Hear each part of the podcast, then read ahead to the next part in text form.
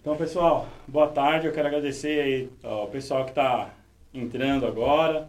Chame o pessoal da família, os amigos, para participarem aqui, mandando suas perguntinhas. E é uma satisfação tremenda ter o Edson aqui é, conosco no Ninho do Gavião. Edson, muito obrigado por ter vindo aí. Eu que agradeço aí vocês o convite, né? A oportunidade da gente estar tá batendo um papo bem descontraído aí sobre o tema é, fenômeno OVNI, né? Ufologia, que é algo que está bem em pauta atualmente né? na, na mídia, tal. O pessoal tem comentado bastante a respeito dos OVNIs, né? Dos objetos voadores não identificados. E aí sintam-se à vontade aí para perguntar e tirar suas dúvidas aí. E, e aquela coisa, eu estava é, é, até ansioso para. peraí, peraí. Pronto. Eu tava, eu tava, não foi nada. Eu tava até ansioso, né, para vir, porque é um, um tipo de podcast que a gente não tinha participado ainda, né? E no caso assim o tema, né, de, de, de gaviões aí, essas coruja, né, esses bichos todos, é algo que é, eu nunca pesquisei a fundo. Então vou aprender um pouquinho também. Legal. Né? E, e é interessante, assim, é, na ufologia, a gente tem, por exemplo, animais assim silvestres, né, selvagens, que já foram atacados por é, esse tipo de fenômeno. A gente pode até comentar Com certeza. sobre esse assunto também. É, a, vocês viram, né, quem, quem acompanha a página aí já, já há algum tempo, vocês viram que é, a gente é suspeito para falar é, sobre esse tema também, né? É um tema que sempre é, gerou uh, muita curiosidade para nós da Turma do Gavião, né? Tanto a parte de ufologia quanto a parte de criptozoologia também, né? Mas, mas eu posso dizer que assim, a gente pesquisa já esse tema desde moleque, né? E eu acredito que por eu ter também presenciado, né, o Antônio também ter presenciado uh, algumas coisas que a gente vai falar para vocês aí, é, isso daí é, só deu mais força para aquela curiosidade que a gente já tinha, porque imagina, né? O que, nós, como, como da área da, da biologia, da veterinária lá, planetinha Terra, um universo aí gigantesco. E é, e é, engraçado, é uma coisa, né? Boa tarde, pessoal, antes de mais nada. Boa tarde, Edson. Boa tarde, Diegão. Boa tarde, boa tarde, Antônio. É, e é uma coisa assim interessante, porque sempre se colocou na cabeça das pessoas: existe ou não existe? Isso é uma luzinha ou é realmente algo de outro planeta, né? A gente fica sempre naquela dúvida, o que é, até onde existe a realidade, até onde o pessoal ficou omitindo informações, uhum. né? E acho que isso é interessante para a gente vir esclarecer algumas coisas. Inclusive assim, que nem eu sou veterinário, Diego também é veterinário, futuro veterinário. Esse né? ano. Esse ano aqui já pega aí o, o diploma. E assim, talvez a gente se depare no campo com algo que a gente não consiga explicar. Sim. Como, por exemplo, a gente vê inúmeros fatos que acontecem, um rebanho inteiro morto, estava vivo ontem à noite, de madrugada, não sei o que aconteceu. De e, manhã. Às vezes, na noite anterior, é visto umas luzes ali estranhas. Aí de manhã, o rebanho inteiro no chão. Não choveu para cair um raio, para você falar que foi eletricidade, é, os bichos tinham saúde. E o que, que aconteceu com esses bichos? Qual foi o motivo? Aí você vai para necrópsia, não acha um motivo biológico que justifique a morte daqueles bichos. E aí, José, o que, que a gente fala? Aí é alien, né? é o chupa-cabras, né? Será que alien Esse tipo gosta de, de churrasco? É, na verdade, é, vamos, vamos colocar assim, é, tudo em pratos limpos, né? É, a ufologia, a gente não pode falar que esse fenômeno é alien, né, alienígena ou extraterrestre. Eu, particularmente, eu acredito nessa conjectura, nessa teoria. Né? Existem outras teorias, né? Que poderiam ser intraterrestre, seres até da criptozoologia, uhum. como foi falado por você aí é, seres que estão vindo de outras dimensões interdimensionais, é, seres que poderiam estar tá vindo é, a própria raça humana no futuro, no futuro. voltando para o passado, mas são o quê? Conjecturas, teorias. A mais aceita é a teoria extraterrestre. Mesmo porque, se a gente for analisar é, é, o modus operandi, principalmente nos ataques a animais, a gente vê que é algo estranho. E vocês que vão ser veterinários e, os que, e você que já é, né, Antônio? Uhum. É, de repente você vai se deparar com um animal ali, ou vários animais que foram mortos, que tem de repente uma perfuração e quando você vai abrir, né, fazer a necrópsia, você vai ver que estão faltando é, é, órgãos vitais dentro desse animal. E aí, como que saiu por um orifício de 2 centímetros de diâmetro ou menos? Como que foi isso? E aí tem casos já na ufologia em que esses animais são encontrados com uma substância gosmenta de cor esverdeada. Isso aí alguns veterinários já detectaram, mas não conseguiram é, definir o que, que era aquilo. E acredita-se teoricamente também que poderia ser uma espécie de substância que esse animal que atacou as vítimas ali, os rebanhos, ou seja aves, ou, ou mesmo mamíferos, né? É, que teria inoculado essa substância e a substância é, liquefez os órgãos internos e depois foi succionado por esses animais. O chupacabras, por exemplo, é, é um uma, desses uma, animais. Igual uma mosca, uma, uma aranha. Sim. Agora, agora, o porquê que está sendo feito esse tipo de, de ação, nós não sabemos. Nós sabemos que elas ocorrem em ondas. Então, são períodos específicos de tempo onde ocorre aí os ataques a esses animais. Geralmente é visto luzes ou objetos mesmo, disco voador, em dias anteriores ou posteriores ou no próprio dia do ataque. Né? Geralmente os fazendeiros, pessoal da zona rural que tem esses rebanhos, tem relatado para nós. Tem um livro bem legal, escrito por um professor universitário, que é o Carlos Alberto Machado.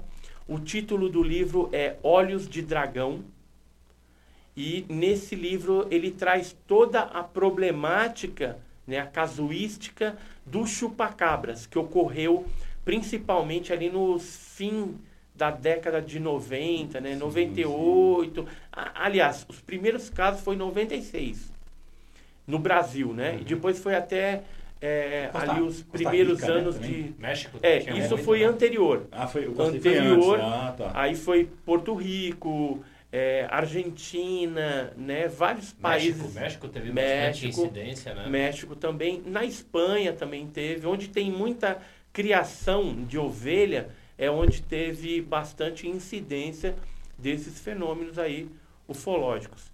E no Brasil a gente teve também um ataque maciço nessa época, é, nos locais onde não tinha ovelhas, cabras, eram substituídos por outros tipos de animais. Por exemplo, no litoral paulista, que era a nossa área de atuação, a gente identificou ataques a patas, galinhas, né, a aves e também cachorros, né? Tem casos até de cavalo e seres humanos também que chegaram a ser atacados e mortos pelo famigerado chupacabras aí. Não no Brasil. No Brasil, apesar que tem um caso meio suspeito que poderia ser é, de uma mutilação humana é, no sul do país, que está num outro livro desse mesmo professor chamado é, Estranha Colheita. Não sei se é mais ou menos a mesma linha do, do, do chupacabra, mas é, teve também o caso no Rio de Janeiro, né? Parece de uma abdução ou de um soldado que era da Marinha, que foi também a encontrar ele morto. Tirou todo o fardamento dele, ele estava sem a farda, sem nada, ele estava morto. Eu vi algo a respeito disso daí. Então esse eu não, anos. eu não, não sei, não, não tô lembrado desse caso não. É, eu li algo a respeito, né? Eu não me lembro a, em que ano que isso aconteceu, ele estava lá na, numa das bases da Marinha, pelo que eu me lembro, que eu me recordo da história. Uhum. É, ele estava na guarita, né, naquelas guaritinhas onde fica fazendo a segurança da base, né? Uhum. E viram um facho de luz, alguma coisa assim, chamaram ele pelo rádio sem resposta. Chamaram pelo rádio sem resposta. E estava, até para ver Uhum. se ele não estava fazendo algo de errado, se ele tinha abandonado o posto. Não encontraram. Fizeram uma força-tarefa para tentar encontrá-lo, porque já viram que a Uhum. coisa era mais grave do que imaginavam.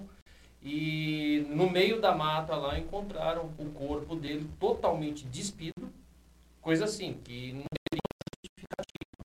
Né?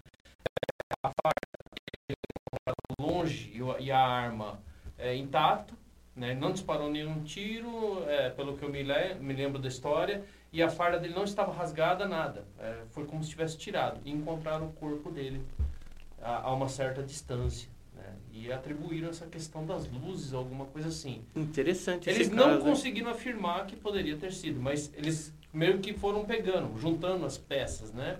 Uhum. Como em questão de, de minutos, se tirou a farda do, do soldado, matou, ele não disparou nenhum tiro e viu essas luzes, né? E ele teria morrido do que, assim? é, Eu não me Não recordo lembra? da, da causa-morte, eu não me recordo, né? Mas se tinha encontraram ele alguma morto. marca, alguma coisa, Não não, me lembro, recordo, não eu lembro. não me recordo. Você não falou que não- eles não divulgaram também? Eles não divulgaram, né? Isso daí chegou a ser.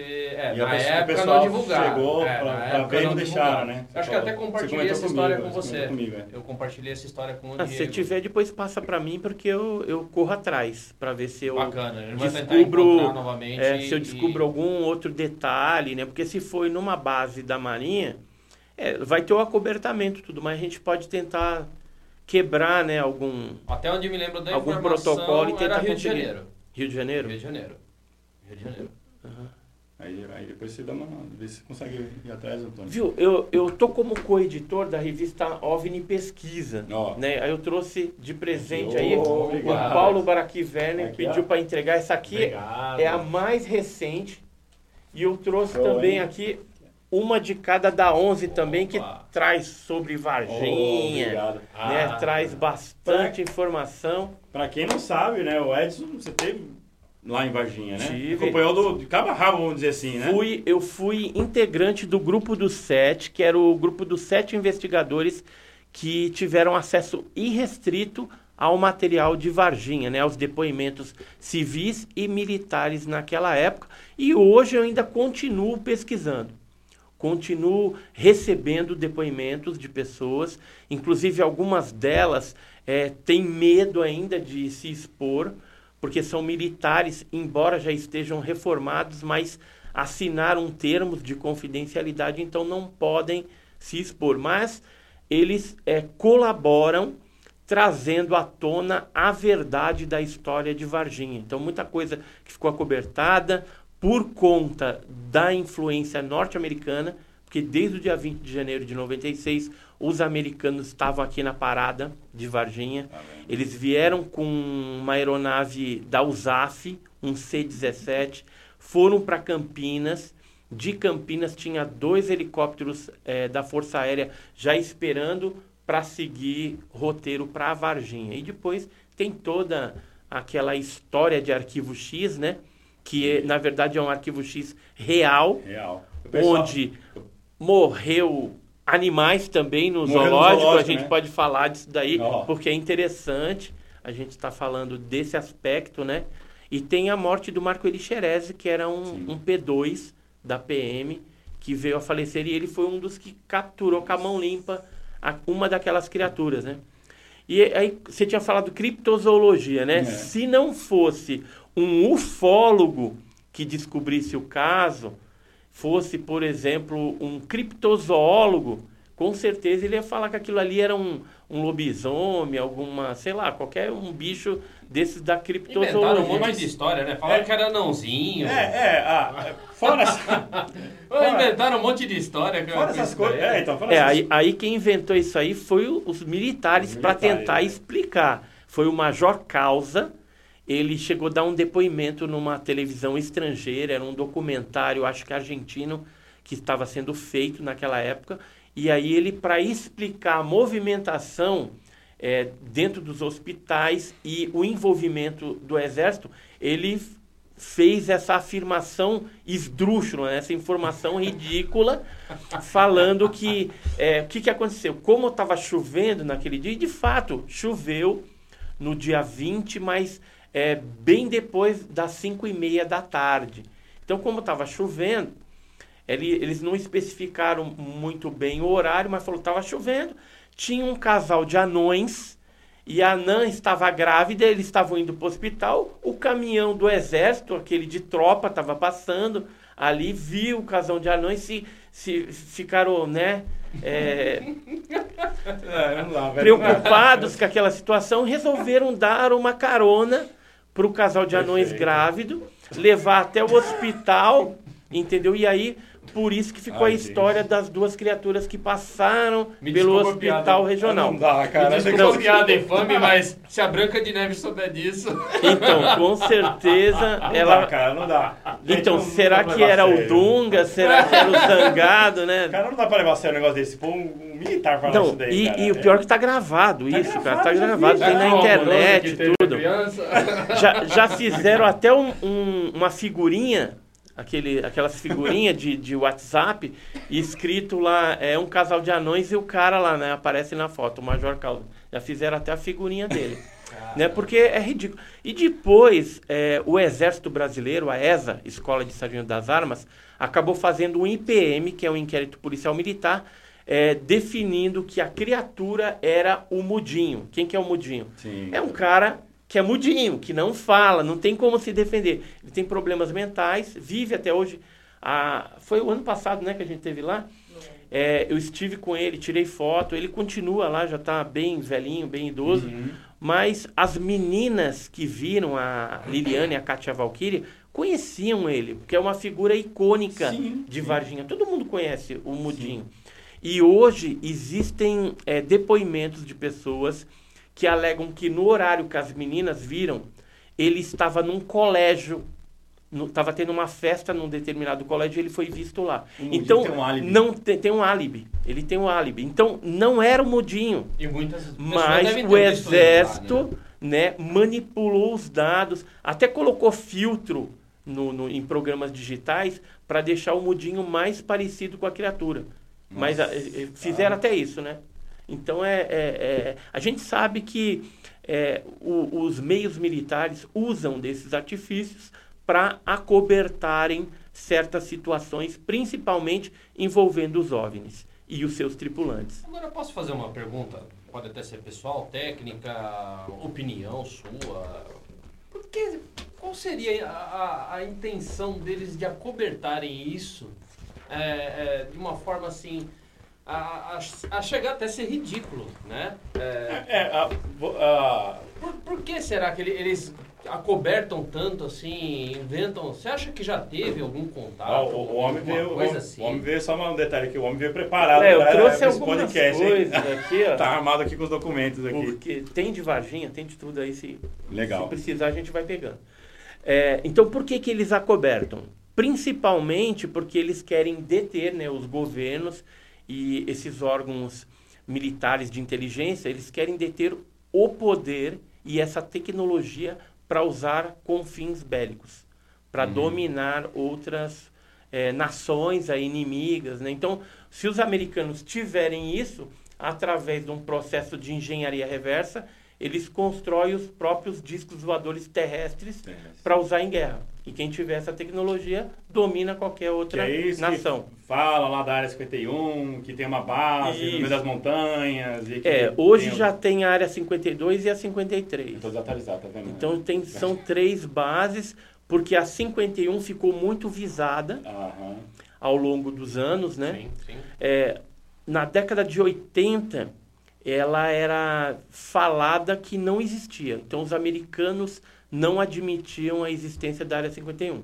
Embora é, alguns ufólogos japoneses foram lá tal e tiraram foto e mostraram nitidamente que a base existia. Ela- ela tem Embora não era. né? Chega tem, avião lá, tem. sai, Sai, de, de Las Vegas, um avião fretado específico, com funcionários vão para lá, ninguém sabe o que, que fazem, e são é, andares subterrâneos onde alega-se que teria aí é, naves acidentadas, é, seres e também é, tecnologias espiãs e voltadas aí para a aviação, eles estariam desenvolvendo ali em segredo nessa base. Só que o que, que aconteceu?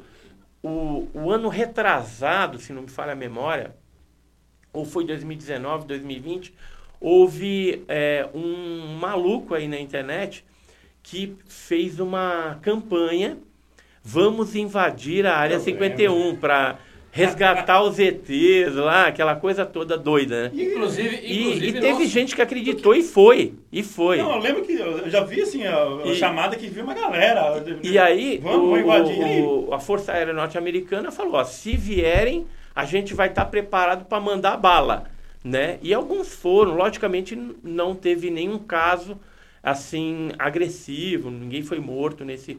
Mas o que, que acontece? O fato de terem é, criado esse tipo de coisa, eu acredito que os militares ficaram é, meio fragilizados e preocupados. Sim. E aí criaram a área 52 e 53. Deve ter já migrado as coisas para lá. Eles, Porque é eles- tudo interligado por baixo, pelo Sim, subterrâneo. e se eles atirarem lá em alguém, já era, acabou. O corpo. Tem uma história dessa, né? Que o corpo é é do governo, você não, não, É, não, não devolve, né? Não devolve nada, porque assim, você é, transpôs uma área de segurança máxima e tem placas avisando de tantos em tantos metros. E você, se você for, é por tua conta e risco. E aí? Então Imagina. eu, eu, eu não iria. Então já tá respondido, viu, Kleber? Ele Tá, tinha perguntado ah, aqui, ó, é, Edson, e- você já visitou a área 51? Não, não fui, mas eu quero ir. Eu quero ir, eu quero ir Já tá lá. respondido, Kleber. Eu quero ir lá, mas eu não vou chegar assim tão perto. Vou chegar até onde dá, né? não tem Até nada é o ali, limite. A, a- a cidade mais próxima é, é Rachel, né? A É. cidade, né? Não tem nada lá. É só. Velho, parece É, Velho tem- Oeste o negócio. Então, é bem velho oeste, né? É deserto, né? É, É. um lugar bem inóspito, né? E, e assim, OVNIs no local não têm sido mais avistados. No passado se via muito. Porque eu acho que eles devem ter migrado essas é, tecnologias, esses experimentos, tudo para outro lugar agora. Tinha, tinha, É, tinha uns testes tinha- com raio laser, né? Tinha um morro, tinha um morro lá que o, o pessoal ia, isso há muitos anos atrás, Ah. subia nesse morro, então você tinha uma visão é, privilegiada Uhum. da área 51. Hoje, o governo norte-americano tomou essa área como é, patrimônio do governo e área militar, Uhum. então você não pode mais ir nesse morro. Então, hoje você enxerga de muito mais longe, então não dá para ver nada praticamente, entendeu? Até isso eles deram um jeitinho de é, confiscar essa área que era estratégica Ninguém foi lá com para os ufólogos. Ninguém né? foi lá com um dronezinho. Ah, derruba. Não, derruba na hora. Você subiu o drone ali, derruba. Os caras vão lá. ah, Já era. o E ainda, capaz que você vai pagar uma multa lascada. Né? Porque você está fazendo o quê? Espionagem em É. área militar? Então não, não dá, Muito, né? Eu nem digo, você vai até E a- preso. É, e, e fora essa parte, né, eu, eu tinha te falado assim, por que, que eles acobertam? Primeiro porque eles querem deter a tecnologia, mas tem é, a posição também é, política do negócio, tem a, a outra, o outro aspecto, que é o aspecto de, de repente, você gerar pânico, né, falando que Sim. existe, então pode gerar pânico, e aí o pânico descontrolado pode gerar convulsão social, e aí grupos poderiam, de repente, não ter é, é, segurança pública é, ou mesmo militar suficiente para conter uma convulsão dessa monta, né? Porque é muita gente. A religião também, né? É um outro fator que vai dar um impacto a hora que se divulgar que o fenômeno ufológico é real, que existe, que existe alien, É. extraterrestre. A hora que isso vier a público, vai dar um, um rococó, mas depois todo mundo se adapta, porque o ser humano ele é extremamente adaptável a qualquer tipo de situação. Né? Então, eu acredito que isso vai acontecer. Mais cedo ou mais tarde, em algum momento vai acontecer. E provavelmente deve vir da boca dos americanos. Porque eh, a gente percebe na atualidade que a Guerra Fria ela nunca acabou. E agora está mais forte, né? Com Sim. esse, com esse evento aí lá na Ucrânia, em Rússia e tal. A gente percebe que os americanos nunca vão deixar que os russos venham a público e deem uma notícia dessa primeiro que eles. Ou os chineses, por exemplo. Então, os americanos estão bem antenados para, no momento certo, chegar e, e falar alguma Mas eu não coisa. sei se você percebeu, Edson, Edson e Diego, não sei se vocês Uhum. perceberam. A pandemia começou já a trazer um pouco esse assunto à tona. Parece que eles começaram meio que a abrir já uma frestinha da janela sobre o assunto. Não sei se você já reparou, mas ficou muito Sim, mais então, claro. mas por que, que aconteceu isso?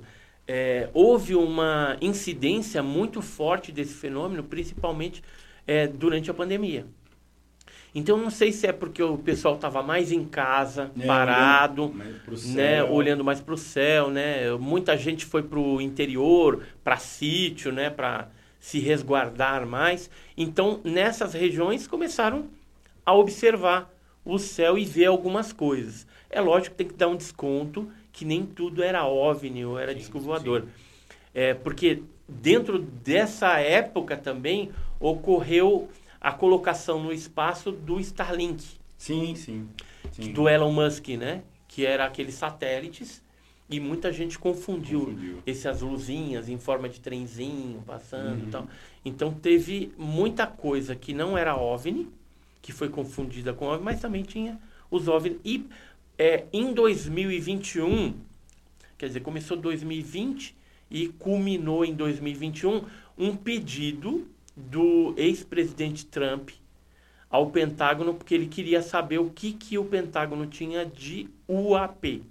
O UAP é o antigo UFO, que é Sim. U- Unidentified Flying Object, Isso. que é o objeto voador não identificado.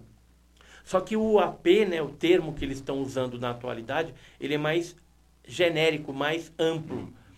É, não só o OVNI está dentro dessa nomenclatura, mas pode ser um fenômeno astronômico desconhecido ainda, um fenômeno atmosférico, drones de é, outras potências, drones espiões, por exemplo, da China, da Rússia.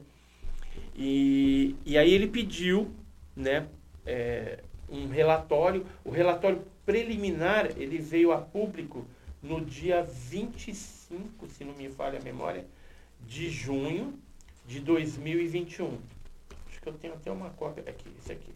Esse aqui é o 25 de junho de 2021. Esse aqui é o relatório preliminar que saiu. E eles prometeram depois trazer um outro. Mas é, é, a gente não sabia o que, que ia acontecer depois que fosse divulgado esse tipo de assunto. Mas a gente percebeu logo no preliminar que era uma jogada do Pentágono pedir mais orçamento para utilizar na pesquisa de OVNI.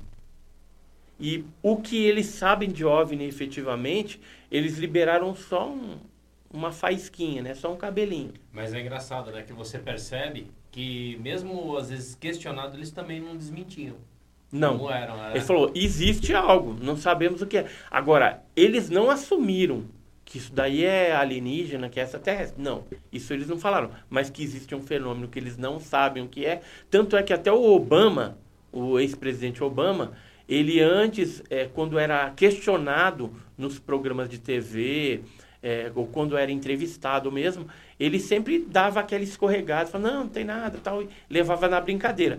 Quando ele percebeu que, por meio do, do, do- da gestão Trump, algo viria à tona, o que, que ele fez na primeira oportunidade que teve e que abordaram novamente esse assunto para ele, ele falou, não, realmente tem tal. Então ele mudou completamente, porque ele, ele não queria ficar feio para ele na história, né? Sim. Então ele pegou e falou, não, realmente tem, mas nós não sabemos o que, que é. Mas o governo tem isso. Então ele já mudou a postura, porque a posição, o posicionamento governamental norte-americano está mudando. De um acobertamento para um, um- uma meia abertura, vamos dizer assim. Mas eu acredito que esse é um primeiro passo para a gente chegar lá na frente e reconhecer que o fenômeno OVNI é real e que tá aí.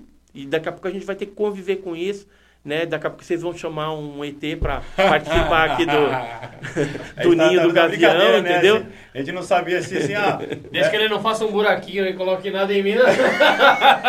Então, Pode porque, porque tem os negócios dos implantes, né? sim, tem. Já ouviu falar do- Já, dos implantes, já. abduções? Então, Já. isso ocorre. Vez ou outra, pessoas são implantadas por esses seres. Agora, é que nem a gente faz com os animais, né? Sim. Às vezes a gente Ah, não, os- os não coloca no golfinho, não coloca nos animais para ver é, da onde que ele vai, de repente É, é, reconhecer o, o hábito alimentar. Isso é um detalhe porque as nossas aves, elas têm o microchip, né? Que é intramuscular. né? É, é, é, é um do tamanho de um grão de arroz.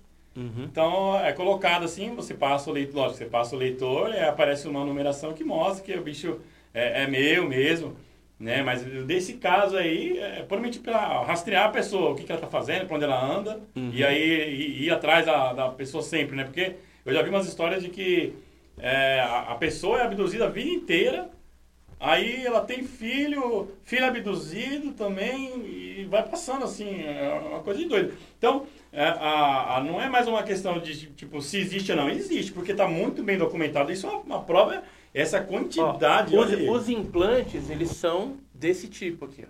Geralmente, é, a maioria dos implantes são é, biológicos, mas tem alguns que são é, de metal, né? De alguma outra substância. É verdade que ele, assim, você, põe na- você tira do corpo, ele, de- ele derrete? Eu já vi umas histórias Não, dessa não. Não, esse, tá aqui, esse aqui, por exemplo, Na que mão. foi tirado uma radiografia, ele é metálico. Então, quando ele é metálico, Hum. basta um raio-x. Quando ele é biológico, é aí tem que ser ultrassonografia para detectar ele dentro. E E, geralmente ele é colocado assim, ó. Algumas pessoas, é, parece o exame de Covid, né? Será Né? que a gente não, também... não, não. A gente tá, aqui, a gente tá caminhando aqui, ó. Toda vez que a gente ia pra, pra algum lugar, a gente ia fazer o exame de Covid. Então, É, então. Aí vinha um cidadão, posso colocar isso aqui? Você já enfiava isso aqui, só antes de você É. responder, né? Enfiava no nariz lá.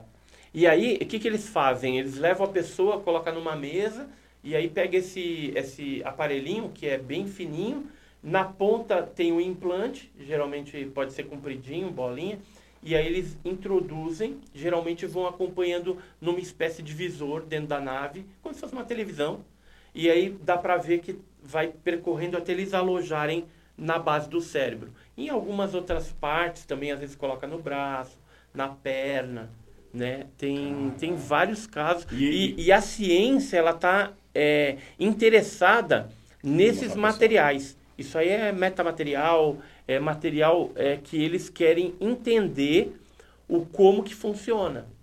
Só que é, do ponto de vista tecnológico, a gente não tem como saber como isso aí funciona. Só do ponto de vista químico, né? Então, geralmente eles analisam e descobrem Agora, quando o implante é metálico, que se trata de um elemento químico da, da tabela periódica, mas num grau de pureza elevado. Igual, a- igual é, eu, sou, eu já, já acompanho o Edson há muito tempo. É igual aquele, aqueles destroços do OVNI lá de Ubatuba. De Ubatuba que você, que você fez uma, uma análise lá e aí descobriu que era uma pureza altíssima, né? É, naquele caso era magnésio 99,9% puro. As primeiras análises deram essa composição. A análise que eu fiz nos fragmentos que eu tenho atualmente, que eu ganhei de um ex-militar, na verdade era o filho de um ex-militar do Exército que participou da, do recolhimento desses fragmentos. E aí eu mandei na USP, a USP eh, constatou que era 99,3%. Era simplesmente assim, um OVNI Ou chegou... seja- O pessoal que não sabe, o OVNI chegou, passou por cima da, da praia, não foi? Não foi Isso. E tava... tava... Ele explodiu. explodiu. explo- ele, ele subiu, aí quando ele desceu mais um pouquinho, parecia uma bacia. E aí ele foi subir de novo ele explodiu em vários pedaços. Ele saiu, ele saiu da água. Não, não, do ele estava por cima Tava da por cima, água, desceu, na início quando ele foi subir, aí ele explodiu.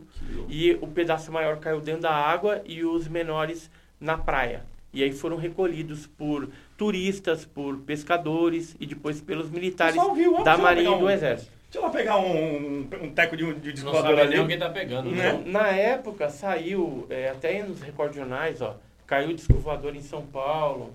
Isso aqui é os fragmentos isso, da olha. época. Esses são os fragmentos que foram analisados pelo Dr. Olavo Fontes no Ministério da Agricultura do Brasil e foi dado como 99,9% de, de, de pureza. E aí, os fragmentos que nós recebemos são esses daqui, ó. Esses aqui são os fragmentos, foram quatro fragmentos, e que a gente submeteu à análise na USP, que é uma das análises, foram feitas duas análises lá, na USP. E, e já no passado, já eles já colocavam, né, nos jornais, né, ciência confirma, pedaços de metal são de procedência extraterrestre, ou seja, sobre o fato, já naquela época já se noticiava alguma coisa a respeito desse fato de que era alguma coisa estranha. Não tem como você ter magnésio 99,9% puro é, numa praia onde tinha seis casas de caiçaras, que é a Praia das Toninhas, lá em Ubatuba. Então, naquela época não tinha nenhuma metalurgia também que pudesse é, é, fazer ser, esse tipo de Tem que ser processado para chegar material. numa pureza dessa, né? Então... E, e sabe o que é o mais legal de toda essa história?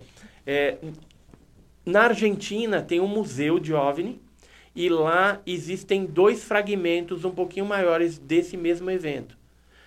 Que são ah, eu tive eu tive lá na Argentina, né? E tive a oportunidade de ter na minha mão esse material e posteriormente o Jacques Vallée, que é um físico francês, ele esteve lá e conseguiu amostras desses fragmentos para analisar é, em Stanford, que é a Universidade de Stanford nos Estados Unidos. E ele fez análises isotópicas. Quem providenciou a análise foi o Gary Nolan, né, que é um é, microbiologista da Universidade de Stanford, e ele, com um equipamento de, de alta geração, lá, né, de, de geração de ponta, é, a tecnologia mais avançada que tem lá na universidade para análise desses elementos, ele vai até a nível de átomo. E aí ele descobriu o quê? Que a análise isotópica, os isótopos que constam daquele magnésio, não, não é uma constituição isotópica de magnésio terrestre. Ou seja, o magnésio da Terra tem uma configuração. Aquilo é 30% diferente.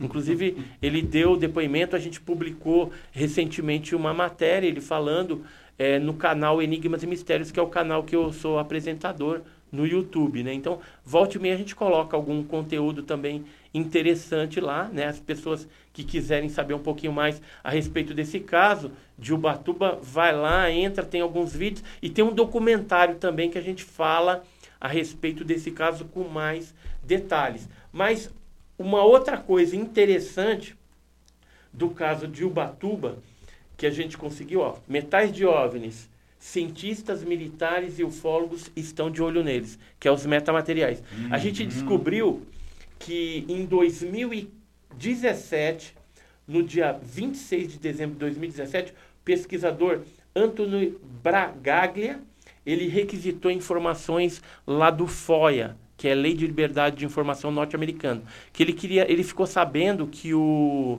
é, Robert Bigelow, que é do Bigelow Aerospace, que hum. é, é, civil, mas que é bilionário, bilionário e mexe com essa parte espacial, que ele estava envolvido com análise de metamateriais. Então ele pediu essa documentação porque ele sabia que o Pentágono tinha pago para ele uma soma bem é, gordinha para ele fazer algumas coisas. E aí vieram algumas páginas de documentação onde é, é, ele lendo lá, ele descobriu que o Bigelow é, fez alguns testes com esses elementos aí de naves acidentadas. Eu acredito até que o de devia estar nesse bolo também. E que, é, além disso, ele foi contratado para desenvolver um hangar, um local onde seriam armazenados esses metamateriais dos OVNIs. Ou seja, isso, isso é documentação oficial, liberada pelos americanos. Então, eles pesquisam, sim, não é de hoje, esse fenômeno e estão interessados nos metamateriais. Então, tem todo... Essa documentação eu tenho também em casa. É, e é uma comprovação de que é, esses materiais vão colocar a potência que detiver esses fragmentos de OVNI ou OVNIs inteiros numa posição acima em termos de avanço tecnológico. Então, quem tem isso sobe alguns degraus na evolução tecnológica. Então, por isso que é tão valioso esse tipo de coisa. Vai estar saindo a vantagem. Hein? E eu tenho quatro, hein? Só que o que, que, eu quero fazer? eu estou pensando em vender um para construir um museu, cara. Porque, porque assim, se eu cons conseguir construir um museu sem ter que vender um, é, eu vou fazer. Mas aí tem que ter investidor, né? Porque eu não tenho grana para fazer É. algo desse tipo. Complicado. A gente Porque- é aqui no, no, no Brasil é complicado. É, no Brasil é complicado. Se fosse no exterior, pronto, já tinha acontecido. Facinho. Mas, de repente, se eu anunciar esse negócio para os caras lá dos Estados Unidos, é bem capaz que eles paguem lá uma soma de dólar que para eles não é nada e a gente consegue viabilizar, de repente, um museu aqui é, em São Paulo ou em qualquer outro lugar. Então, é, você aí que está me vendo, se quiser investir no museu, é, não vai ser aqueles museus cheios de poeira, coisa arcaica. A gente quer fazer um negócio mais legal é, colocando lá esses fragmentos, documentos oficiais, os casos clássicos brasileiros. Eu tenho uma marca de uma sapata que foi um pouso que ocorreu em São Vicente, que é um caso famoso, saiu até É. no History Channel. Era do, do aquele do, do, do, do terreno baldio? Que amassou assim os- a, a grama? Teve Não, não, esse é em Peruíbe. Peruíbe, Peruíbe. Esse foi Peruíbe. Esse outro foi na Ilha do Major e quer ver? ó? Eu acho que eu tenho até umas fotos aqui. Essa aqui, ó.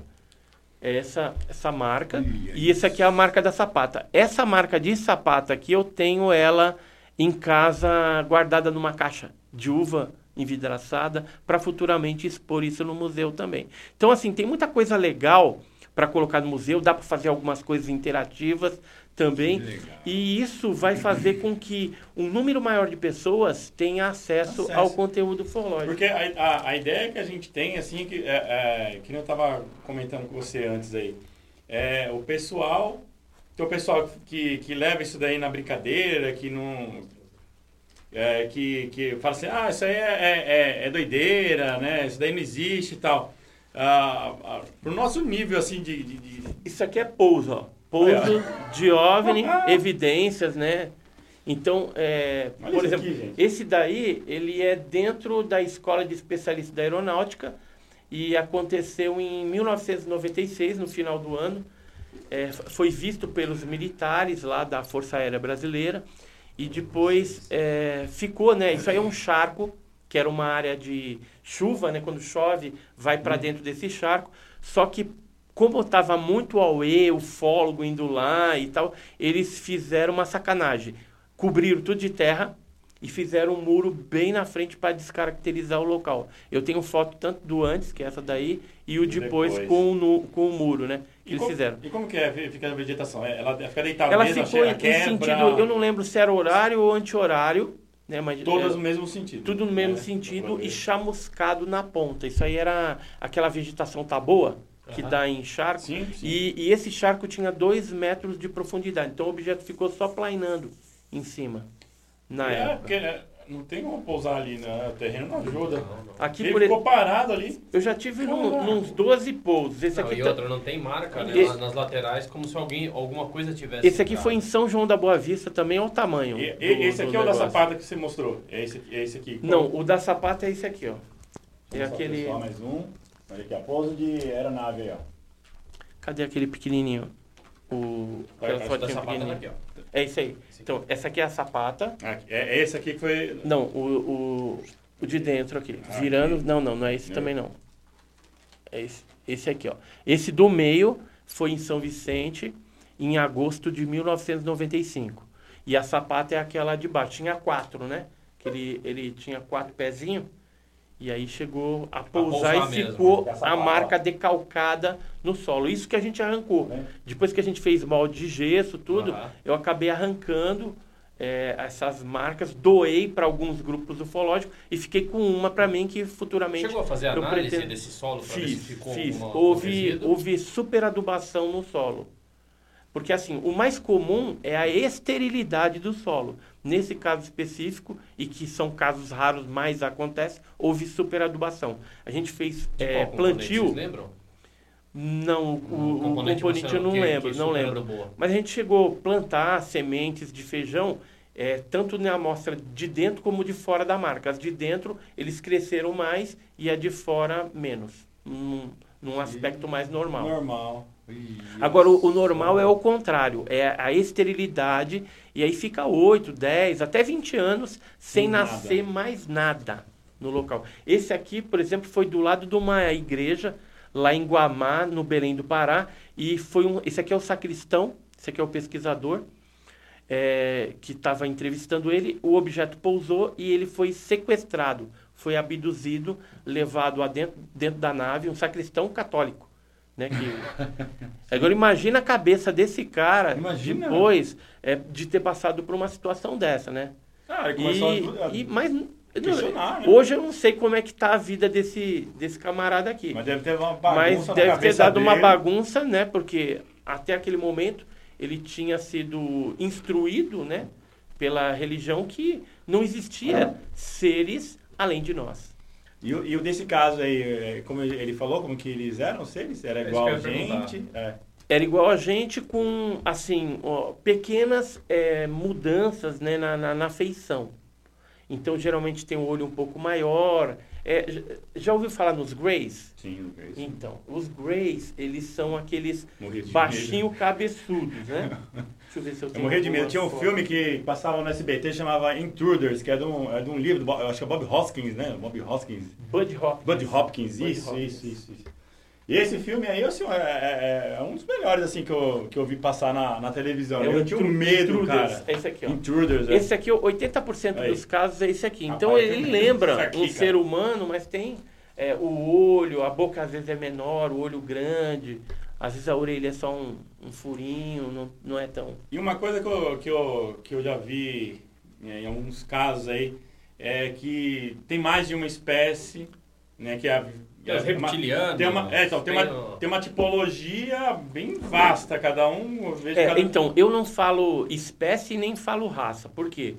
É, Para a gente especificar uma espécie ou raça, a gente teria que ter ido no planeta dos caras e alguém que tem esse, esse gabarito testar, por exemplo, alguns um, um, governo, cientistas, né? E falaram, olha, é a raça X do é, porque... planeta tal, porque teve lá é, então, porque... e constatou. Como a gente não constatou nada, é. eu falo de tipologia. Então, são tipologias que aparecem nos contatos. Então, quem relata isso para nós? As testemunhas. Então, a testemunha teve lá uma abdução, um contato, e falou, olha, o ser era assim, assado. E a gente divide em três tipos básicos. O primeiro tipo é o gray, que corresponde a 80% dos casos. Então é o baixinho cabeçudo cinzento de olho preto.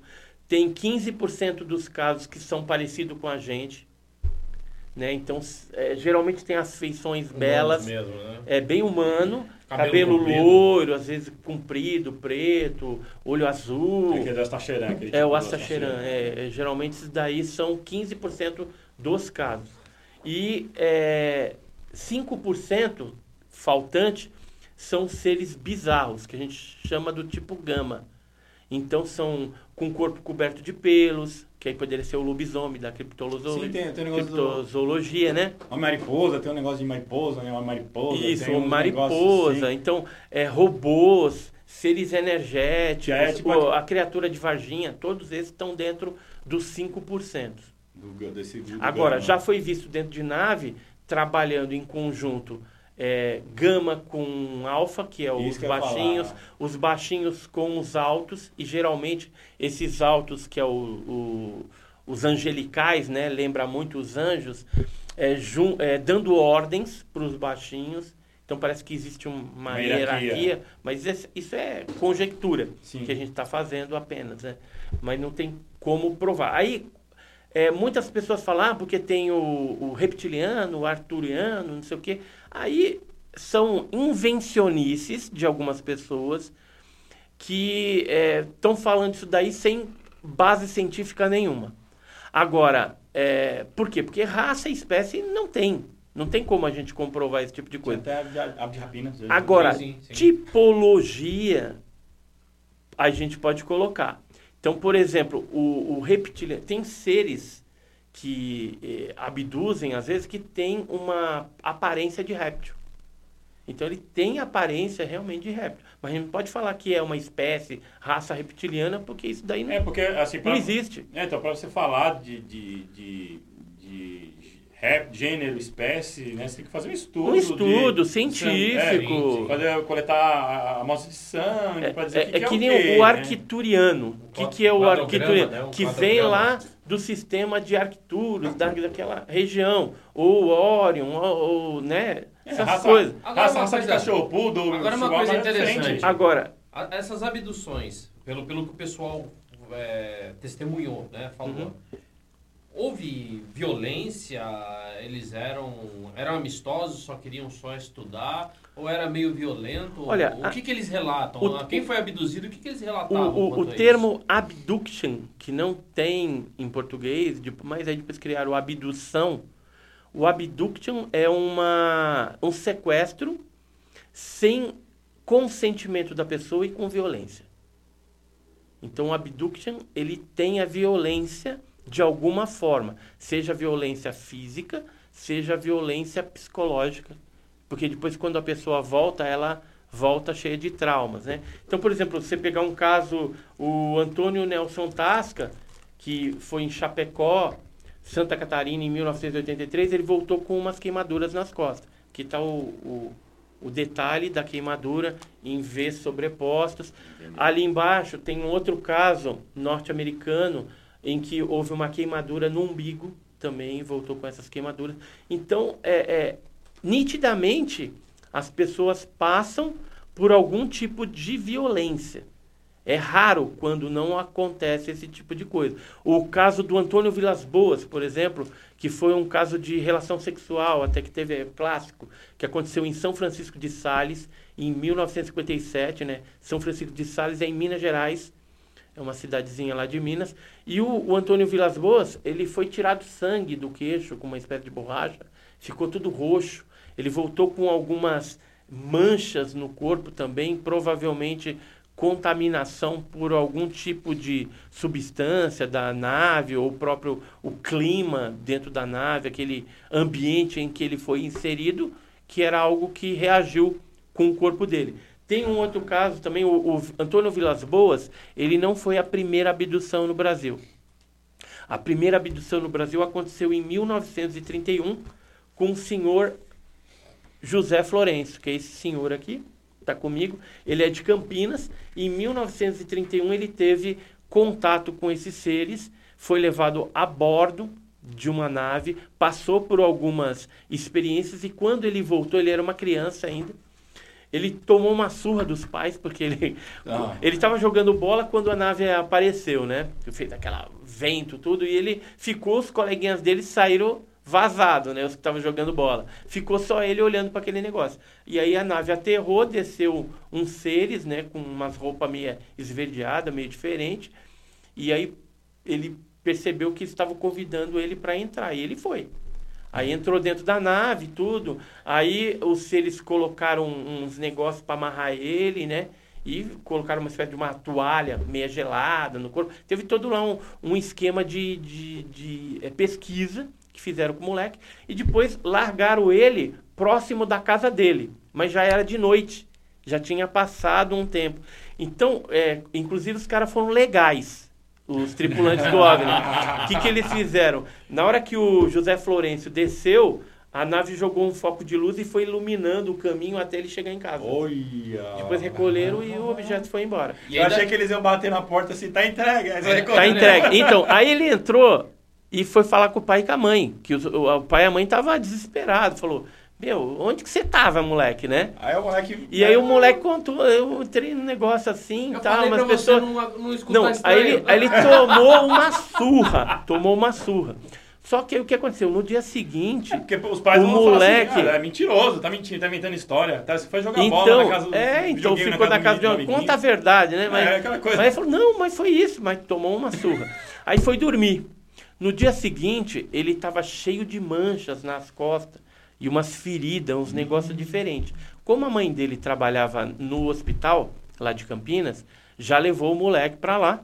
E aí o doutor Roldão, se eu não me engano, que era o médico na, na época lá, é, receitou para ele algumas coisas. Ela não sabia o que, que era também, mas cuidou lá do moleque do jeito que dava. Depois de um tempo aquilo lá também desapareceu e aí os pais, né, acreditaram nele por conta da doença, daquela ferida, né, aquelas marcas Sim. que apareceram no corpo do José Florencio. Os amiguinhos dele chegaram a relatar alguma coisa? Tem alguma, alguma coisa na, na época? Então, na época saiu nos jornais, né, o depoimento dele, não sei se tem de algum outro menino É, que estava junto com ele também né, mas-.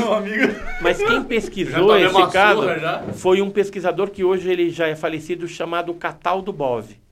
Então ele gostava muito do assunto, ele foi um dos primeiros a entrevistar o, o José Florencio. Eu tive lá posteriormente, junto com um professor lá de Campinas, que é o José Carlos, e mais esse pesquisador espanhol, que é o Pablo Villaúbia Mauso, que ele é escritor também, eh, já escreveu alguns livros. E a gente foi junto porque o caso dele é o primeiro caso de abdução no Brasil, 1931. 1931. Esse livro, inclusive, que eu escrevi, ele traz eh, dentro dele 14 casos envolvendo seres, tipologias de seres que eram avistados antes da era moderna dos discos voadores, antes de 1947. Esse senhor já é falecido já. Eu acredito que sim. Acredito que sim, porque faz bastante tempo que a gente entrevistou. Depois eu não tive mais notícia, não entrei em contato. E acredito, ele já era de idade quando nós o entrevistamos, estava lúcido, né? Mas eu acredito que na altura do campeonato aí, pela idade dele, já deve ter falecido. Tá? Mas o interessante é que mostra esse livro aqui que os casos de tripulantes de OVNI é bem mais antigo do que possa se imaginar.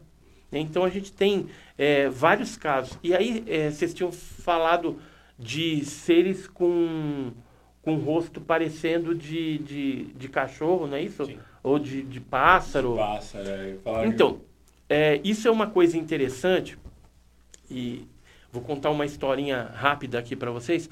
É, quando eu fazia as pesquisas lá no Guarujá, através do GUG, Grupo Ufológico do Guarujá, a gente teve contato com o senhor Antônio da Silveira Bezerra.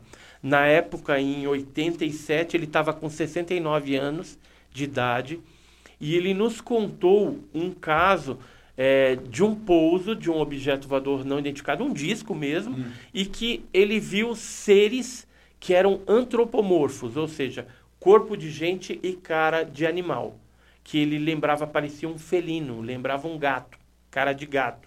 E ele, na época, fez esse desenho que ele nos presenteou. Esse caso foi em 1946, antes da era moderna dos discos voadores. Eu, durante muito tempo, eh, deixei esse, esse caso na prateleira. Porque era uma coisa muito louca, né? Quem pesquisa OVNI sabe que eh, o fenômeno OVNI já é uma coisa meia doida. Nem todo mundo acredita, né? Mas, como eu adoto metodologia científica nos casos, é, sou um cara um pouco mais centrado, eu não sou viagem na maionese, eu sou bem centrado, mesmo chato. Então, o que, que eu fiz? Eu peguei esse caso e coloquei na prateleira. Deixei lá. Anos depois, né, depois de 87, quando a gente entrevistou ele, anos depois, eu fiquei sabendo que havia um caso que tinha ocorrido em Itajubá, Minas Gerais, em 1967. Foi um grupo lá de Minas que acabou é, passando para mim o, o relato. Eu falei, opa, peraí, é igual aquele de 46 que aconteceu no Guarujá, em São Paulo, no litoral de São Paulo. Aí eu disparei, naquela época não tinha internet, nada, disparei cartinha para vários ufólogos que eu conhecia do Brasil e fora do Brasil também, para saber se eles tinham conhecimento ou tinha no acervo, nos seus arquivos, algum caso envolvendo alguma criatura antropomorfa com rosto felino e corpo de gente. E aí eu comecei a ficar assombrado. Por quê? Aí veio um caso de Santa Isabel, na Argentina, de 72. Um caso de Poranga, no Vale do Ribeira, de 96 dois casos da década de 90, 1990, nos Estados Unidos, e assim foi indo. Então, eu vi ali que era uma tipologia que vez ou outra atuava, não estava dentro daquele 5%, mas que era uma tipologia real, que vez ou outra eh, vinha para cá e fazia algum tipo de coisa. E aí o mais assustador de tudo isso, quando você vai para mitologia de alguns povos, eu vou pegar só um, povo egípcio, por exemplo, sim. você tem a deusa Bastet, Hum. que é corpo de gente, cara de gato, e tem a deusa Sekhmet, que é rosto de leão, que é felino também, e corpo de gente. E aí? E aí? Será que existe? Será que eles tiveram contato, né, Sim. com uma tipologia dessas que foram relatadas por essas pessoas que viram esses seres, que antes eu achava algo absurdo, mas hoje eu não acho. Hoje eu penso assim, o que pode ser absurdo, muitas vezes é a realidade. E hoje, com tanto fake que tem na internet, é. o que parece ser óbvio pode ser um fake Pode ou ser um uma fake. montagem digital. Então tem que tomar muito cuidado. É, porque é, a, a- é, eu fico imaginando assim, tipo, eles estão eles voando lá, aí fala assim, ah, vamos, vamos, parar ali naquela, naquele, naquela bolinha azul lá, e vem lá, aparece, causa uma histeria ali, aí volta, depois vai de 30 anos, lá aparece em outro lugar de novo. É, é, né, é- Desculpa, desculpa a piada, não, é uma coisa tão séria, né? Uhum. Um pouco pra descontrair, né? Eles devem ficar na, na nave lá falando, tá vendo, ó? Você, você arrasou olha lá, assustou todo mundo, olha lá. então, é- Botaram uma máscara de gato, né? Lá, E lá, desceram. isso. é- então, é, é isso Ele tá, é- tá confundindo Ou, tudo. ou de repente era o carnaval dos caras lá, se fantasiaram, É, então, é, né? isso é, é muito doido, porque assim, tem, tem a- a- os mais avistados lá, né? Todo mundo fala dos, dos Greys, tudo lá, que aparece no, no mundo inteiro, né? E dia após dia aparece aí. E tem outros que não tem nada a ver. Já- Eu lembro que, eh, que eu vi uma vez um que parecia um bicho preguiça, né? Acho que não foi nem no Brasil, que ele tinha uma. Como se fosse um, parecia um aquário na cabeça, com um olhinho É, assim. então, esse daí foi o caso Feira de Santana. Aconteceu um ano Ah, antes foi? do caso Varginha. Foi uma queda de um objeto dentro de um açude, de uma lagoa que tinha lá em Feira de Santana. E foi capturado um grey, né? Um daquele cinzento. É. E um desse que era todo peludo, com garra. E que lembrava, lembrava né, um bicho preguiça com uma espécie de escafandro, né? Que seria um, um capacete na cabeça. Mas isso daí é comum. Alguns casos, é, principalmente no passado, tinha bastante de seres que apareciam portando uma espécie de escafandro ou capacete. Às vezes tinha antena, às vezes não tinha. No caso do José Florencio, que foi em 1931, ele tinha Ele esse, tinha, né? ele tinha tinha. esse capacete, mas ó, Olha. o caso Tiago Machado que aconteceu em Pirassununga em 69, né, anos depois, também tinha o capacete com anteninha, e esse aqui já é na época do chupa-chupa, né, que é Sim. a Operação Prato no Pará, em 77, em que também tem o capacete com antena. O de lá, o, o do, o, do, chu- do, do Operação Prata, aí, do Chupa Chupa, ele, ele, eles eram, então, eram greys lá, é, é, tem, é, tinha mais alguma coisa, algum deles envolvido, ou era só grey mesmo que eles viram? Era, não tinha vários tipos, Nossa Senhora. vários tipos. E Cara. E, inclusive, olha só, isso aqui é um caso de 1925, que aconteceu em Minas Gerais. Eu consegui nos recortes de jornais de 1925, e lá eles falam nitidamente um capacete reluzente na cabeça, de uma mulherzinha que, apareceu lá em cima do morro. E depois, posteriormente, o exército foi lá e, fez acampamento Acampamento. dizendo que era acampamento de, é, de rotina, que eles estavam lá tal, mas foi logo depois que apareceu o negócio lá. E aí eles começaram a, a fazer esse tipo de excursão militar lá. Eu acredito para tentar ver se tinha alguma coisa, algum vestígio. Agora, viram? se fosse santa, por exemplo, se fosse a- a uma aparição mariana, por exemplo, ou um anjo, alguma coisa, teria auréola e não um capacete reluzente, como foi descrito nos jornais de 1925. Então, alguém que viu, viu muito nítido e sabia que aquilo ali realmente não era, não tinha nada a ver com coisa espiritual, divina, eh, aparição mariana, anjo, demônio ou santo, qualquer coisa desse tipo Caraca. era realmente algo diferente. E, e no passado a gente não tinha, né, terminologia disco voador, nada disso. A gente geralmente tinha é, o fenômeno ocorrendo, o fenômeno ele ocorria, mas eles intitulavam como uma luz misteriosa, por exemplo. Esse, esse caso aí, por exemplo, ele aconteceu em São João del Rei, em Minas, em 1939 em dezembro de 1939. Novembro também já tinha aparecido algumas luzes lá. E tem duas mil pessoas como testemunhas aí. E algumas pessoas importantes. Né? O, o dono de um, de um colégio, um internato que tinha lá, o pessoal da, da prefeitura, da biblioteca, da, da parte eh, comercial. Então não teria uma desculpa de, ah, tava bêbado. Não, eles tava- viram, viram. Só que como eles não entendiam o que era aquilo, uma luz misteriosa. Né? Algumas pessoas é, no passado falam assombração.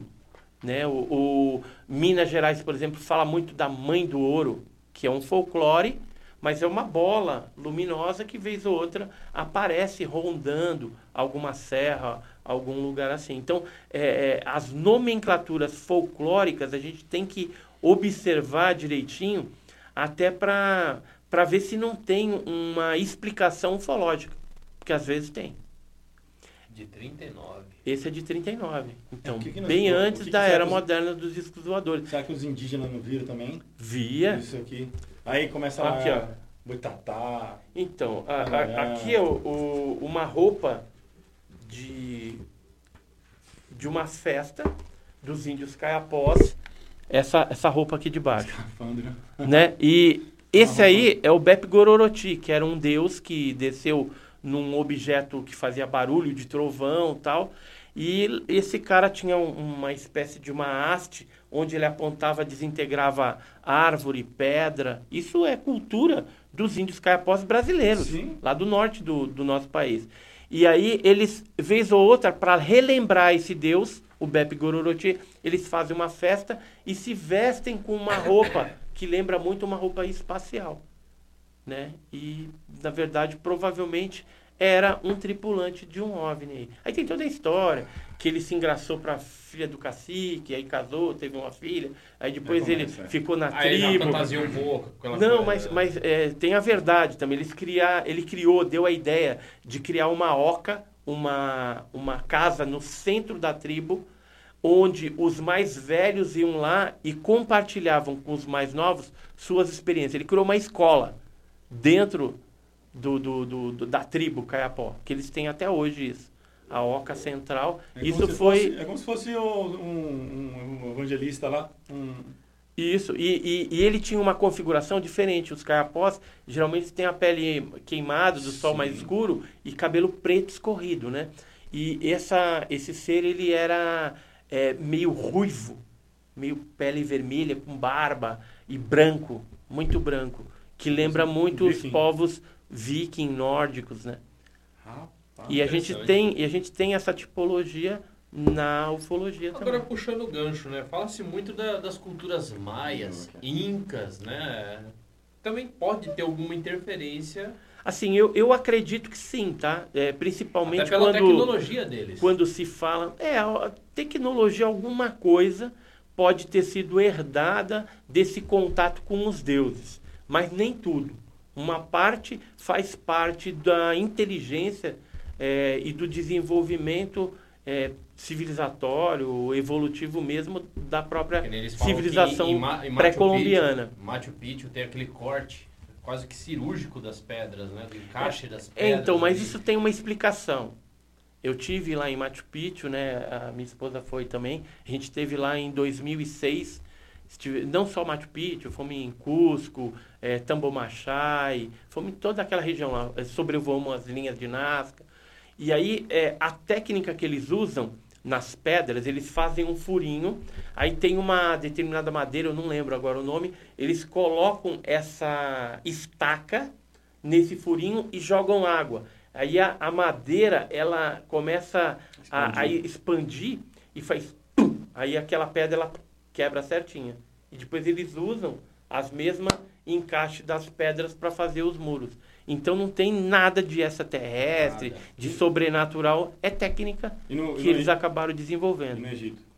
No Egito, eles fazem a mesma técnica de, de ruptura das pedras, só que tem pedras colossais lá, não tem? O, Sim, aqueles sim, sim, obelisco e tal. Só que aí você fica pensando, ah, foi uma nave extraterrestre que neutralizou a gravidade. Nada disso. Não, já viu um negócio assim, tipo, que elas estão apontando pra Nada disso, nada disso. Você vai no Museu do Cairo, tem os, os papiros lá, em hierógrafo, que contam como que os engenheiros faziam isso. Então, eles é, tiravam de uma pedreira que ficava longe do local das pirâmides, mas Sim. eles é, traziam essas pedras em barcaças pelo Rio Nilo.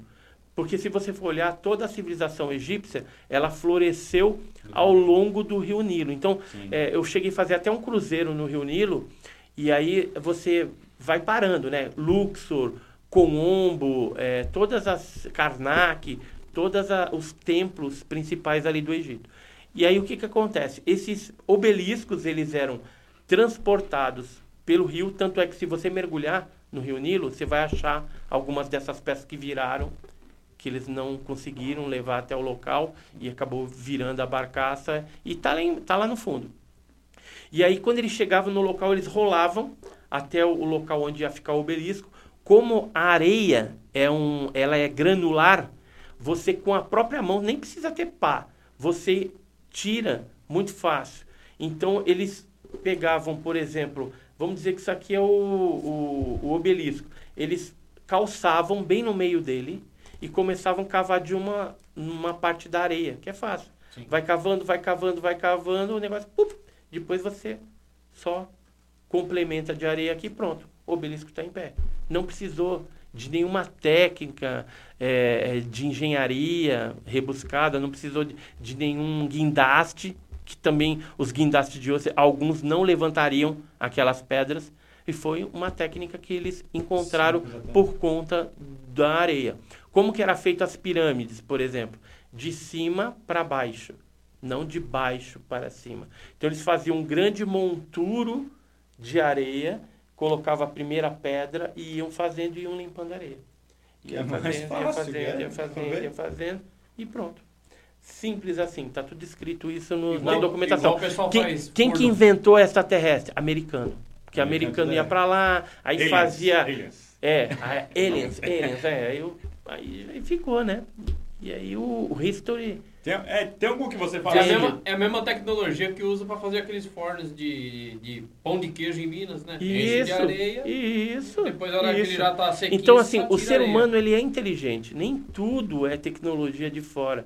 É o, o, o history que fica inventando isso daí. As pessoas é. consomem, Sim. acreditam. Eu mesmo tenho raiva de assistir esse programa, porque algumas coisas são é, idiotas né? mesmo, forçadas. Forçadas. É, que... E assim, o cara deve estar tá ganhando bastante dinheiro para falar um monte de abobrinha dessa. Sim. Se ele fosse realmente um, um pesquisador sério, não estaria é, fazendo esse tipo de, de, de palhaçada com o tema ufológico.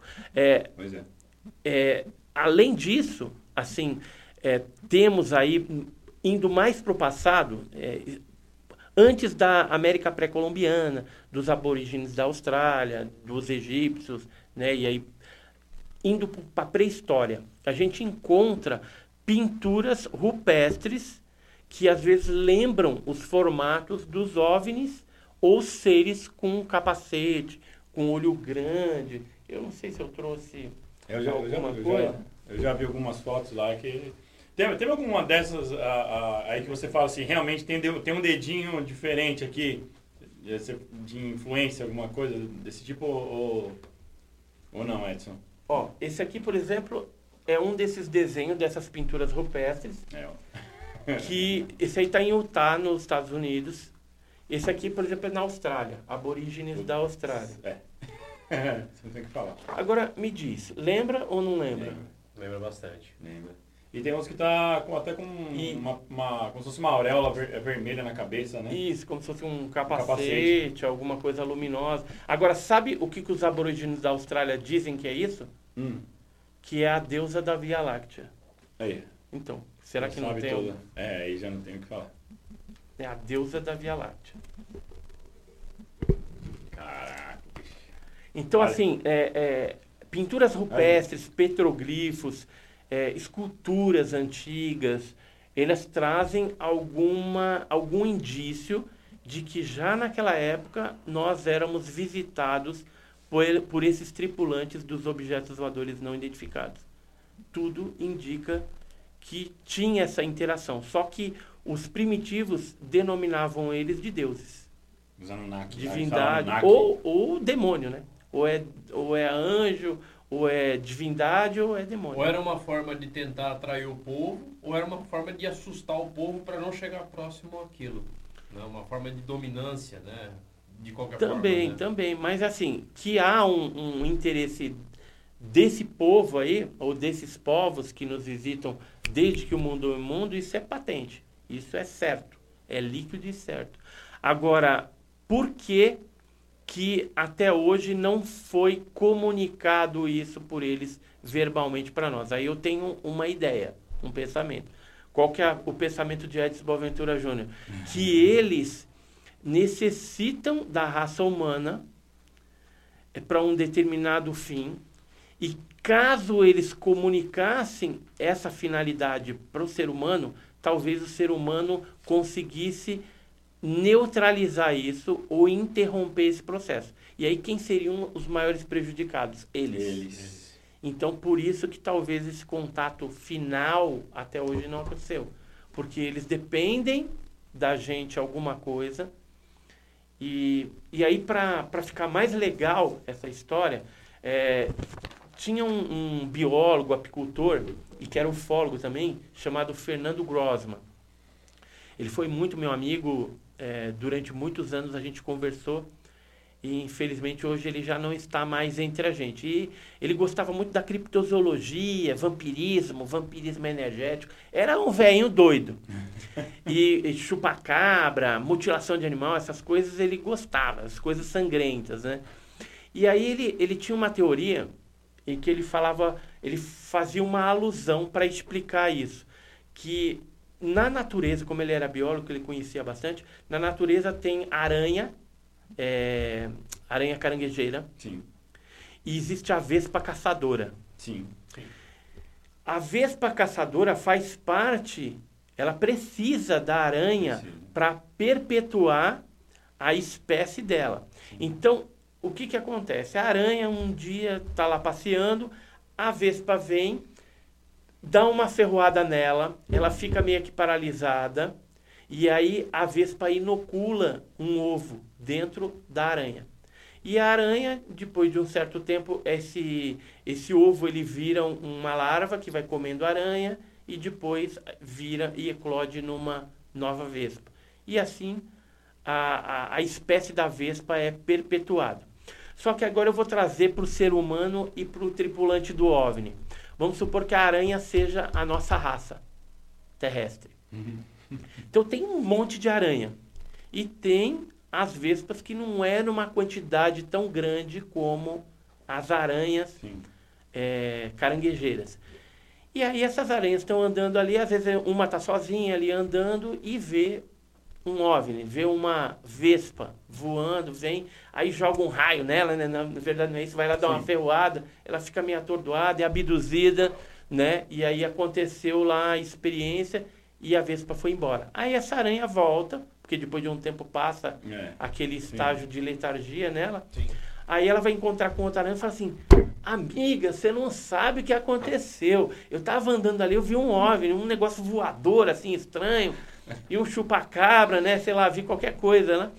E, e aí é, fiquei paralisado e tal, mas passou. Aí uma vai olhar para ela assim e vai falar: Você tá doida, filho? Isso aí não existe. É.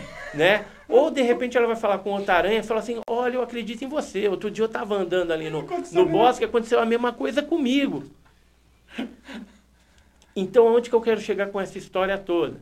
Que se a aranha soubesse é, qual que era a finalidade disso, aquela aranha que foi inoculada, ela se joga no rio e se mata e vai exterminar, acabar com a espécie das vespas. Então as vespas nunca que vão falar para as aranhas que a finalidade delas é essa. É a mesma coisa é a gente. Então, onde que a gente chega à conclusão que o Fernando Grossman falava bastante isso, que tinha um escritor chamado é, Charles Fort, que ele escrevia sobre criptozoologia, é, chuva de, de, de, sapo, de rã, casos ufológicos, coisas estranhas. E ele tinha um livro chamado O Livro dos Danados. O Livro dos Danados. E, e aí ele, o, o Charles Fort falava assim, alguém, tinha uma frase, alguém nos pesca. Ou seja, sempre vai ter alguma coisa acima da nossa civilização que a gente não vai entender, mas que é, tem o pleno domínio sobre aquilo que está fazendo com a gente. Então, quem é abduzido e tudo mais, eles têm o controle, não é a gente. Uhum. Né? Porque a gente está num, num, num, numa escala, numa escala evolu de evolução abaixo. Não, não tem. É, é que nem, por exemplo, você tem um galinheiro, por exemplo. Hum. As galinhas, do ponto de vista dela, vão enxergar você como o salvador. Não, o Não? salvador do Ah, mundo. você vai dar comida. Você é. você dá comida, Sim, você sim, sim. construiu lá o, o Sim. galinheiro, protege da chuva. Você você é o cara. Até que ela vai pra panela. Sim. Né? Que aí pega, um pega uma separada, não vai pegar para as outras olharem também o que está acontecendo, e leva lá e tume. E já vai para a panela e vira canja. Então é a mesma coisa. Nós somos cobaias humanas na mão desses tripulantes dos OVNIs. E tem essa de tipo assim, ah, estou entrando em contato com eles ali, não sei o que, venham aqui, aparece assim, e a pessoa, e a, o OVNI vem, ó, tá horário. que Eu já na nunca, eu nunca vezes. achei nenhum. Inclusive eu faço um desafio no ar. Se você aí se acha o representante do Sharon, do, do, dos extraterrestres, e que você domina essa técnica de chamar eles, inclusive, Ó. numa vigília, eu vou com você, a gente vai documentar tudo, filmar, mas eu quero ver se você realmente tem esse poder aí de chamar esses seres, porque eu já fiz esse desafio para várias pessoas e nunca ninguém me provou. E sempre, aí eles vêm com aquela historinha, não, que deve ter alguém aqui E que não tá que não tá né? harmônico, entendeu? Isso pra essa. mim é, não tem nada a É, ver. chama- Ó, é, ó, lembrei, Mas eu vou te contar uma coisa, Edson. O ET Bilu já teve aqui, viu? No quintal dele aqui, ó. brincadeira, eu te mostro esse vídeo. Mas tem, mas tem muita coisa, né? O pessoal que nem o próprio ET Bilu, né? É, não, isso aí é é palhaçada pra querer também, chamar, é. pra querer chamar. É, isso, isso aí era um cara que ele tinha um- umas terras e umas casas, ele vendia dizendo que ali era uma sociedade alternativa, né? E que Uhum. os ETs vinham pra lá e tal. E E aí, valorizar lá. e aí assim, o interessante é que o Bilu só aparecia quando esse determinado cidadão desaparecia. Ele entrava pro meio do mar, Olha o entendeu? olha o gancho que, ó, que tá Entendeu? falando. Quando ele Mas desaparecia, fica o Bilu... esperto que eu vou vender teu quintal, cara. E, agora, pensa um pouquinho. Você acha que um ET, um- uma criatura dessa, vai vir lá dos confins do universo para ficar escondido atrás do mato, você não vê nenhuma nave e tudo, e para falar busque conhecimento? Tá, tá, é só se ele é amigo do, do Major Causa que fala que os ETs de Varginha é um casal de anões grávidos, né? Então aí eu acredito. Vai saber se ele não é o filho do, do, do anão grávido lá. É igual, é igual o super-homem nunca tá com, o Clark Kent junto. É, nunca, nunca. né? Então, o, o né? Toninho nunca com carniça. Com carniça, né? você nunca com, com o, o Bilu também. Nunca dá. É, uma coisa incrível. Viu? A gente está aqui em Santo André, não é isso? Santo André. Santo André. Você conhece a estrada da Cata Preta? Sim. Conheço, Conhece? Lá teve um caso que aconteceu em 1977, no dia 25 de agosto 77. Como é que decora isso aí? essa- Sei lá, eu acho que eu, Eu sou não ET, decoro- né? Não, como é que decora as datas? Vai ver que eu sou Eu- ET. Eu, não- eu, não, fui eu, não, implantado. eu não consigo, eu decoro, decoro nem um aniversário. pessoa. Então, nesse dia teve uma viatura da, da PM que estava procurando negócio de carro, né? Porque fazia muita desova Desova, é, na, sim. de, de Sim. carro, né? Roubado nessa É, um área e tal. E aí eles chegaram lá e foto... Essa aqui é uma das fotos, tem várias fotos. É o, um close do objeto que eles fotografaram em 77. Foi analisado na época, foi dado como autêntico. Só que eu tentei ir atrás do dossiê, né, do, dos relatórios oficiais da Polícia Militar e me negaram tem. tudo. Fala que Negaram? não existe, é. Mas provavelmente tem, porque eu cheguei a conversar com um dos PMs, o que fotografou Mas, mas será que ele chega assim, ó, não, E- eu falo assim, não fala nada não. Não, ele já está aposentado, ele, ele falou, Não, contou, falou, não, a gente bem. teve lá, Tá. fui eu, o Marquinho, que é do, do Google lá, a gente esteve na casa dele, conversamos com ele, ele abriu o jogo, que viu, tal, vira um disco. Isso em 77, Agora imagina a aqui em cabeça Santo deles, André. hein? Você É. não fotografou, você fotografou um na Lions ali, Em, né? em São Bernardo do Campo, no Jardim do Mar. É. Fotografei. Aqui é de São Bernardo também, aqui, esse aqui, ó. Pertinho de casa. Quer ver? É, ó, Esse aqui. Olha, deixa eu mostrar pro pessoal esse aqui. Então esse aqui é o OVNI Esse o aí que pessoal... foi fotografado, saiu nos jornais na época. Mas imagina a cabeça da- 77. do- dos policiais, hein? Tô atrás de carro e vê um- uma nave. Ó, dá, dá pra ver janelinha, cara. Tem janelinha, não tem Esse, janela, né? esse daqui, ó, foi em. São Bernardo, dia 2 de setembro de 2016. Aqui, ó. Eu tava. É, esse pequenininho ali tá, tá um ampliado já. Essa parte preta embaixo dele, na verdade, não faz parte da estrutura. Ele era totalmente aluminizado e ele estava refletindo na parte de baixo o Parque Lazuri. Isso aí é o Parque Lazuri. Cara. Da termomecânica ali.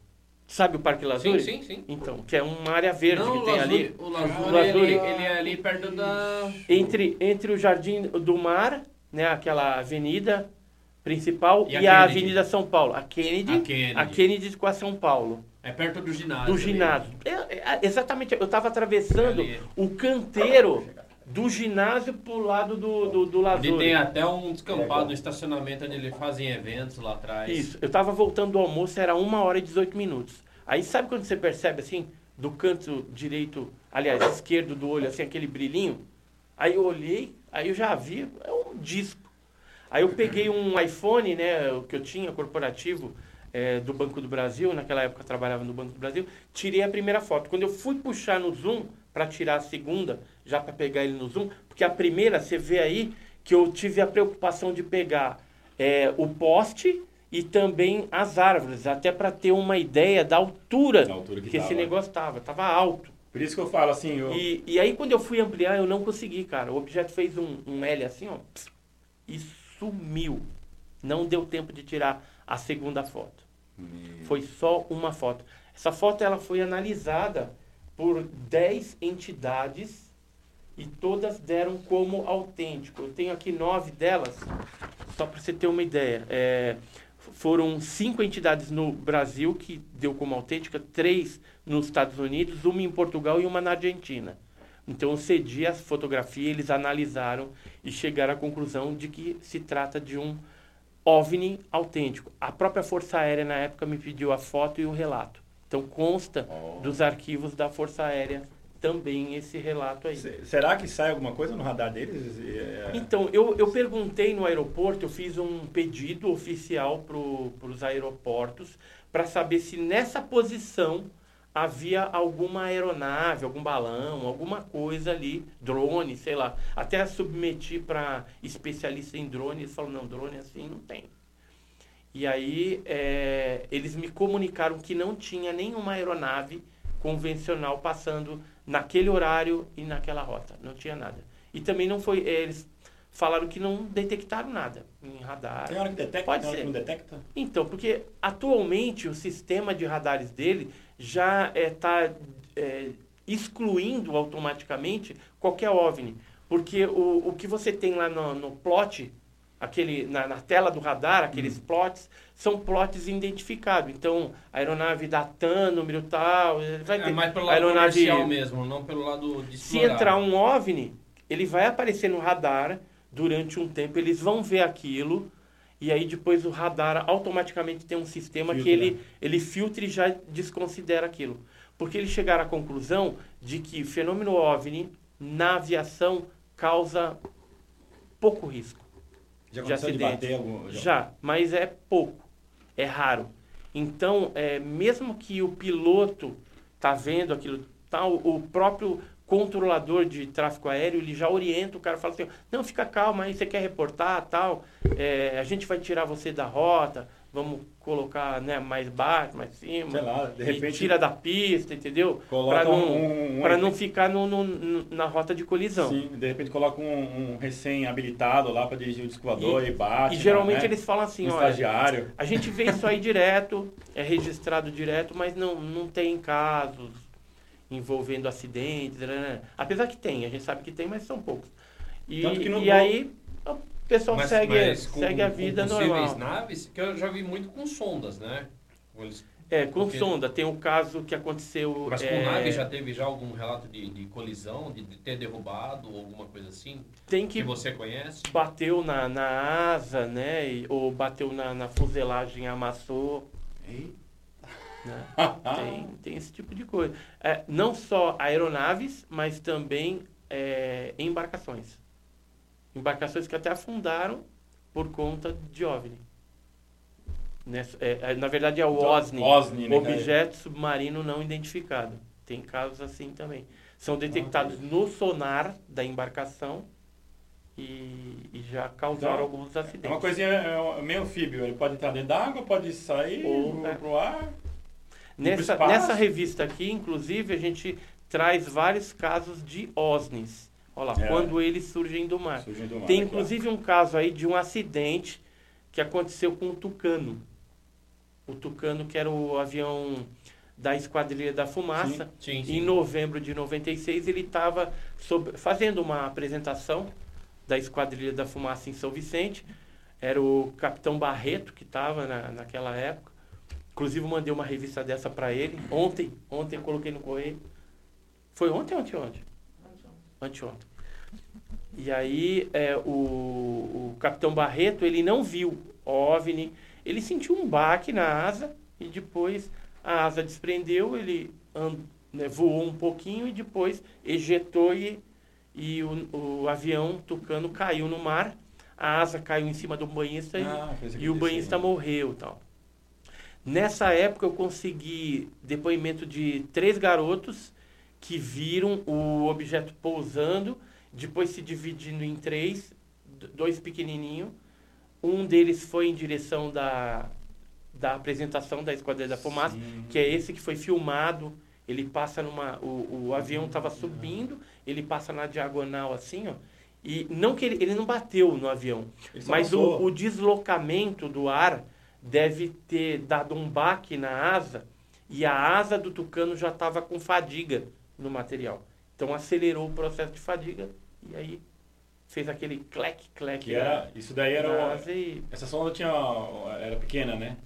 era pequena, era pequena. Que aí tem, é, o pessoal saber aí, tem, aqui, ah, tem os OVNIs, né? Que são, são as naves que são é, tripuladas. né, Tripuladas e tem as teleguiadas que, Que é são essas pequenas. Seria o é, drone deles lá. E, e tem um cara que estava numa embarcação ali próximo da, da Praia do Góis, ali naquela região, estava no iatezinho dele lá, ele viu o objeto, eu não lembro se era entrando ou saindo. Acho que na revista aqui eu cheguei a comentar isso. Acho que era entrando. Quer ver?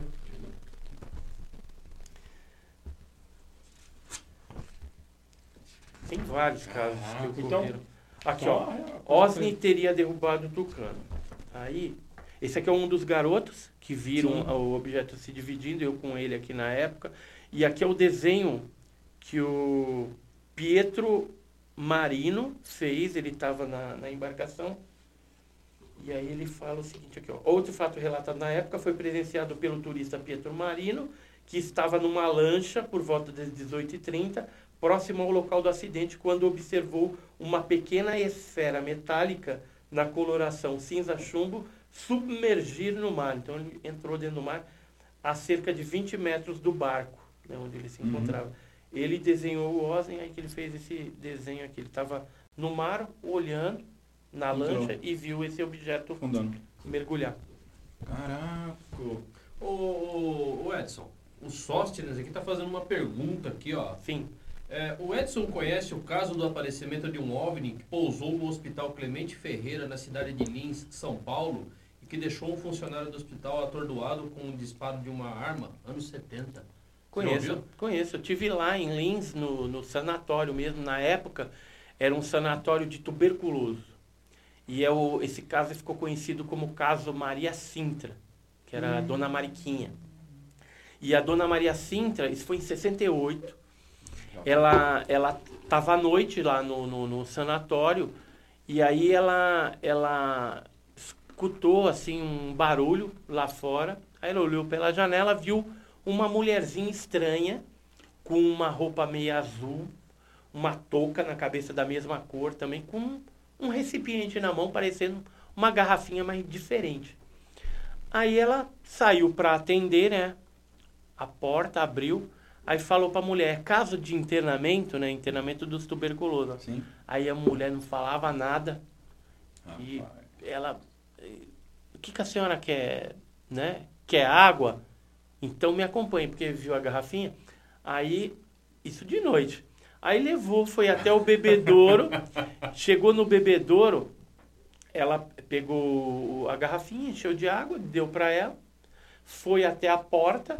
Aí essa tripulante bateu no ombro dela e falou assim: embaúra, embaúra.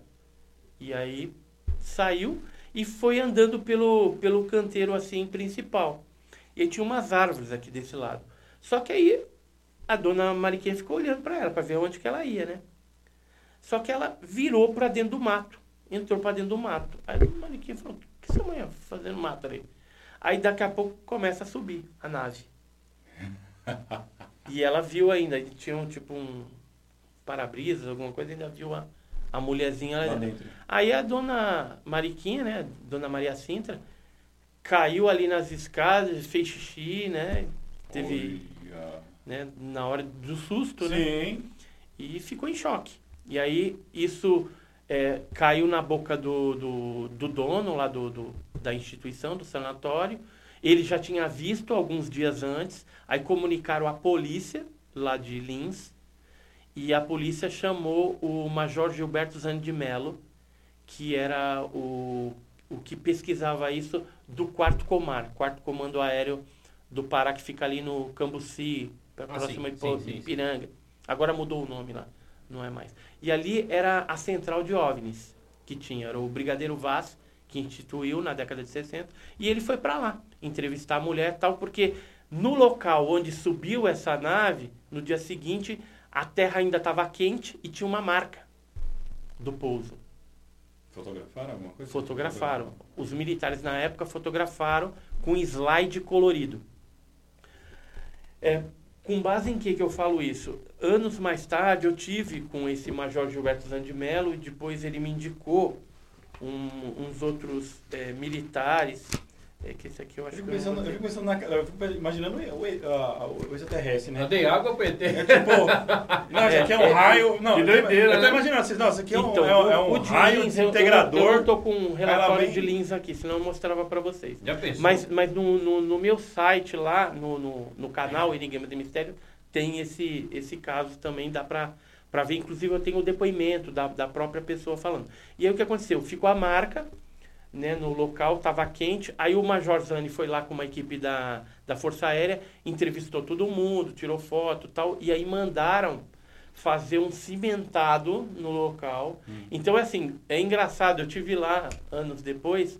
Você tem um pátio imenso desse sanatório e apenas um pedacinho assim com cimento, que é exatamente ali onde o objeto estava pousado, né, onde ele pousou. Então preservaram e ainda continua lá, será?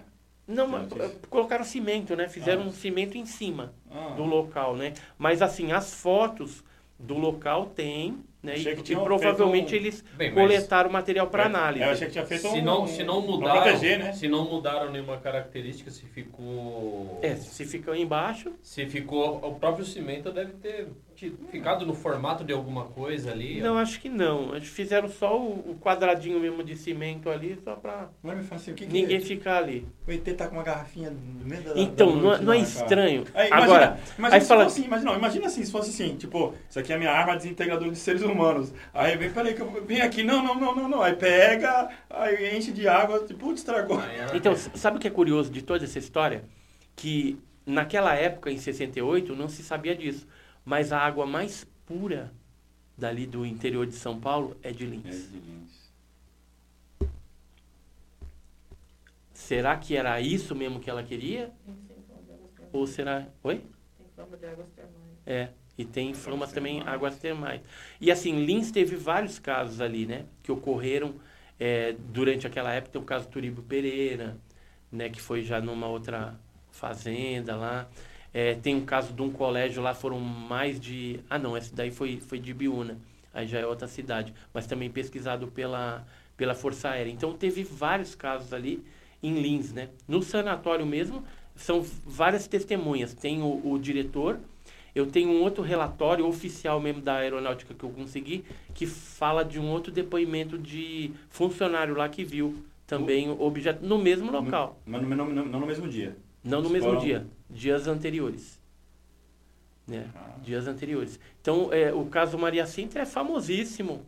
É, tem os áudios, ela dando depoimento, falando a respeito disso. Ela deu entrevista na TV Tupi para a Hebe Camargo no passado, mas eu acho que essa fita dela pegou fogo. Porque eu tentei ir atrás, mas não, Não consegui. não consegui. Entendeu? Que seria uma fita histórica aí é. do, do caso, né? Do caso Maria Sintra. Inclusive tem um grupo, eh, ele é de Spotify, né? O Hangar 18. Uhum. É uma galera que mora no Canadá e que faz coisa de OVNI também. E é os Oucas, né? E o, e o colega dele lá. Eles é, criaram o selo Embaúra, né? Porque é como a mulher falou Embaúra, Embaúra. Eles Sim. gostam muito desse caso aí de, de Lins, né? Nossa. Então, é, além desse caso, teve vários outros que a Força Aérea pesquisou. Nessa época, em 60, eles instituíram uma organização, é um órgão dentro da aeronáutica para pesquisar OVNI com metodologia científica e cientificamente, que chamava CIOANI, era Central de Investigação de Objetos Aéreos Não Identificados. Que tem. Que, é, que foi que estudou da noite oficial dos OVNIs lá? Foram eles que Não, estudaram? não foi. É, o quarto comar, porque assim, o Noite Oficial dos OVNIs já foi posterior. Era foi em 80 e- 86, 86, 19 é, de é, maio de bem pra 86. frente. E nessa época a gente tinha um militar que estava lá na. Tinha tomado posse no quarto comar em janeiro de 86, que era o Sócrates Monteiro, né, que depois virou brigadeiro, né? Hoje ele já é falecido, ex-brigadeiro Sócrates Monteiro.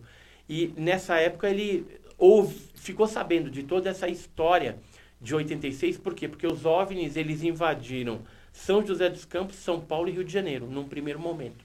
Depois teve uma onda de 10 dias até o dia 29 de maio, começou dia 19 de maio, até 29 de maio de 86, onde teve pouso de nave, abdução, Doideira. avistamento para tudo quanto é lado. Do caso, por exemplo, de maio de 86, só para vocês terem uma ideia. que isso, que isso daí, lembra, isso foi, foi tem dedinho seu aí nessa história, né? Da, de liberar os documentos lá. Eu, eu consegui liberar no Arquivo Nacional Eu- a- as fitas cassete, com o, o áudio da, dos pilotos e os Falando, eu controladores vi. de, de tráfego aéreo durante as perseguições. Porque o, o Arquivo Nacional estava querendo é, que fosse pago esse Sim. acesso. E aí eu bati junto ao, à ouvidoria, demorou quase um ano, mas a gente conseguiu liberar Era- gratuitamente para o pessoal. Era por Mas- minuto, né? Era uma coisa assim, era cobrado Era por por minuto, minuto, né? era cobrado Ai, por meu minuto. Ó, então, só para você ter uma ideia, em 19 de maio, que foi quando começou, apareceu São José dos Campos, Guaratinguetá, Rio de Janeiro, Belo Horizonte, Uberlândia, Araxá, Goiânia, Brasília, Chapada Diamantina. Mais de duas mil pessoas como testemunha disso. Aí, dia 20, São José dos Campos, São Paulo, Ribeirão Pires, eh, Rio de Janeiro, Brasília, Salvador, Bahia. Dezenas de pessoas. Dia 21, Santo André, Ipuaçu, Rio de Janeiro, Maringá, Fortaleza, Teresina. E aí vai, eu tenho todo a cronograma até o dia 29. Engraçado, eu não sabia que tinha... Até o dia é, 29 de maio. E depois teve alguns casos esparsos, mas envolvendo vários estados é, brasileiros, né? Eu não sabia que tinham visto aqui de Ribeirão Pires. Sim.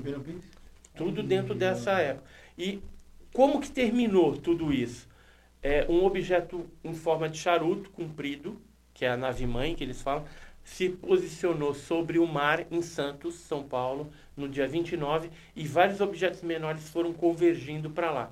Isso foi tudo detectado pelos radares na época, mas não, é, não foi acionado a- as naves de interceptação militares. No primeiro dia, dia 19 de maio, sim. Então, o que, que aconteceu no dia 19 de maio? O brigadeiro Otávio Júlio Moreira Lima, ele veio a público né, falar a respeito do assunto, mas daquela noite, o que, que ele falou? Ele ligou para o ex-presidente José Sarney, está escrito aqui, que ele ligou para o Sarney, é, acordou, a gente ficou sabendo que ele acordou à noite, que isso aqui foi de noite, e ele pediu autorização para o presidente da República, que era o José Sarney naquela época, é, se ele poderia autorizar a decolagem das naves é, militares de interceptação, porque eles, ele acreditava, o brigadeiro Otávio Júnior Moreira Lima, que era uma invasão que estava tendo de alguma outra nação. E aí o, o José Sarney, lógico, manda, e aí foi autorizado. Aí saiu Mirage, F-5 da base aérea de Anápolis, de Santa Cruz, e foi para tentar perseguir esses objetos. Só que não conseguiram naquela noite de 19 de maio. Teve um objeto, por exemplo, que saiu de 0 Mach, que estava parado, para 15 Mach. 15 vezes a velocidade é, é, é, do som. Enquanto que a aeronave militar da FAB estava a 1.02 Mach. Ou seja, deixou a aeronave militar no chinelo e foi embora. Quando ele percebeu que deu um juditezinho ali, judite é quando você trava Uhum. no, no, no, no- radar de bordo o, o, o objeto. Se você atirar, você atinge, porque está numa distância e numa velocidade ali que, se você atirar, você vai atingir. E parece que o OVNI percebeu a situação de risco e, ó, 15 Mach, tchau. Nossa, tá muito à frente de tudo. E, Tudo. e, e, assim, o caso Maio de 86, ele teve né, o envolvimento também norte-americano, como todos os casos mais importantes. Né? Eu estava falando que o, o brigadeiro, né, o brigadeiro Otávio Júlio Moreira Lima, esse aqui, Sim. ele fez uma coletiva, inclusive na época, na TV, para falar a respeito dessas perseguições, colocando aí os tripulantes né, das aeronaves de interceptação, os controladores, e também tinha o Alcir Leite, que era um piloto civil, que estava junto com Osiris Silva, ex-presidente da Petrobras, da Embraer também, e que ele eh, viu, na hora que estava chegando em São José dos Campos, viu um desses objetos. Pediu autorização para a torre para perseguir, mas não conseguiu também se aproximar. Viu só a luz. Ele e o comandante Alcir. O comandante Alcir também participou dessa coletiva. E posteriormente, num, num livro que o Osiris escreveu, que é A Decolagem de um Sonho, ele escreve toda essa experiência que ele teve com o comandante Alcir dentro de uma aeronave Xingu. Isso aqui é alguns documentos desse caso de maio de 86, é só alguns, mas Sim. é muitas páginas de, de documentação e o relatório final é esse daqui, que só veio em 2009. O brigadeiro Otávio Júlio Moreira Lima disse que ia liberar um, um relatório conclusivo do caso em 10 dias. Isso em 86. Só veio a público em 2009, que é esse daqui.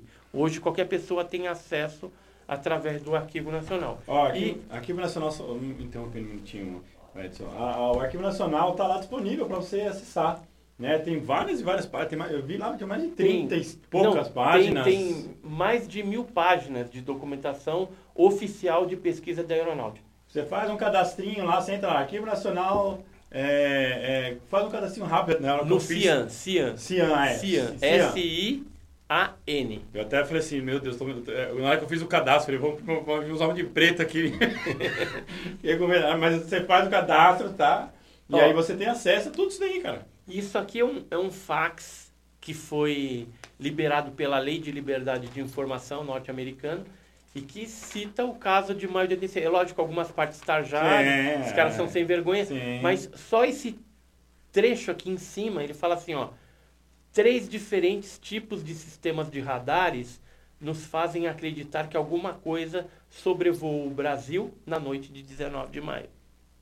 Três diferentes tipos de radar. Se você tem radarização, significa que é um objeto concreto, real. Ou Eu- seja, não é ilusão de ótica, não é alucinação coletiva, não é reflexo de Vênus na asa do vê, avião, né? como alguns astrônomos naquela época vieram dizer, esses malucos Bem, aí. e ninguém ia colocar caças atrás de nada, né? Não. E aí, se vocês verem, então, a- a- alguma coisa, né, tentar fotografar, fazer uma filmagem, e é, eu sempre falo pro pessoal tentar pegar algum ponto de referência, né, porque fala assim, ah, é, é a Lua, né, na hora que você vai tirar foto de um OVNI lá, é, ou da Lua, é, você vai ver, se- é Não, a mesma coisa, parecido, né, de noite, e até a brilhando. foto da lua do farol. celular nem Não, sai direita. É, é um farol, é, né, um farol de carro, não sei o quê, aí você vai lá, põe, filma a Lua, filma Ué, um ponto de referência, que legal. A, a Sandra Rodrigues, tá Uhum. aqui ó, pedindo, ó. Pede pro Edilson contar sobre o caso do, que aconteceu com ele em Minas, que ele foi parar em outro estado. Que história é essa, cara? Que eu fui pra Bahia.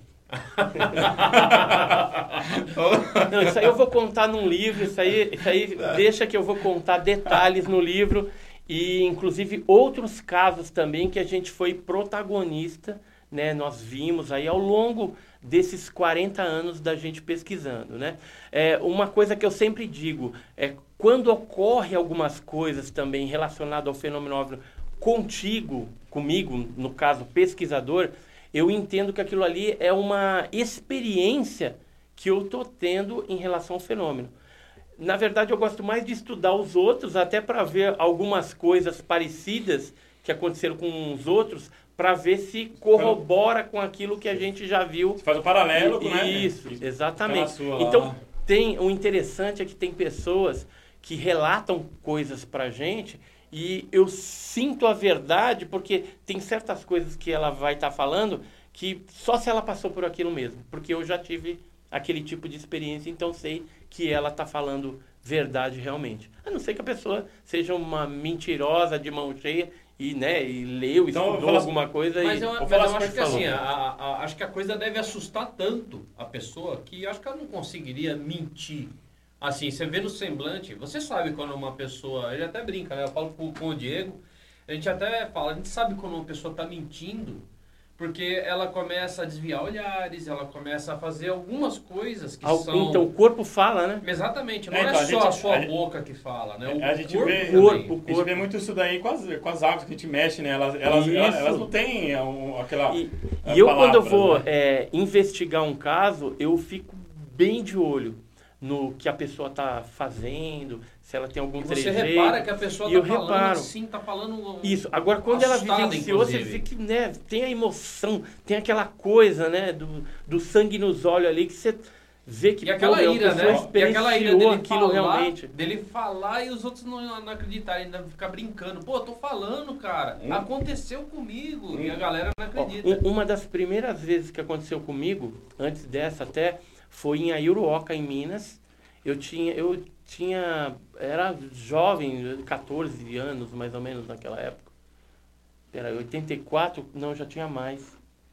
1984, tinha quanto? 17 anos.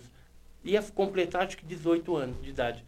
E aí fui para Iuruoca, que o Paulo Cronenberger, que era um pesquisador é, de OVNI, fazia pinturas e tal, ele fazia assim um, grupos, né, pagos, logicamente, ia para lá, você acampava e fazia vigília coletiva.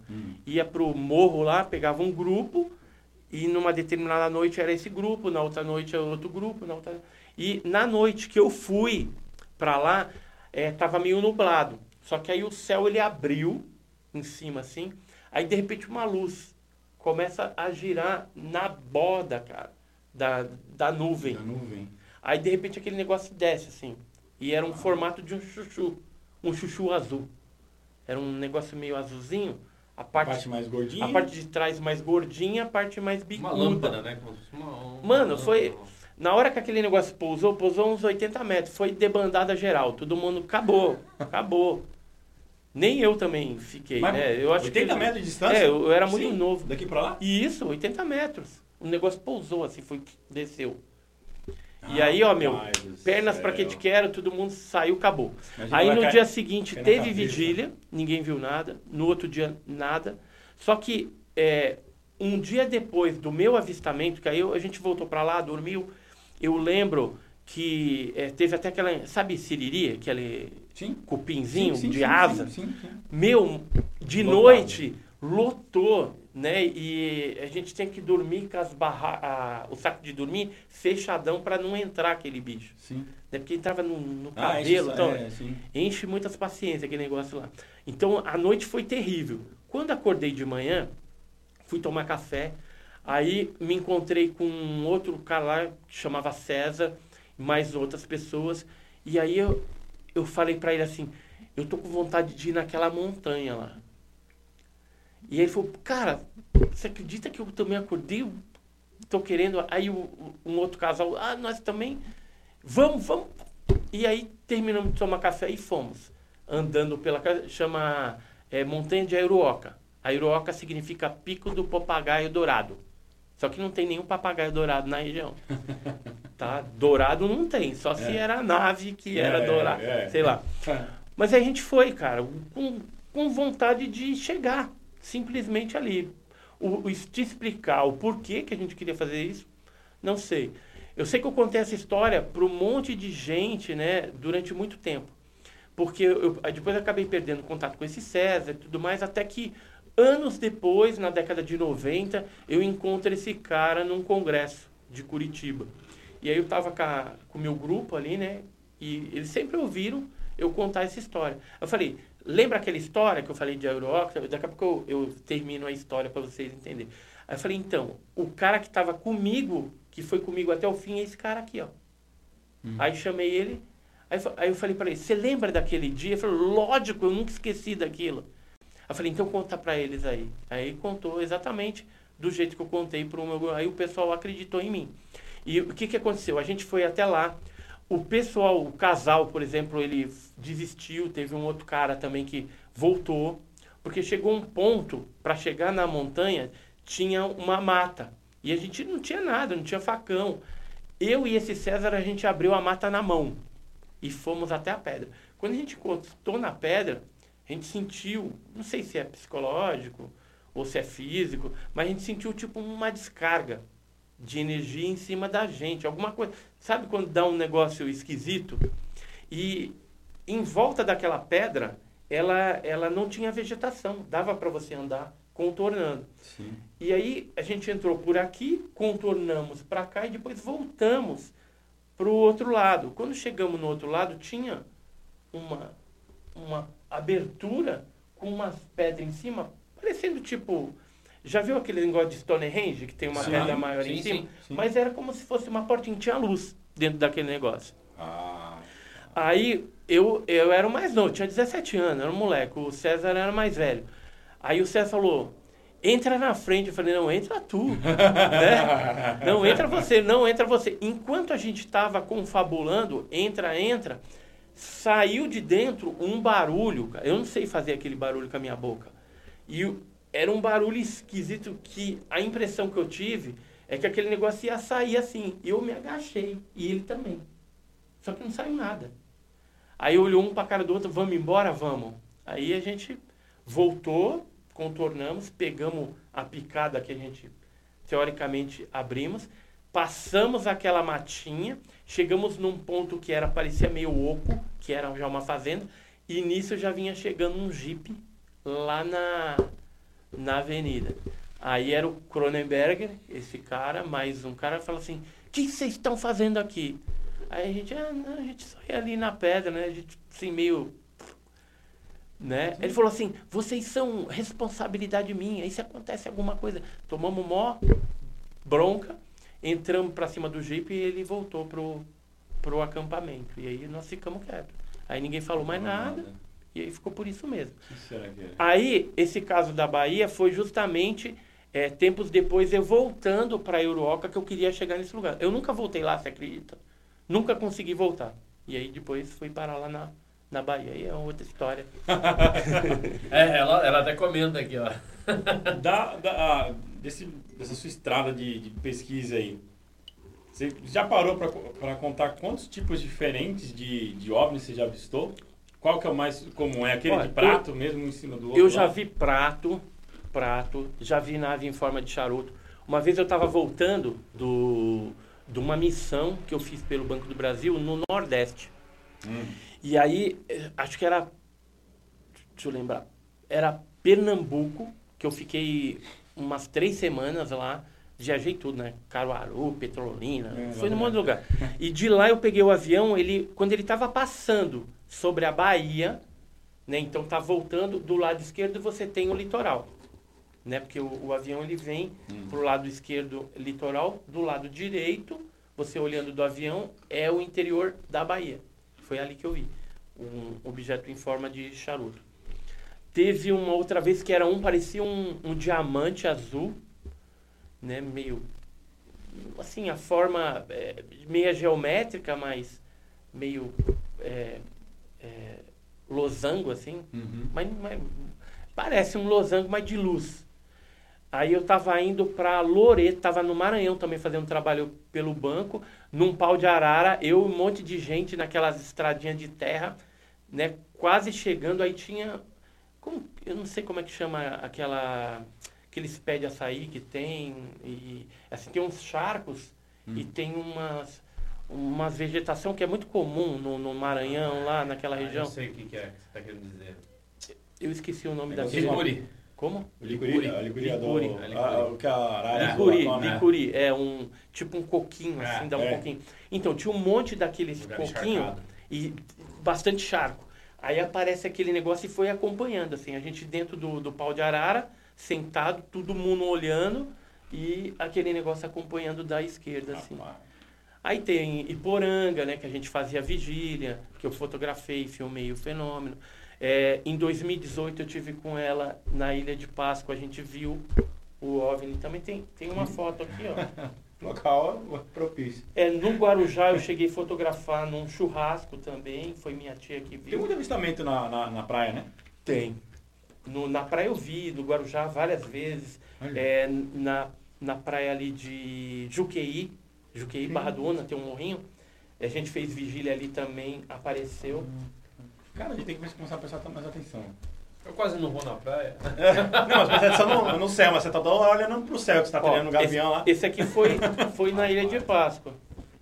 Esse foi na Ilha de Páscoa, também foi analisado, foi dado como autêntico. É disco, parece aquilo lá do meu amigo lá? tipo disco. Não parece uma imagem, sei lá? Sim. Isso aqui é, é, o ângulo que ele tá vendo, é, é, é- tá vindo de baixo, né?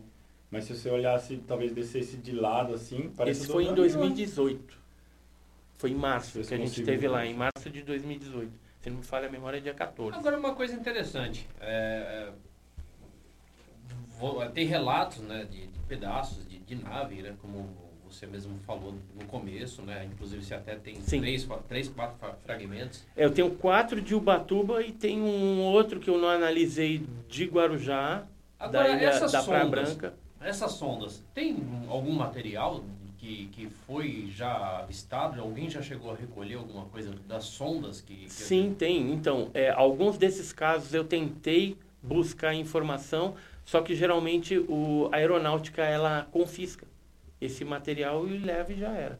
E aí você não vai saber mais. Não tem nem como saber o Não que, tem. que era, o que, É, que é, às vezes sai é. até no jornal, olha, o sargento tal pegou o pedaço e levou para análise. Aí você, olha, o sargento tal pegou no dia tal, aconteceu assim, assim, assim. Eu queria saber o resultado da análise. Aí o pessoal fala que esse documento não existe. E aí fica por isso Um mesmo. amigo entendeu? nosso num grupo, né? Uhum. Até falei pra ele, pra ele assistir, aí que para tirar essa dúvida, né? Eles colocaram uma câmera trape, uma câmera dessas pra filmar a vida noturna, curiosidade Sim, sim. mesmo pra ver, né? Aquela com infravermelho. Exatamente. E eles estavam filmando lá. Então no relato da- das filmagens que ele que ele tava que ele conseguiu captar, né? Na verdade não foi nem ele, foi o enteado dele, o enteado que mandou pra ele. É, parece morcego, parece gambá, parece uma raposinha, né? Um cachorro do mato. E apareceu isso daqui. Ele jogou até no grupo e perguntou pra todo mundo: o que, que vocês acham que é isso daí? O que, que você acha, Edson? Depois o Diego coloca ali pra todo mundo ver.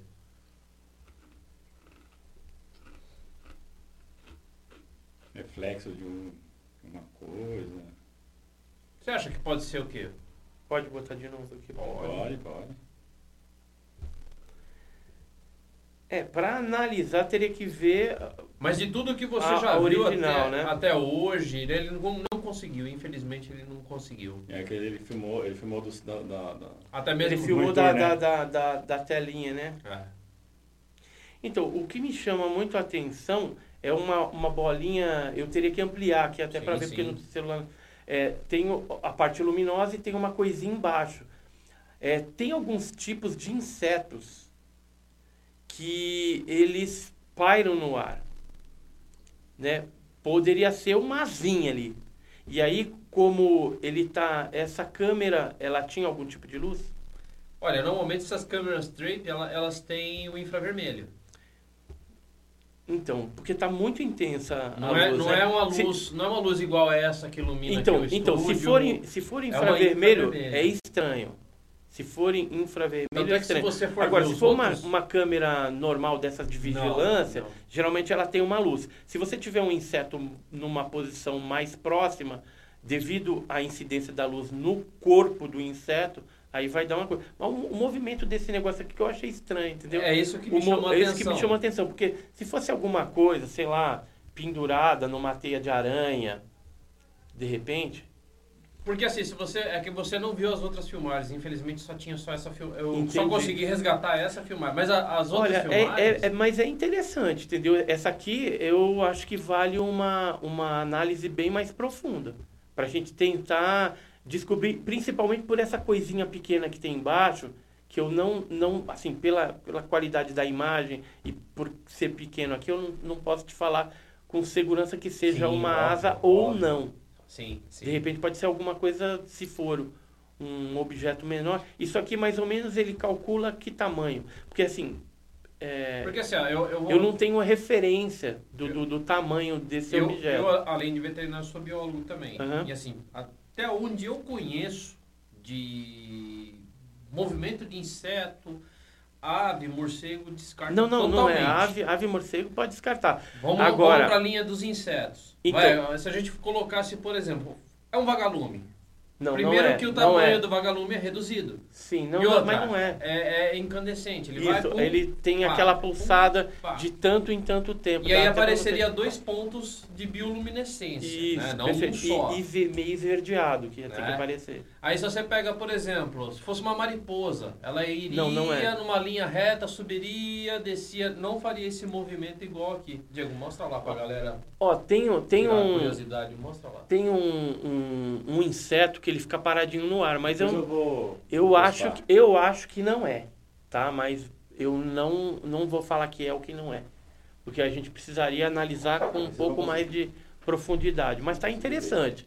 Eu acho que seria um, um vídeo interessante de se fazer uma análise, mas é, principalmente a gente saber os pontos de referência que tem ali Sim. que tamanho que é as árvores, etc. Ah. Até para a gente estimar a distância que isso daí estaria da câmera, para poder estimar o, o tamanho, quantos metros ou centímetros de diâmetro teria. É, tanto é que esse amigo nosso ele foi bem prudente. Ele não falou, olha, é isso, é aquilo. Não. Ele simplesmente ele falou, olha o que apareceu na câmera que, Que eu, eu- coloquei. Olha, eu tenho um monte de insetos que já foram filmados, assim, por engano, né? As pessoas que não sabem e tal.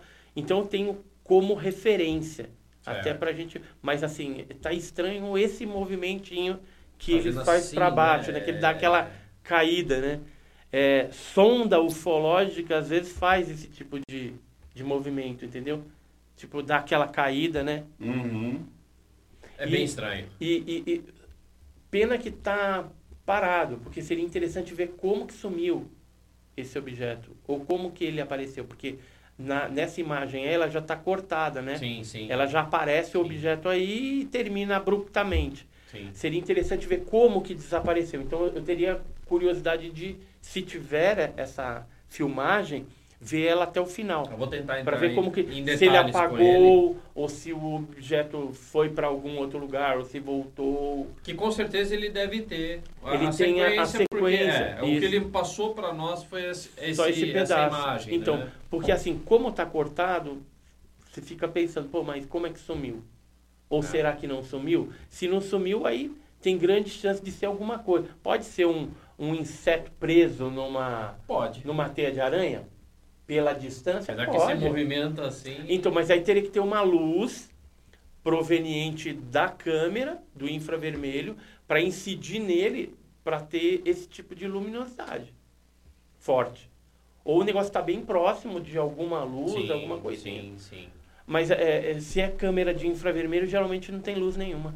É, isso que causa um É, pouco de, tem. de estranheza, É, né? é- se fosse câmera de vigilância noturna, essas que tem nas casas e tal, aí eu poderia até ficar bem balançado entre um inseto e um OVNI.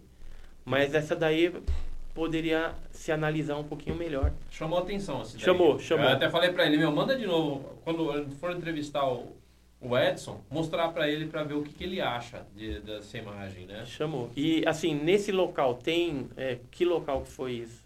Nossa, o que que foi que eu falei ontem pra você, Diego? Era- É São Paulo, mas interior. vejo aqui. Interior de São Paulo? Eu vejo Interior. aqui, eu vejo aqui a conversa. Você, você gravou áudio ou você escreveu? Não sei se é em Dayatuba. Então, ainda é um lugar mais. Tem bastante. Tuba. É próximo a Sorocaba. É Aham. próximo a Sorocaba. Lembra que a gente até comentou, né? Eu, não, eu agora me, não me apeguei a- a- ao local. Agora você Araçoiaba, da Serra, É Sorocaba. essa região aí, ela tem bastante incidência ufológica, né? Então pode ser, principalmente sonda, lá aparece demais. E, e existem casos, né, clássicos que ocorreram naquela região lá, é, em Sorocaba, por exemplo, 79, que né, saiu na imprensa na época, uns avistamentos que aconteceram lá. Década de 90 também teve bastante coisa, e principalmente com relação ao chupacabras, né? Sorocaba teve muito ataque lá de, de animais nas fazendas lá, Caramba. na década de 90.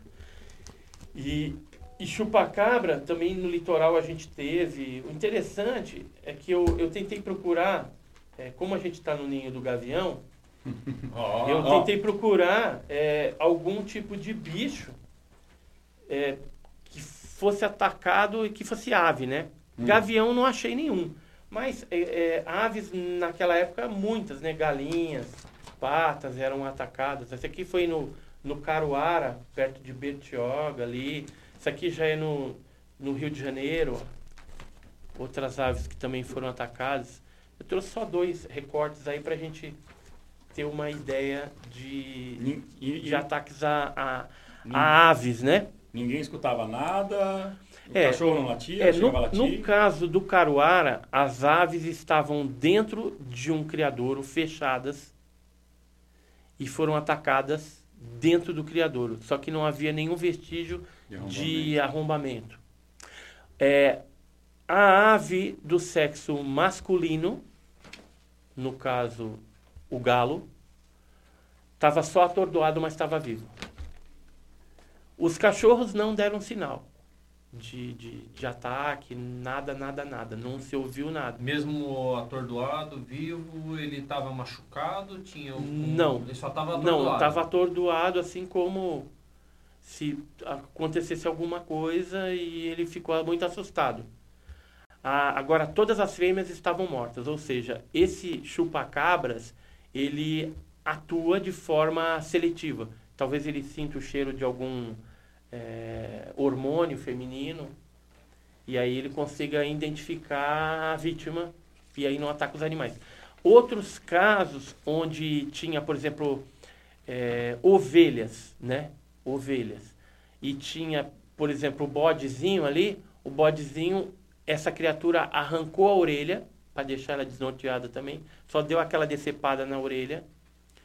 E as fêmeas todas mortas e sugadas, né? Foi retirado eh, o sangue, as partes líquidas e alguns órgãos internos também foram liquefeitos por uma substância verde gosmenta que em algumas das vítimas foram encontradas. Né? Chupacabras seria essa descrição aqui de cima. Eu peguei aqui uma árpia atacando um, um bodezinho, porque, assim, o interessante é que o chupacabras ele tinha garras, né, que lembra, às vezes ele tinha tipo uma presa, Alguém chegou a ver? Ver?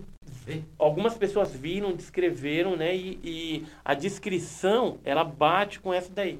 Só que assim, o chupacabras, ele não tinha asa. Ele tinha uma espécie de aleta embaixo do braço, pequena, e ele saltava, né? Parecia que ele... Sabe que nem um grilo que Sim, dá aquele... sim. Então, conforme ele saltava, ele abria a aleta e, e planava. Algumas pessoas que chegaram a ver essas criaturas, né? Então, era uma criatura totalmente diferente de qualquer coisa que a gente conheça. E tinha atrás também uma espécie de espinhos ou, ou crista, que geralmente era preta, parecendo... Mas toda vez que tinha um ataque de um chupacabra, né? Tinha avistamento de luzes ou alguma Tinha. coisa? Então, nas noites anteriores, ou durante ou posterior, eram avistados OVNIs naqueles locais dos Então, ataques. assim, Sempre à noite. Sempre à Poderíamos... noite. Sempre à noite. Que, que ele- ele- Sempre ele à noite, sempre à noite. Ou a da- na tardezinha para noite, ou na madrugada, já pouco antes do amanhecer. É, esse horário era o horário mais procurado por olho- essas olho- criaturas. E o olho brilhava quando o pessoal- relata alguma coisa do olho, brilhava, se refletia alguma coisa. Gato. geralmente era vermelho. Ah, então, Era vermelho. é noturno E, mesmo. e teve pessoas também que chegaram a ser atacadas. Eu tenho um caso aqui numa revista espanhola que tem até uma foto. Não sei, melhor não mostrar isso aí não. E, e a foto, ela traz um, um guatemalteco, né, da, lá da Guatemala, que foi atacado aqui.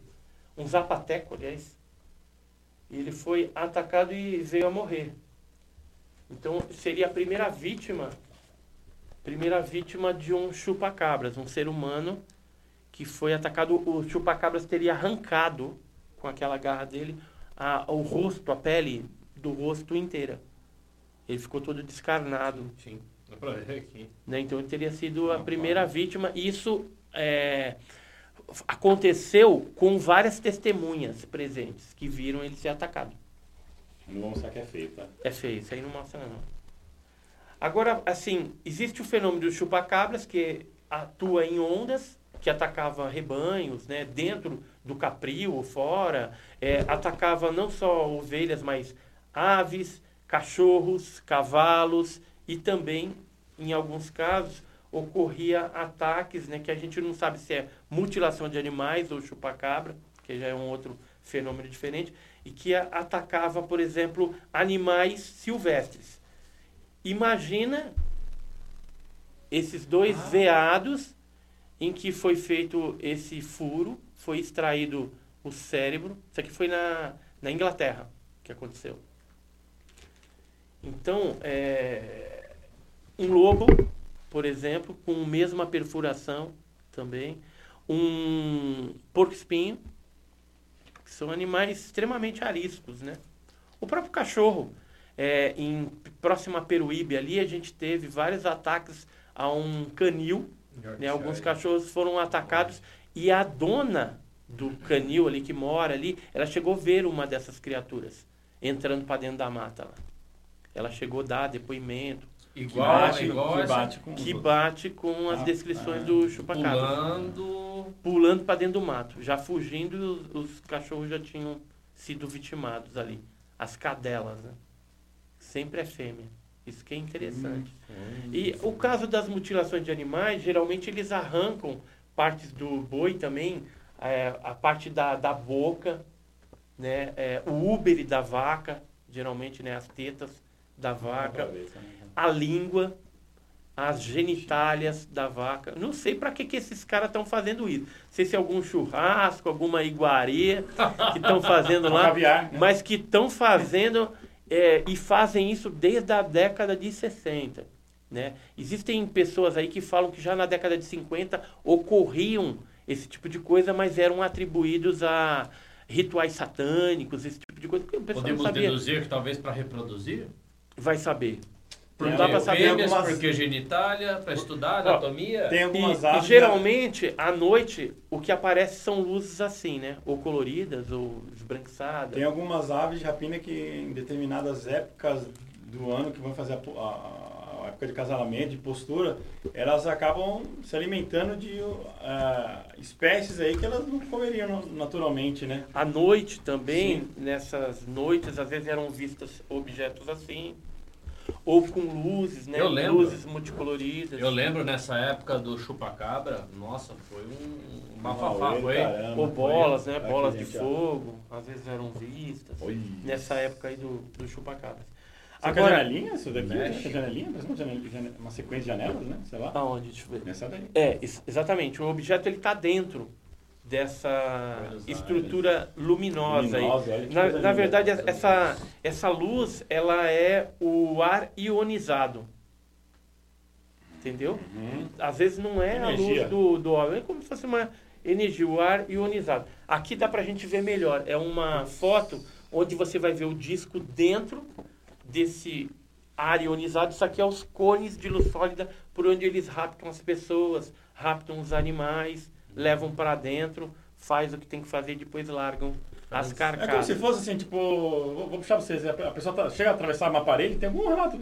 Já, eu já vi umas coisas de, de, tipo, a pessoa tá dormindo, ela, ela levita e sai pela janela, já viu Isso, então, disso? nas abduções ou visitas de dormitório, que hoje a gente tem dois fenômenos. Abdução, que pode ocorrer com carro e tudo, para dentro, numa área isolada, e a visita de dormitório, que pode ser em cidade ou zona rural. E aí o que, que acontece? O objeto vem, fica em cima da casa, do lado, projeta um foco de luz e a pessoa é sugada para dentro da nave onde eles fazem as experiências e depois retornam a pessoa flutuando, inclusive atravessando parede. Já, é. Atravessando falar- parede, E eu janela te falar, fechada. Edson, que isso quase aconteceu comigo. É, olha lá, os relatos, os relatos agora. Ó, depois disso daí a gente pode en- engatar o videozinho, você mostra pra ele o vídeo- Ó, os videozinhos lá. Só, lá. só, só para falar uma, coisinha antes da gente entrar nessa coisa, é, a gente está falando aqui de ataques, né? Sim. Então, com luzes, né, nessas mutilações. O pessoal confunde muito chupa-cabra com chupa-chupa. Chupa-chupa é um fenômeno que ocorreu no Pará, Maranhão, Amazonas, região norte, na década de 70, investigado pela Força Aérea Brasileira, o primeiro Comando Aéreo do Pará, capitão Urege Holanda, sargento Uhum. Flávio Costa e outros que fizeram ali, tiveram contato. Que tinha que criar de capacete. o próprio com- capitão Urege parece que foi implantado. Ele Ah, disse que tinha um negócio no, no braço, tem isso filmado. E aí eles fotografaram as luzes que jogavam foco de luz em cima das pessoas e esses focos de luzes eles chegavam a causar algumas perfurações onde a gente acredita que eram sugados também é, sangue e material genético das pessoas atacadas, dessas populações Posso ribeirinhas. fazer uma pergunta? Aqui tem um, um- uma Esses- foto esses da época luz? mostrando o Será que é por isso que tem um hematoma. monte de gente cansada? que- Esses feixes de luz, que muitas das vezes perfuravam, tá? A incidência maior era com mulheres? Eram. O, no caso é, do chupa-chupa é, lá no, no, no Pará, a maioria eram mulheres atacadas. Embora, vez ou outra, o homem era atacado, só que era em área Mas diferente. numa Na, porcentagem... na mulher, na mama. geralmente era em cima do seio. E no homem, geralmente era no pescoço. Mas numa porcentagem, de- o ataque, o ataque é o quê? Uns 80% mulher? 90% mulher, 10% homem. Então poderia ter alguma relação realmente com alguma Com coisa reprodutiva, alguma coisa que eles estariam Que eles estavam interessados que a mulher tem. A fêmea Que a em geral, fêmea, né? a fêmea em geral tem. A fêmea em geral tem. Aqui algumas outras fotos da época do chupa-chupa. E aqui são. Aqui é a Fazenda Jeju, onde houve pousos também.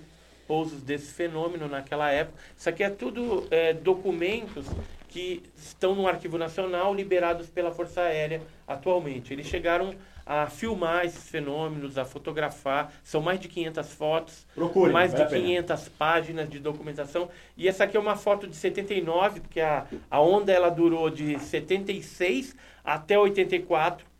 E em 79 é que foi já em cima de Manaus um piloto da Varig que eh, fotografou esse objeto em forma de, de disco, né? De, de, de- Uma tampa de panela, Uma né? tampa Parece de uma tampa de panela. panela, né? E, e esse, esse fenômeno aí ele é bem parecido e com outros observados em outras partes do mundo. Por exemplo, em Yungay, no Peru.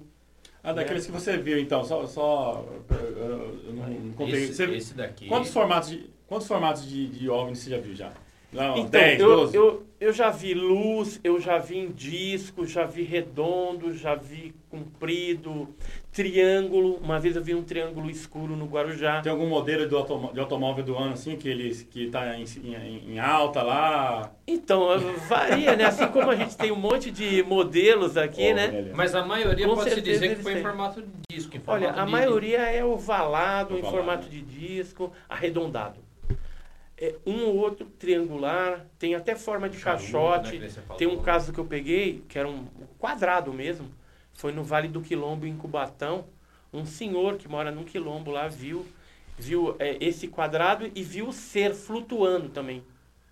E, e a bolinha do lado, o ser aqui, ó, voando, Ah, que loucura. parecia tipo um robô, né, voando com a, com a luzinha do lado, os dois voando assim, ó.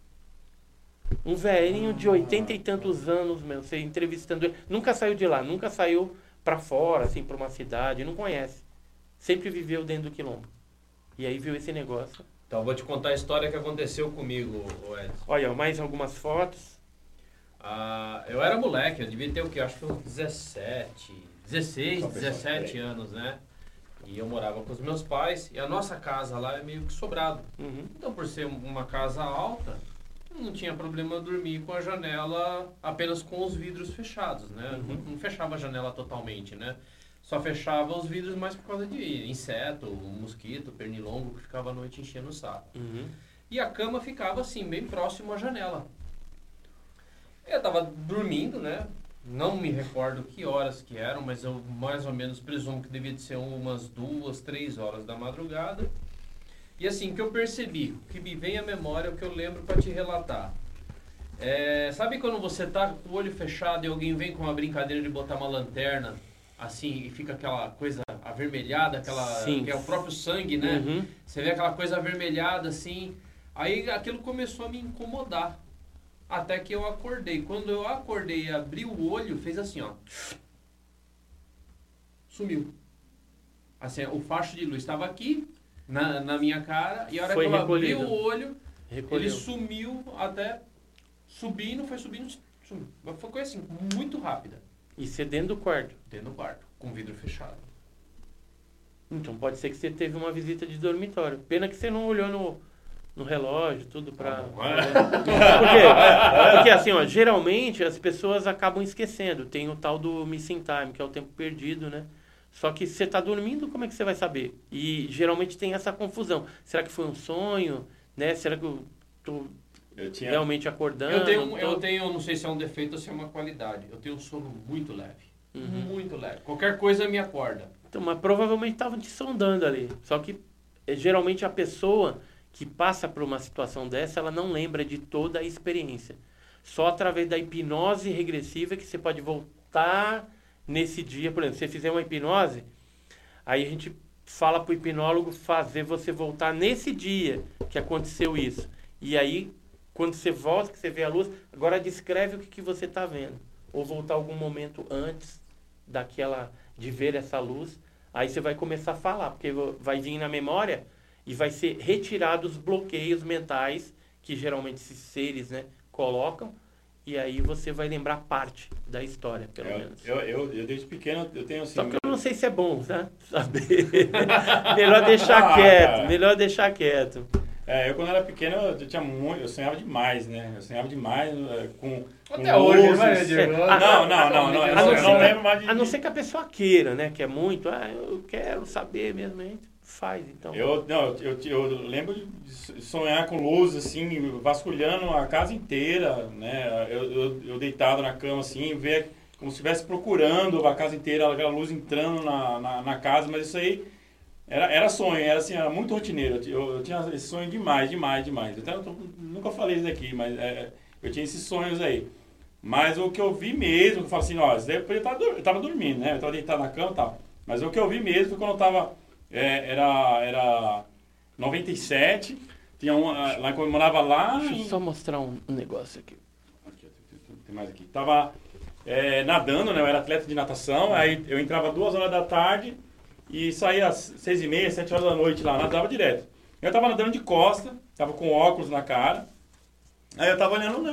Tava nadando de costa, tava olhando pro céu, né? E aí eu vejo um, um- objeto assim eh, se movendo, né? eh, muito rápido assim, ele, ele cruzou o céu num piscar de olho, né? Ele fez um como se fosse em ângulo, em ângulo agudo assim, né? Ele fez assim, assim, assim. Aí parou mais ou menos na em cima de onde eu tava ali, né? Mas tava muito alto, muito alto. Né? Ele cruzou muito rápido, não tinha drone na época, não tinha nada.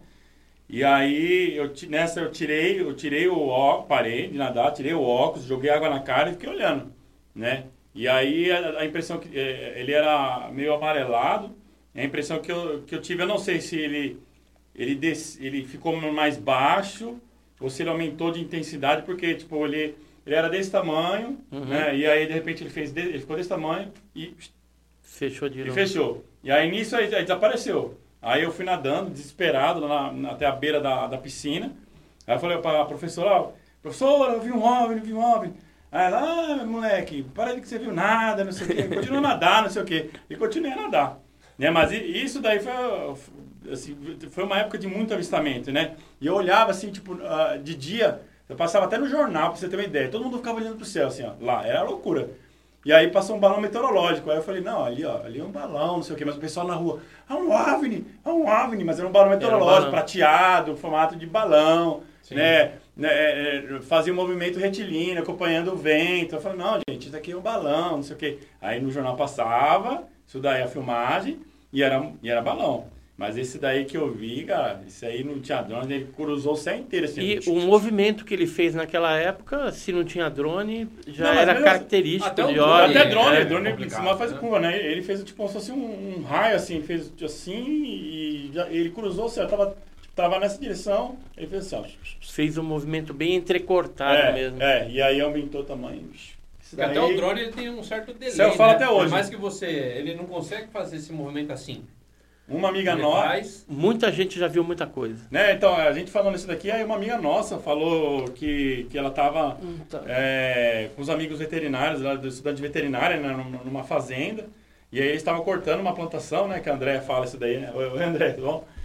E aí ela, ela fala que quando eles apagaram as luzes, veio um, um, um OVNI, parou na- no carro da frente, assim, em cima do carro da frente. Não foi isso que ela falou? Uhum. E aí o pessoal desesperado, ela dizendo assim, me, me, ab- me leva embora daqui, não sei o quê. O pessoal, não, fica quieta. Eles começaram a brigar, assim, e aí quando eles acenderam a luz, o objeto saiu de cima do carro lá e foi embora. E aí eles não voltaram mais lá, Viu, desesperados. André? Você ficou brincando Olha. com esse negócio? Eles têm predileção em pegar mulheres, viu? Ó, Fica brincando, vai. é, vai. Ó, essa imagem aqui da Árpia, né, atacando um cabrito montês aí. É, é, isso é, é Então, isso acontece. acontece, Isso acontece. acontece. É, teve é, algumas pessoas naquela época do chupacabras, né, que falavam que eram animais predadores. A gente sabe que é, uma árpia, por exemplo, ela poderia fazer isso, só que o, a forma depois dela matar esse Totalmente animal é diferente. totalmente diferente do, da atuação do É, eu, chupacabras. lembro, eu lembro que. assim, Embora lembra um pouco. Eu- V- eu Vamos imaginar, lembro- de noite ela ataca? Não. Não. Só durante o dia? Então já, já descarta total por Ela causa é É, disso. né? tem, tem, um, tem um episódio, né, que o pessoal, até na época, nossa, é isso, é aquilo. É, na Amazônia, né, tem as tartarugas, os tracajás da Uhum. Amazônia, né, tem um período que eles têm a postura. E então são várias fêmeas que saem para fazer a postura, eles aproveitam a, a quantidade de até uma questão de segurança Uhum. e se encontravam muitos tracajás virados.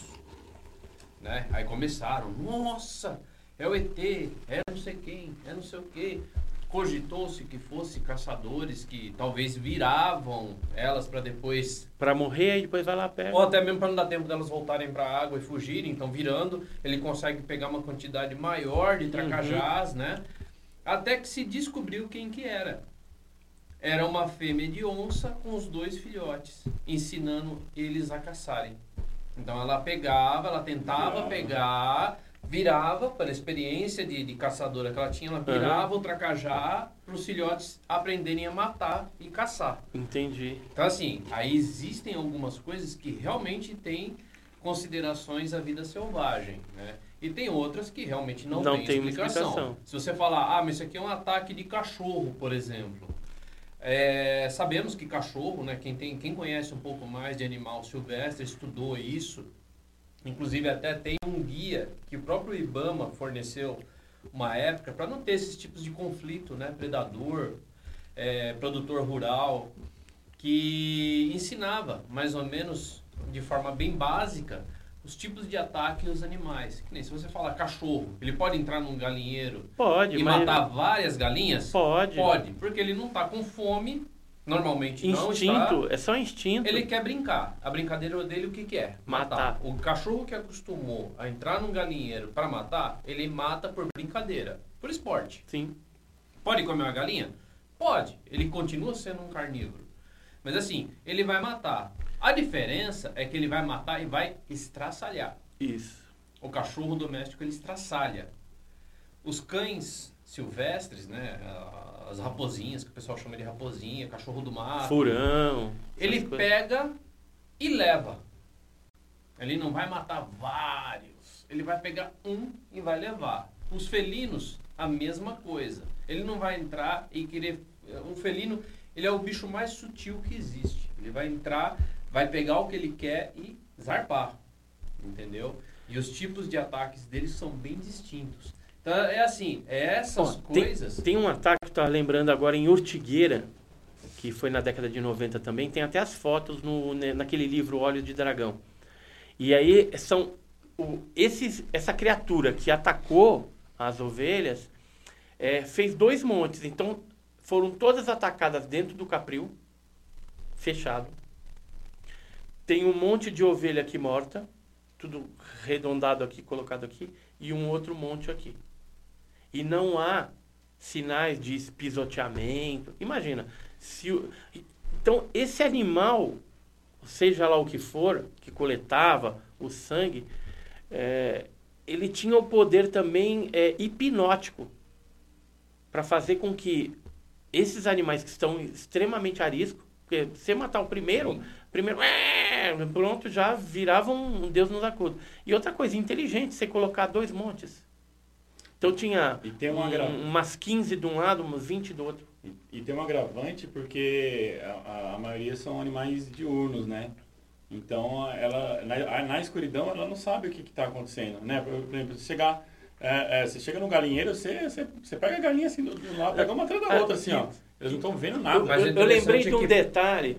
O, o, o, Carlos Alberto Machado, aquele pesquisador, que ele foi bem a fundo nisso. Ele construiu, junto com um amigo dele lá, um, uma, uma jaula para botar. Porque tinha sítios que estava tendo ataque direto. direto. Então, se fosse algum animal é, predador, assim, silvestre, lobo do mato, jacuatiri, sei lá, alguma coisa aí, furão, ele ia pegar. E aí o que, que ele fez? Ele botou a câmera filmando o, o a jaula, botou lá o, o a ovelhinha. E o que, que aconteceu? Chegou certa. E era uma fêmea também, colocou lá a fêmea.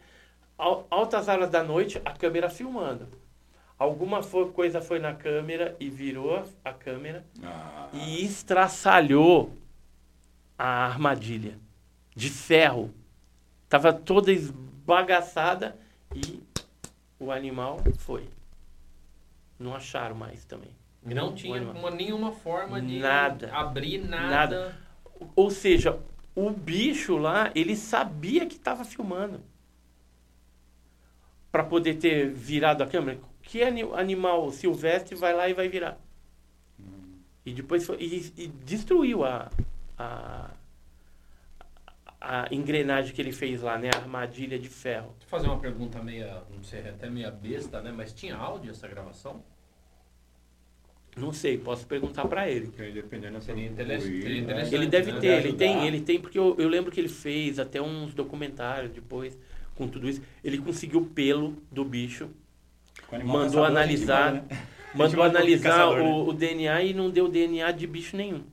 Tipo, Sim. não era algo identificável. O exame de DNA não, não classificava ele como felino. Dentro como do genoma que nós conhecemos não tinha nada, nada que, que batesse. Totalmente diferente.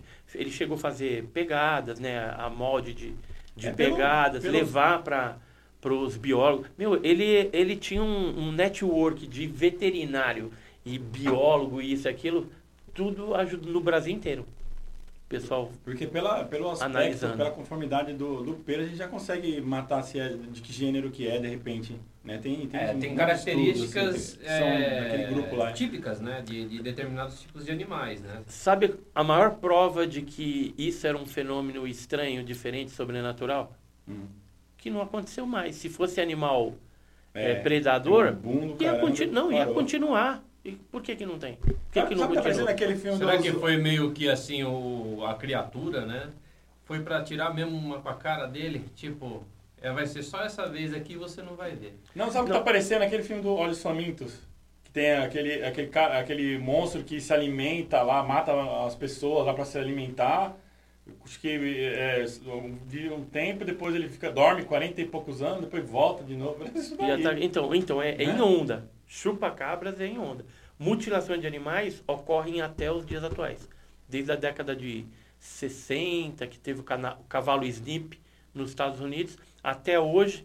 E apesar que a maioria dos ataques atualmente é a Argentina. Que eu lembro- tem muito gado, né? Eu lembro que aparecia direto Então, no, E lá- ovinos, né? Tem muito lá ovino. tem Passava no- ovinos também. Passava no, no Tem muito ataque do, lá. Passava no programa do Gugu, lembro, lembro que eu assistia no Domingo Legal lá, eu assistia um monte de. de, de tinha uma, É, um mas monte tinha, de gente tinha lá. muito sensacionalismo, Sim, sim. tá? Naquela Mas foi, época. foi naquela tinha. época que foi aquele hotspot, que foi aquela, aquele É, fervor, né? Os caras pegavam uma raia, falavam É, que era o chupacabra, era umas babacanas. É, é, é, o menino, É. Do, menino do Rio, né? É o menino do Rio, falava um uns negócios. O cara com óculos escuros com capuz. É, então, mas aí, ah, é, mas aí que tá. É, depois dessa época que teve esse boom aí, voltou a ter alguma coisa? Porque eu não vi falando mais nada na, na televisão. Foi 90, foi... De chupacabras, não. 96, Foi- foi mais- 97. foi mais ou menos- Mais ou menos É, né, é, foi, acho que foi depois, foi Foi depois do quando você assistia a banheira do Gugu, né? Eu assistia, eu assistia pra... Adolescente, sabe como que é, Aí viu né? o chupacabra, Ficava, opa, não, "Ô, peraí." Mas, mas você entende que é, é, é- Foi mais de 96. que parou. É, Depois que aconteceu o caso Varginha, aí começou o chupacabras e aí foi até princípios dos anos 2000, 2000, 2001 e aí parou. O, o, ápice foi 99, 97, 98, 99. O que eu me recordo, pelo menos da, da, da época do chupacabra, o negócio pegou mesmo foi em 96, 97. É, 96, E 97, aí 98. começou os relatos mesmo, México, América Central, América do Sul. É, eu escutava pouca coisa da América do Norte, às vezes alguma coisa da Europa, mas a concentração maior era aqui as Américas, Uhum. a Central e a do Sul. Você acha que vai, vai repetir? Não dá pra saber, né? Sabe? Não dá pra saber. Se for algo temporário, vai voltar. Porque assim, ufologia, ela trabalha com padrão. Quando foge do padrão, já, já fico meio assim. Agora, se tem padrão... Porque o que acontece aqui é exatamente igual o que vai acontecer no Japão, que vai acontecer no, nos Não tem Unidos. distinção por território. O modus operandi é igual. É Porque fala assim, ah, é, é, é, ah, ele tá naquela região, porque é, antes, de- antes. Você tá com sede? Eu vou pegar uma água. Deixa eu só, deixa eu só concluir isso aqui, que só preciso de, de você aqui. É, é, fala assim, ah, é, ele está se, apro- se aproveitando de algum minério que tem naquela região, por isso que aparece sempre. E aí eu queria que você mostrasse, eu, te- eu mandei no seu celular, mostra pro, pro Edson antes da, de você tomar uma água aí. Eu te mandei no, eu te mandei no WhatsApp, é, esse é de, é de Tapiraí, do meu amigo. Tem umas, umas fotos, tem a foto do meu, do meu cunhado aqui, que eu vi um negócio lá, depois eu te mostro. Do cunhado deixa pra lá. Isso é uma foto. Aí pode Agora aqui o vídeo. Esse foi quando é, ele, ele tava se mani- o OVNI estava se manifestando diferente, né? Esse aí depois eu, eu, te, eu te mando de dar um Ah, zoom esse aqui é um. É tipo um.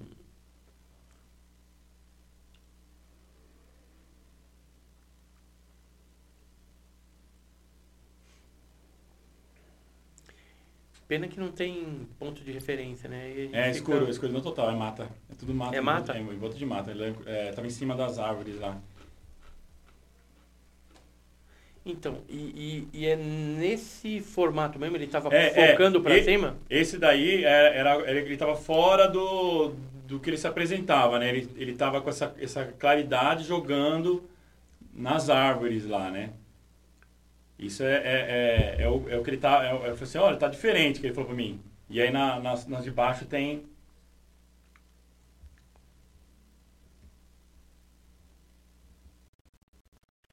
Esse é aquele que sempre tá aparecendo lá. sempre.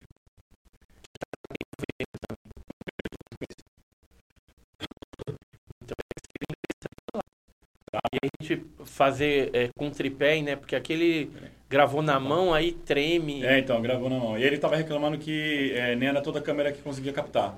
Esse aí é, é como ele se apresenta normalmente. E aí se a gente conseguisse dar um zoom. Como é que tá no WhatsApp? Acho que você abrir É, pelo, dá. pelo player lá, você consegue dar um zoom lá. E aí esse zoom você, você vê a. ele girando por- no, no centro ali, né? Isso também em cima da, das Nas árvores, é. Ele tá lá, cima, lá, lá na mata.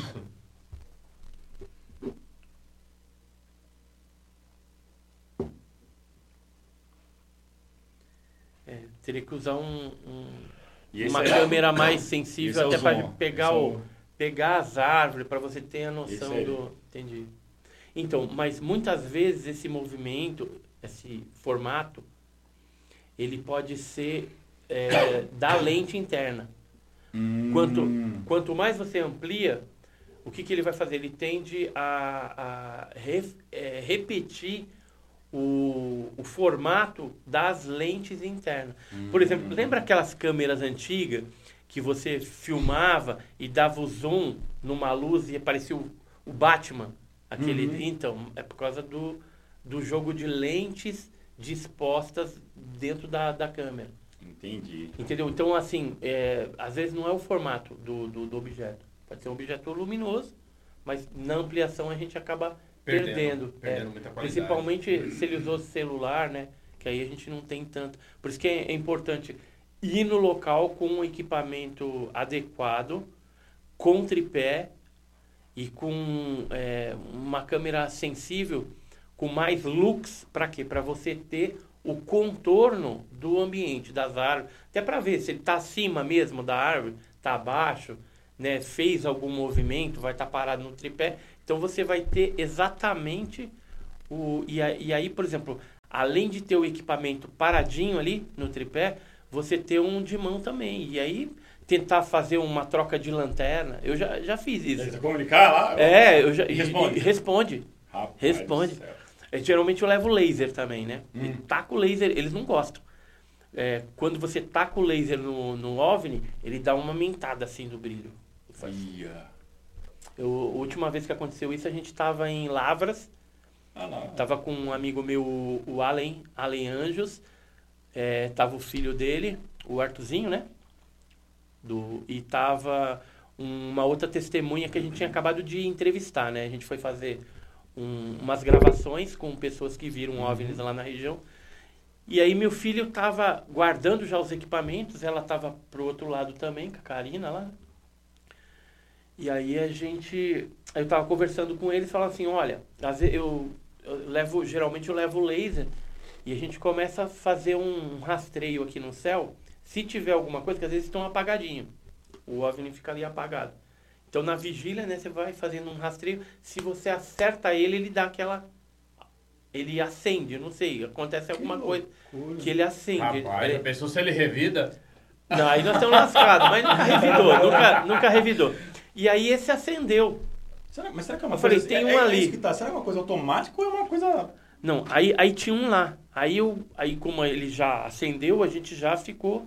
Eu fiquei focando ele. E o Allen tinha um, um, um programa no celular dele que mostra as trajetórias de satélite. Não tinha nada. Não, então ele já pegou e já botou lá pra ver se tinha algum satélite, alguma coisa ali. Aí falou, não tem nada passando aí agora. E eu fiquei lá incomodando o bichinho até que ele desapareceu por trás de umas nuvens assim, e já não peguei mais. Mas é, é é assim, eu já tinha visto outras vezes, ele dá aquele aumentadinha no brilho assim, faz. Né? Será que é automático? Isso daí aí que tá. Será que é automático? Assim, tipo, é igual se ele E, chega e lá o- lanterna, se, esse aí foi interessante. Tava em Poranga, isso foi em 95. 26 de fevereiro de 95. Eram 0 horas e 20 minutos, exatamente. A gente estava com um grupo de 14 pessoas. É, uma das pessoas tinha saído para a estrada que deu vontade de fazer o número 2. Aí saiu. Ele reclama até hoje que não viu, né? Foi o único que não viu. Todos os demais 13 pessoas viram. E, e tinha três fotógrafos com três câmeras diferentes, eu com a filmadora também. E foi fotografado seis objetos voadores não identificados. Mas, assim, teve um momento que aparecia seis, teve um momento que aparecia dois, três, Apagava. apagava Uhum, um, entendi. entendeu? E eles em cima das copas das árvores também meio alaranjado. E aí eu tive a ideia, como estava todo mundo com lanterna em cima do mirante do Alto da Boa Vista em Poranga. Eu falei assim, ó, vamos fazer o seguinte, no meu sinal aqui, quando eu falar dois, a gente pisca duas vezes, todo mundo junto e para. Aí dois, demos dois, o objeto fez assim, dois. Aí eu falei, Ah, agora na- Agora um, um, aí um. Agora quatro, quatro, três, aí três. Aí eu falei, agora, aí eu não sei se foi uma boa ideia ou não. Falei, agora todo mundo é, piscando aleatoriamente quando eu falar já e quando eu falar para, todo mundo para. Aí eu já, aí todo mundo. Para! Parando. Aí, aí o objeto não fez nada, ficou assim. Um tempo, aí a gente ficou também meio. E agora? O que Ué, né? Ué, o que, que vai acontecer? Aí fez assim. puf, um flash, que nem tira um flash. Puf, ficou todo mundo branco assim. O carro, se você tivesse com roupa vermelha, ficou todo mundo branco. Aí, aí fez aquele puf e aí apagou. Vocês querem luz? Não Agora ter apareceu luz. mais nada, cara. Ficamos até duas horas da manhã naquele troço lá, esperando para ver se aparecia de novo. Nada. Mas no momento fotografamos. Agora a câmera que eu tentei acionar era uma Panasonic daquelas grandonas, não funcionou. Eu ligava, ela desligava. Eu ligava, ela desligava. É, então, é, é Aí o- exatamente isso que meu amigo Aí o falou. Jamil, Jamil que é o, o- o vice-presidente do, do GUG, Grupo Follow de Guarujá, ele tomou a câmera "Da- daqui, deixa eu ver. E aí tentava ligar, não ia. É, falou, Aí a pega- gente optou em só tirar foto, né? E, e aí ele, quando nós chegamos na pousada, que eu fui ver, que eu falei, ah, deve ter descarregado, né?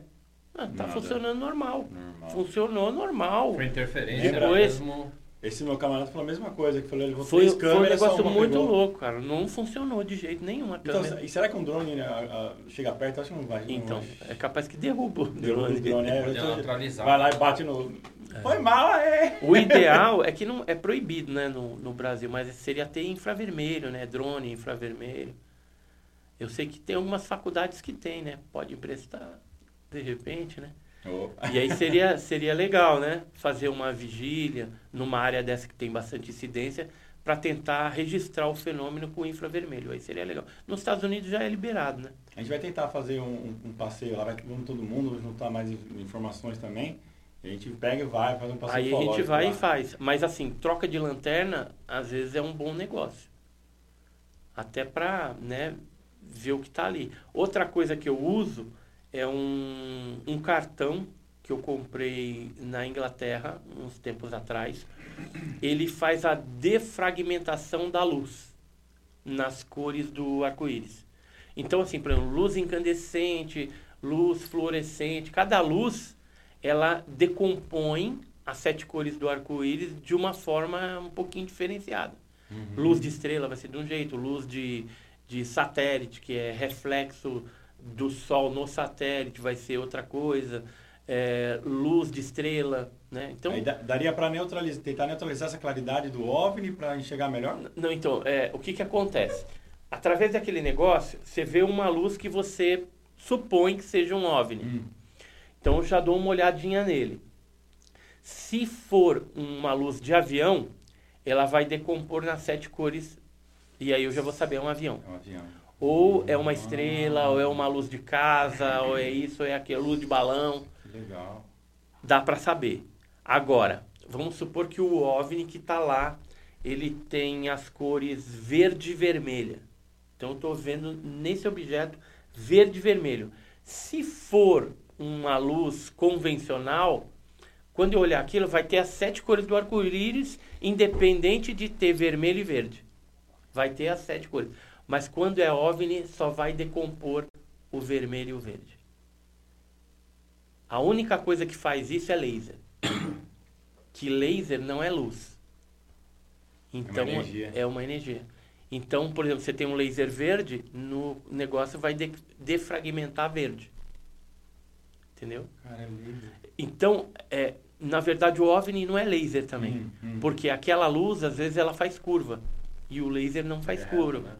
Então, é, é outra coisa. Ela se comporta como luz, mas não é luz. E ela defragmenta como laser, laser, mas, não, é laser. Então, é, é, como que esse cartãozinho... Ah, mas aonde eu arrumo um cartãozinho? Nem precisa. Você pega um prisma de binóculo e através do prisma... Sabe, você desmonta um Sim, binóculo ali, é. que velho já, e você pega aquela, aquele prisminha e a- você olha através daquele negócio lá. Se for balão, estrela, qualquer outra coisa, vai ter o espectro do arco-íris colorido, completo. Cada um na sua configuração. Mas se for OVNI e tiver, vamos dizer, vermelho, vai ser só vermelho. Tiver branco, só o branco. Amarelo, amarelo. Loucura. não vai ter outra defragmentação. Eu vou pegar uma água com a minha Vai lá, vai lá. Acabou. Deixa eu... Rapidinho, galera, já volto. Nossa, hein? O pessoal aqui tá. É, é muita coisa nova aqui que eu tô, que eu tô aprendendo, né? E o pessoal aqui tá, tá gostando pra caramba. Então elogiaram aqui a história do chuchu azul. O chuchu azul. É, É, deixa eu ver aqui o que o pessoal falou. Essa aqui. foi em 1984, esse negócio de chuchu azul. Foi em setembro. Setembro de 1984, faz tempo. Caraca, de, de lá pra cá nunca mais. Ó, o, o primeiro, primeiro avistamento que eu tive foi em 81. Foi o que me lançou a pesquisar a ufologia. Então eu tive é, um avistamento com a minha mãe e com meu irmão.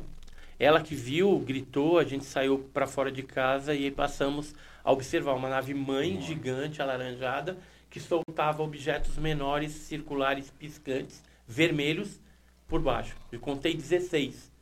Desde o momento que eu passei a observar, 16 objetos saíram desse maior.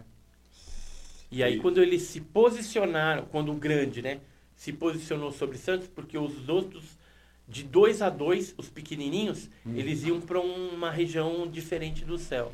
né? uns foram Entendi. em direção ao bairro do, de Vicente Carvalho, outros foram para Santa Rosa, outros foram para pra praia, Serra, Santos, né? Ia de dois em dois, Sim. cada um para um lado.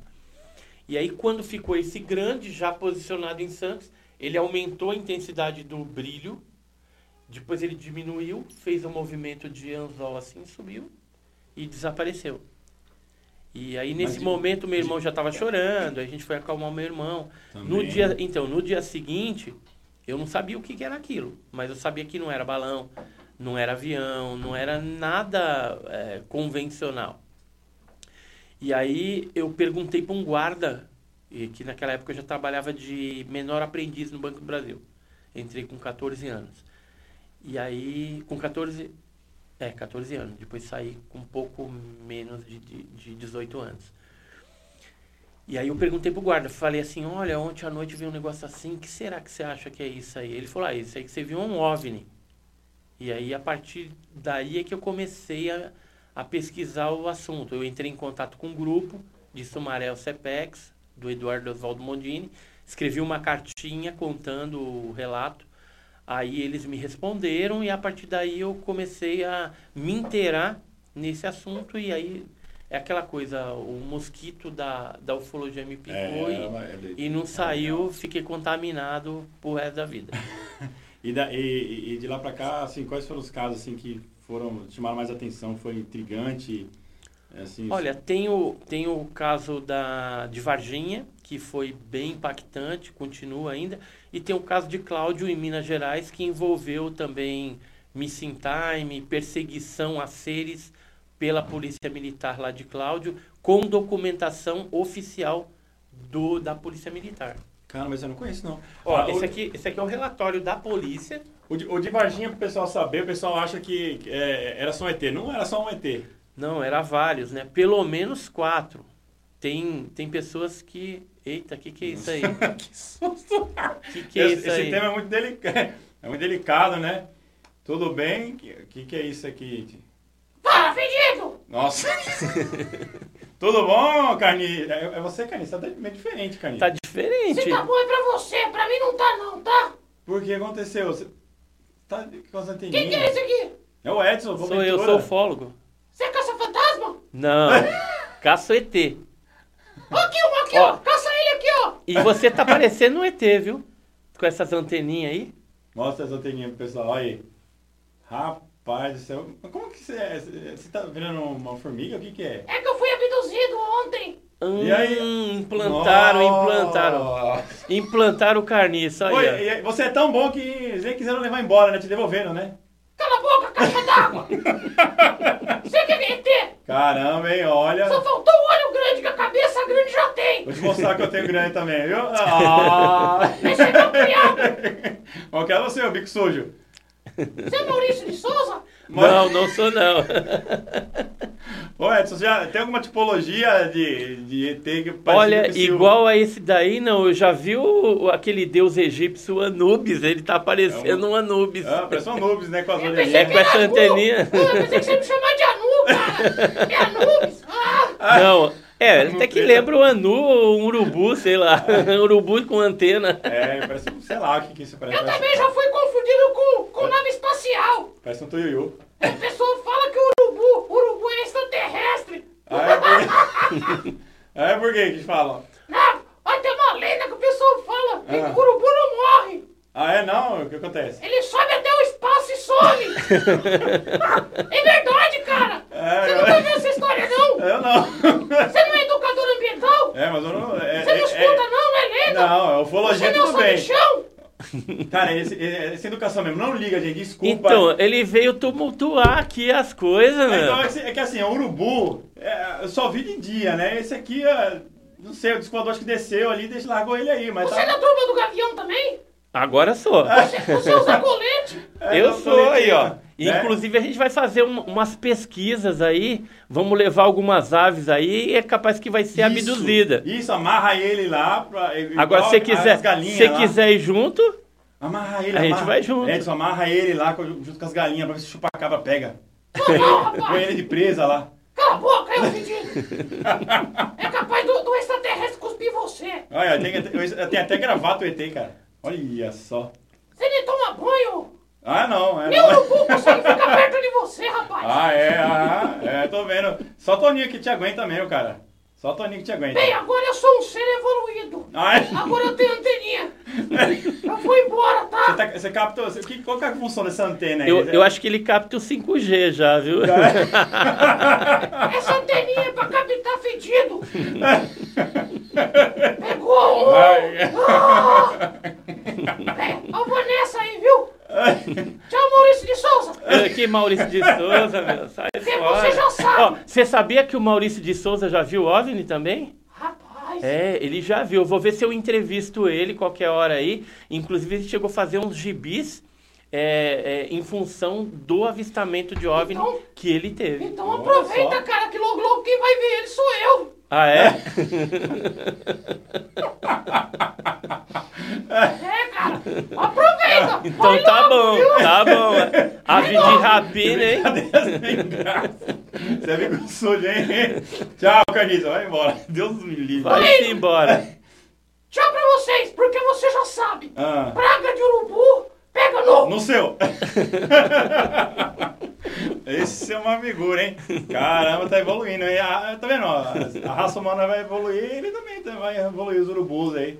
né? Então, você Tá? sabia que os urubus, eles não chegam nos animais atacados é, pelos chupacabras por mutilações de animais. Geralmente demoram dias para poder atacar a, a carniça ali, né, o- a vítima. Que interessante. Será Então, que é, cheiro? alguma coisa que as aves de rapina percebem que está diferente ali na, naqueles animais mutilados e elas não se aproximam. É muito esquisito. É por isso que o pessoal ah, ah, ah, às vezes tá- falava assim, ah, isso daí é mentira, né? Tá- Porque aparecia sem, sem, sem a pele, não sei o que. Ah, daí foi o urubu que fez. Então, eles, eles passam longe disso aí. A carcaça fica lá. Não, geralmente os cortes que são feitos, eles são é, cirurgicamente é, perfeitos e parece que é alguma coisa que já é cauterizada. Tanto é Ah, que mas geralmente gente- não se encontra sangue no caso de mutilação de animais. É, e, tem- e a gente já tentou, assim, é, os especialistas reproduzirem corte com laser, mas não fica parecido. Corte com bisturi, aí É que tem aqueles bisturis. piorou, é, aí que não fica Tem um mesmo. bisturi cauterizador que Tem. você passa assim que é pra evitar Você que, passa e que já vai, hemorragia, Isso, né? já vai cauterizando. Mas não, Ô, fica, cara. não fica igual. Você não vai acreditar, velho. Quem foi? A gente teve contato de terceiro De terceiro grau com um urubu de antena. alienígena, cara. Quem que era? O carniça foi abduzido, não foi abduzido? Você, não viu os stories lá? Rapaz, Ele sério. foi abduzido, cara. Ele foi abduzido e voltou diferente, cara. Tô com medo desse cara aí. Ixi, será que virou uma mutação? Eu acho que a gente pode levar ele lá no, no, no sítio, lá quando a gente for judiado, filmar. carniça, né? Não, vai colocar ele num, num pote de. num- numa, numa caixa d'água assim de, de- com álcool lá e deixar ele lá pra. Não, não faz isso É, pra estudos. Pra estudos. Essa semana eu tive uma conversa com ele. Eu falei É. pra ele ser um pouquinho mais educado, principalmente com o entrevistado, né? Mas é Aham. sujo, né, cara? Olha, ele veio me Ele foi chamar. mal criado? Ele me chamou de Maurício de Souza, meu. Poxa, eu não vou pegar ele, velho. Só que o Maurício de Souza já tá bem mais velhinho que eu, né? Eu não tô tão acabado assim, não. Caramba. Aí, aí eu falei, né, que o Maurício de Souza viu OVNI também. Ele chegou a ver, é, teve uma revista, é, Isto é Gente, Hum. de 2013, que ele deu um depoimento por um repórter, que é o é, Fará, e ele, e ele é, escreveu lá o depoimento do Maurício de Souza, o que ele tinha visto, relativo a OVNI. E, inclusive, alguns gibis de história em quadrinho que ele fez sobre OVNIs foi em função desse avistamento que ele teve. Inclusive, eu estou querendo ir, ir lá, é a hora que abrir novamente o Instituto é, do Maurício de Souza, para mim entrevistá-lo. Vai tentar, né? Nossa, ver se ele legal. conta, até para a gente colocar lá no canal. Acho que vai ser legal. Eu estou fazendo uma, algumas filmagens é, contando é, casos de personalidades que já viram OVNIs, né? Então eu, eu coloquei lá já o, o, a Lígia Fagundes Telly, que é uma escritora, a Raquel de Queiroz, que viu OVNI também. Coloquei recentemente o Pires Wine, que é um escritor, poeta lá de, de Sergipe. Segundo, segundo relatos, agora foi o Whindersson Nunes, né? O Whindersson É, então, mas aí ele, ele se enganou. Ele viu um, um- Depois a gente pesquisou. Eu tentei até pedir o vídeo para ele, mas ele não me deu bola, né? Ah, o Whindersson não me deu Então, bola. aí foi mais... E, não, mas assim, eu acho que ele confundiu mesmo. Mas no é, condomínio de luxo que ele mora, o pessoal está usando um determinado tipo de drone que faz aquele efeito. ah, Eles usam os drones para fazer a vigilância noturna do, do condomínio. Então, Nossa, provavelmente, o que ele filmou é, então. é, é, é 99,99% de chance de ser um drone e 0,01 para ser OVNI. O que eu lembrei agora foi o avistamento da tiazinha. É, Você aquele lembra, foi o, o- aquele foi o dirigível da Godia. Na época eu entrei, tive um, um bate-boca com a, a tiazinha no programa Super Pop da Luciana Gimenez. Ah, Eu estava participando lá e aí a tiazinha entrou é, por telefone falando e aí eu peguei e desmascarei ela. Literalmente desmascarei. É, E, é. Porque assim, o que, que a tiazinha estava querendo naquela época? Ela ia lançar um, um, um CD, não sei se era CD ou era disco, naquela época faz bastante tempo, e tinha dentro da uma das faixas do LP dela, do negócio dela lá, era uma música chamada OVNI. Então me pareceu até que era alguma coisa tendenciosa. Agora, independente de ser tendencioso ou não, é, foi checado na época é, por mim, pelo Claudir Covo, que é um, um, pe- um pesquisador de São Paulo, do CEPU e do INFA, né? é, que do aeroporto de Marte tinha saído o dirigível e ele estava filmando um jogo ali no, no, no, no estádio tal, naquele horário em que a tiazinha viu. Então pode ser até que ela não é, usou de má fé, né? Que ela viu de repente o dirigível e da posição que ela viu e filmou, ela acredita que seja um OVNI. Né? Agora interessante que ela tinha já uma música na, Já na engatilhada, agulha, né? chamada OVNI que, Que depois não coisa, entrou, né? depois não entrou. Agora, interessante das imagens que eu lembro na época que a gente avaliou o filme da tiazinha, a gente conseguia ampliar as imagens, dar uma clareada.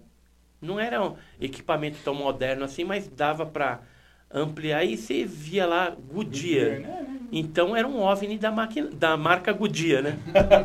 Não, Se não era o, diri- o dirigível, Interessante, né? era um OVNI Deve da marca parceiro. Goodyear. Agora, já falando, falando da marca, é, é, essa marca diferente de OVNI aí. Qual, assim, é, tanto do OVNI quanto uh, extraterrestre lá, qual o mais bizarro que você fala assim, não, não é possível, tá de brincadeira que é isso aqui. Você fala assim, nossa, isso não pode ser verdade. O, do, o É caso de- mais. é, não, é tanto de, de, é, formato, de Hum. cor, de, de, de tudo lá do, do OVNI. Assim, fala assim, nossa, isso não é um OVNI, isso aqui, o que, que é isso aqui? Isso aqui eh, não pode ser verdade. E era. E o, o relato de alguns terrestres mais bizarros assim, que teve. Porque a gente sabe que todos eram meio é, é, humanoide, né? Tinha ah, dois braços, duas pernas. Qual que, é esse, que, você, fala assim, que você fala assim, putz, esse daqui marcou aqui, porque o negócio é muito bizarro. Eu, achei super estranho aquele, que- é, aquele que parece um bicho preguiça.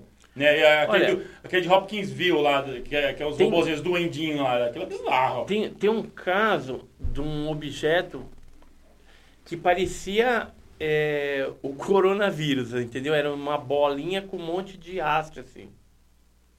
Com um monte de perninha, né? Sim. E esse caso aí, ele é antigo também, década de 60. E eu nunca achei um outro caso é, com aquela característica. Embora me pareça que a testemunha desse caso seja uma testemunha de credibilidade. Até publiquei esse caso no, no meu canal lá, porque é um caso tido como é, verdadeiro, mesmo porque ficou algumas evidências físicas Ah, no tá. local. Hoje tem até um parque em homenagem a esse caso lá, com Legal. uma maquete e tudo mais, mas assim, é, eu não consegui até hoje, fora esse caso, encontrar um. Então eu acho um negócio meio bizarro ainda. Você achou do, do E gato? com relação a, a seres, né? é, o que me causa assim bastante estranheza são seres é, que às vezes aparecem dentro de bolas de luz. Então, vamos imaginar que aqui é a sonda, certo? Uhum. É uma bola de luz, só que de repente aparece a cabeça do ET, né, ou daquele tripulante, ou daquele ser dentro daquela bola de luz. Então é Só uma a cabeça coisa sai? A cabeça sai assim? é, Ui, aparece Oi. o rosto e o resto é, é uma bola luminosa. Tipo, olhando, A- a- então, eu fico é, refletindo em cima dessa situação, assim, será que isso é um ser realmente? Será que isso é uma projeção holográfica, né? É, Mostra Star Wars lá que você vai falar com o imperador. Parece... porque assim, o- a bolinha de luz geralmente ela não é tão grande. Sim. Ela tem ali um, um metro e meio, dois metros de diâmetro no máximo, e aquele rosto saindo de dentro dessa bola de luz. Então não sei se é algum aparato, porque não, não tem nem como você imaginar um corpo. Porque o, o, o fato daquele objeto luminoso ser esférico, ele não caberia um corpo ali, é, considerando a proporcionalidade do rosto e a bolinha. Então é algo bem bizarro que eu acho assim, não dá pra gente afirmar que seja um ser, mas tem um rosto de ser, ou se é uma projeção de alguma forma, uma tecnologia desconhecida, é algo que eu fico assim, não tenho explicação para esse tipo de coisa, mas vez ou outra ocorre. É, o mais comum das holografias, por isso que eu acho esse caso estranho, é você ter a projeção do corpo inteiro Inteiro. da, da criatura.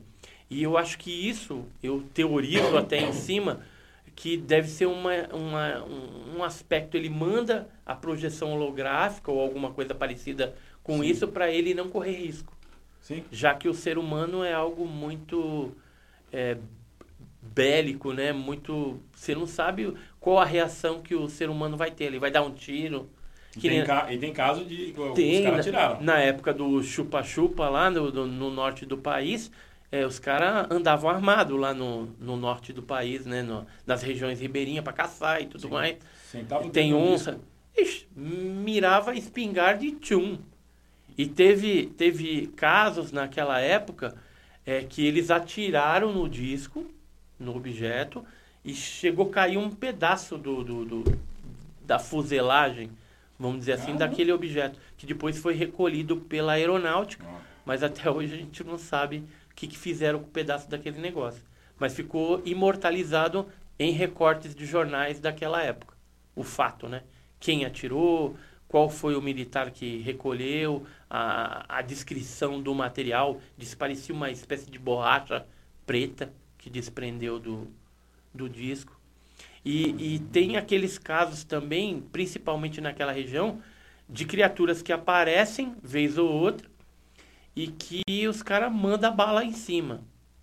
É, teve um caso lá que eles atiraram na, na criatura, no dia seguinte encontraram uma substância parecida com sangue, só que verde. ah, predador. Não É, era, predador, é, é. não era vermelho, né? Só que os caras são tão é, despercebidos lá que não coletaram aquele negócio para analisar. É, o, que, descrição o que chama, o que chama a, a atenção, do, pelo menos dos casos É que quando, eu li, quando tem evidência alguma coisa, a primeira coisa que eu falo para a pessoa, Pega. isola a área ou coleta com tubo esterilizado e luva. De escola e alguma coisa. Material mesmo do, do pouso, né? Quando ocorre pouso de OVNI, a gente pede, às vezes, para a gente analisar, ver se tem alteração de pH do solo, Sim. porque geralmente ocorre esse Sim. tipo de coisa. Então a gente pede também para usar luva, usar tubo esterilizado, até para não, é, na hora da análise, não ter nenhuma contaminação. Al- Ele altera a pro- a propriedade do, do, do solo mesmo, mexe com, com pH, ele libera Mexe. alguma coisa, só tipo, Eu, radi- eu analisei o, o de. é, foi de Três Corações, né? Daquele. Do Fábio, né? Ele chegou a ver um- uma marca lá no quintal dele, lá em Três. Isso é recente. Hum. Foi 2021, não foi? 2021 que aconteceu. E aí a gente, ele mandou a amostra e tudo mais. Como ele é médico também, ele coletou direitinho, a gente analisou e tinha alteração da amostra de dentro e de fora do, Hum. do da marca. Hum. Totalmente diferente. Você vê que ali onde estava a marca houve uma alteração sobrenatural, vamos dizer assim. Não é algo normal. Não foi um raio, um, um vento que bateu Sim. ali, porque você não teria uma alteração causada no solo, né? no pH principalmente. Eu acho que de tiroteio que eu, que eu lembre, assim, né, que eu- dos casos que eu li, foi aquele de, Hop, de Hopkinsville, acho que foi pior, Ah, né? aquele foi pior. Sentou Manda. a, a bala no... Só que não acertaram nenhum ser, né? Tem um, um caso também numa base é, militar da Espanha. Não, acho que, acho que, que- acho que eles relataram que acer- acertou, aí ele Não, acertava, torcer, mas- mas... não fazia nada, ia embora, foi embora aquele Ah, então. Tzinho lá. Então, e nessa base da Espanha lá também, eles atiraram numa criatura meio esverdeada e tinha um muro atrás dela.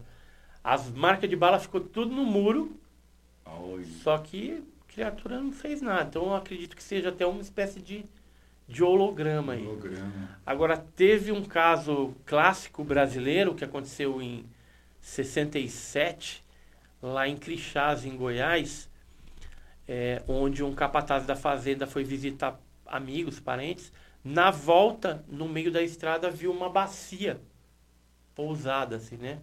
Um avião sem asa estranho.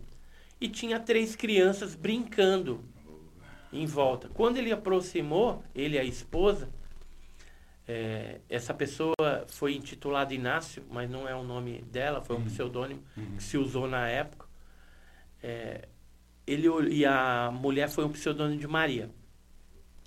Que ele olhou, que viu que não era criança nada, eram três baixinhos, careca, vestindo a mesma roupa, meio parecia trigêmeo, né? Bem parecido a configuração, mas não era criança, era algo estranho. Ele não teve dúvida, pegou a espingarda, ele era exímio atirador e atirou na cabeça de um, de um deles.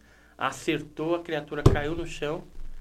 Aí os outros dois correram para socorrer e já foram puxando um para dentro da nave.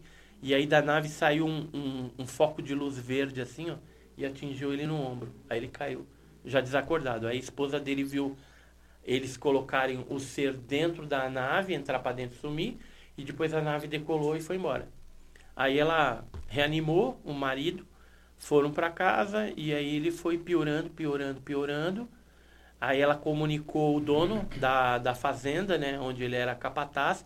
O dono foi lá, eh, levou ele para Goiânia para ter uma condição hospitalar melhor.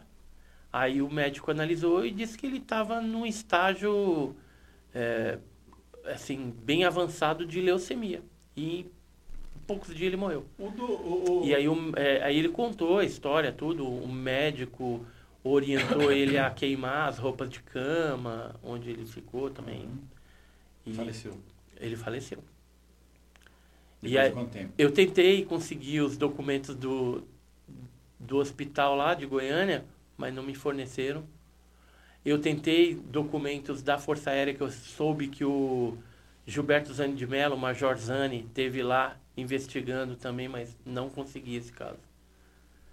Então, assim, tem muita coisa que é escondida, que é acobertada do público, infelizmente. Mas o fenômeno segue aí, porque a, a realidade do fenômeno não se questiona mais. O fenômeno é real, ele existe. O que se questiona são da onde vem e por que vem, o que querem conosco aqui na Terra. Rapaz, silêncio, aquele silêncio.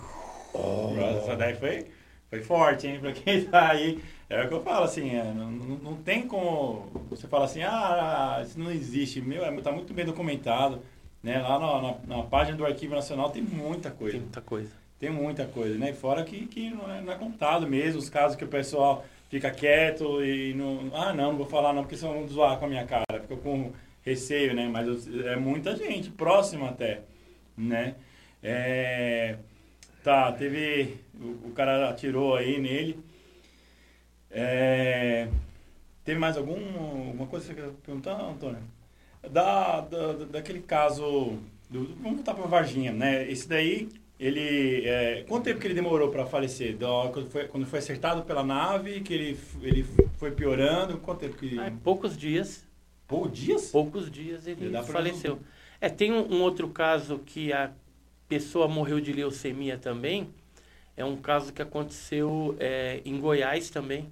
Mas foi o, o OVNI caiu dentro de um açude. Aí a, o filho do dono lá nadou no açude e depois teve leucemia também e morreu. Em questão de dias. E, e será que hum, o pe, os peixes então, que estavam lá. Eles morreu? acham que ele já tinha leucemia. É, os peixes morreram. Morreram. Né? Morreram. É, não sabe se com o impacto do negócio que caiu lá dentro ou se alguma contaminação. Vazou lá, é e aí o filho estudava é, em Goiânia, voltou para Morrinhos, que é na cidade de Morrinhos, e aí ele nadou e, e depois também veio, veio a óbito. Quem me contou isso foi o doutor Guilherme Raimundo, que era da polícia, ele chegou a ser o delegado lá da, da cidade. Hoje ele mora em Peruíbe. Né, tá aposentado já. E o, e o, e o rapaz lá que é, você comentou por cima lá do caso do, do Varginha. Varginha lá, que ele lutou com uma das criaturas lá. É, é, o, que, que ele, o que, que ele teve? Na verdade, ele não lutou. Ele pegou né, a criatura, é o Marco Elixerese. Ele nem, ele nem... O Marco Elixerese... A criatura não, não, não revidou, ela só se lá é o Marco Elixerese. Então, ele, ele tomou um arranhão embaixo da axila, quando ele capturou essa criatura junto com o companheiro dele, o Eric Lopes, isso à noite, no dia 20 de janeiro de 96, e dias depois ele começou, ele teve uma espécie de pelo encravado, tentou tratar isso na corporação militar dele, não deu muito certo. Depois ele foi internado no pronto-socorro de Varginha, o doutor Cesário cuidou dele até a morte. E aí ele, antes de morrer, segundo o doutor Cesário, ele teria falado que participou da captura da criatura assim. Eu acredito que a substância que tinha na, na, no corpo da criatura lá de Varginha, que parecia um tipo uma manteiga, um negócio viscoso, aquilo ali que talvez tenha levado ele, é, contaminado ele de alguma forma, Sabe entendeu? Eu lembro, eu, Mas eu é, lembro, eu lembro de é uma suposição. Eu lembro de anfíbio. Anfíbio, salamandra, que eles têm Isso. um que protege né? E também tem toxina lá para caso alguma, algum outro ser vivo tente. É, Aqueles é, sapos da, da Amazônia, é, né? Tem aquele cambô que é, você esfrega, né? Os índios esfregam lá e faz a queima, né? É, e assim, é alucinógeno, como, como nós não sabemos o que pode, com o que estamos lidando, né? É, pode ser ele coisas, né? Então, eu, eu penso muito que esses seres tinham alguma coisa de anfíbio. Por quê? É, porque, assim, numa situação de exposição fora do habitat dele, ele teria justamente essa, esse visgo para proteger a pele. E dizem né, as testemunhas que sentiram um cheiro de amônia, parecendo uma espécie uhum. de amônia. É, um dos militares que viram a criatura já morta no hospital, estava num caixãozinho, disse que os médicos estavam mexendo e de repente puxaram a língua, ele não sabe se era a língua, era comprida e bifurcada, preta. Então, é tipo réptil, né? Será e que eles não misturaram? Os olhos, de, de, de, os olhos eram é. vermelhos, né, para fora. E tem pessoas que relatam que viram essas criaturas posteriormente no, no, no Rio Verde, dentro do Rio Verde. E muita gente é, falou que essas criaturas estavam ali próximo à água. Ó, por exemplo, isso aqui é uma carta que eu recebi na época, no era- dia é- 22 de julho, de um dos militares lá da, da ESA, onde ele fez o, o desenho Ah né, da, da criatura. E era uma época de chuva, né? E, e ele, e quer ver o que ele fala aqui, ó? Ele fala que é, ó, no final de semana ele fala algumas coisas, mas eu já vou pegar daqui. No final de semana eu pensei bastante, resolvi escrever. Eu e outros colegas de farda participamos de uma operação no Rio Verde, pois avistamentos de criaturas foram reportados. Houve o fato do avistamento e a captura no dia 20 de janeiro, mas cinco meses depois, novamente, naves e seres apareceram por aqui. Eu e mais uma equipe com um sargento fizemos uma patrulha no rio e eu vi um ser estranho com as características das primeiras capturadas. Faça um desenho no papel de seda para que o prezado pesquisador tenha detalhes do bicho. Era muito feio e vimos ela saindo da margem direita e correu para o mato. Devia ter 1,60m de altura e era marrom escura, com os olhos vermelhos e chifres. Meu, na verdade eram uns calombinhos que ele tinha Sim, na sim. cabeça. Era muito, é, meu colega que participou de outra patrulha no dia 4 de julho disse que viu nas águas um ser todo peludo do tronco até a cabeça e os olhos eram vermelhos iguais. Né? E aí ele depois termina aqui. Então, assim, a gente vê que parece que essas criaturas, de alguma forma, tinham alguma relação com a água, né? principalmente ao longo do Rio Verde, em algumas cidades que apareceram as criaturas posteriormente, elas eram margeadas pelo Rio Verde. É, tanto a criatura é, dessa aqui com essa configuração, como a peluda também, né? As- as- Essa aqui era a mais comum que foi vista lá no muro A pelas Sandra, meninas. a Sandra aqui tá falando que ela, ela. Meu irmão viu no Rio Verde e falou que era acima do ESA. Eu moro do lado do Rio Verde. Ela mandou aqui. Ela viu? Pô, pede para ela entrar em contato comigo aí. Sandra, já Entra, sabe, hein? entre em contato comigo e me conta essa história aí, porque é bem interessante. Essa aqui foi veiculada para tudo que, né? Essa, essa, Esse essa desenho, né? esse desenho aqui. Né? Aquela cara de dor e sofrimento, será que é porque estava longe da água? Nesse, nesse, nesse local aí, né? Eu, nesse momento, essa criatura, eu acredito que ela estava fugindo, mas é conjectura que eu estou fazendo. Uhum. Porque momentos antes das meninas verem, houve uma operação pente fina numa mata pela ESA e eles alvejaram uma das criaturas. Mataram uma e pegaram. Pegaram uma viva e uma morta. Então acredito que essa aí estava no meio, viu a, a, a situação, se sentiu em situação de risco, subiu, que era próximo desse local da mata, e se refugiou no terreno baldio, onde deu azar de as meninas estar passando ali e viram essa criatura. Para você ter uma ideia, deixa eu ver se eu tenho um mapinha. E, e- Eles, Aqui, falaram, eles falaram alguma coisa de Ó. mudança de cor, alguma coisa, Edson? Era porque alguns anfíbios eles mudam, né? Ó, só Em estresse. Só para vocês terem uma ideia como é próximo. Aqui é o terreno baldio, onde foi vista essa criatura, no 3. Uhum. Aqui é onde foi capturado algumas criaturas e aqui é onde foi capturado outras. Aqui pelo corpo de bombeiros, aqui pela, pela ESA. Então é bem próximo. O alvejado foi capturado aonde? Você sabe? O alvejado, aqui. Foi aí na mata, né? É bem próximo daqui, ó. Era só subir próximo, se- né? E nessa época não tinha muitas casas. Hoje é bem povoada essa região. E aqui é por onde passou a nave também, né? Que foi vista. Então também é tudo relativamente próximo. Foi um casal que, na, Isso. fazenda que, que, que avistou, né? E o, o interessante é dessa substância, que pode ter levado também o Marco Elixerese à morte, é, a gente tem o fato da dona Terezinha Galo Klepf, que ela estava numa festa de aniversário é, no zoológico da cidade. Aí, aí o pessoal fica pensando, pô, mas uma festa de aniversário no zoológico? É, Normal. que eles tinham é, salões grandes lá, eles, eles alugavam para festa de aniversário. Isso é normal, no Zoológico de São Paulo também é a mesma coisa. Tem uma área lá que é só para evento. Tem festa, o que você E a- quiser lá, você aluga. E a dona Terezinha, que é essa daqui, ela tá com o marido dela, ela saiu para fumar um cigarrinho num, num momento ali da festa e sentou numa cadeira e viu uma criatura nessa grade aqui, ó, onde o Birajara tá, Vai. que seria essa concepção artística aqui, ó. Ela viu uma criatura marrom de olhos vermelhos segurando na grade. Isso dentro do zoológico. Hum, O que, que acontece? Em frente a esse local existe um viveiro da ararinha azul, bem ali na frente. É, em outros locais lá tem o viveiro, por exemplo, da anta, do veado catingueiro, né?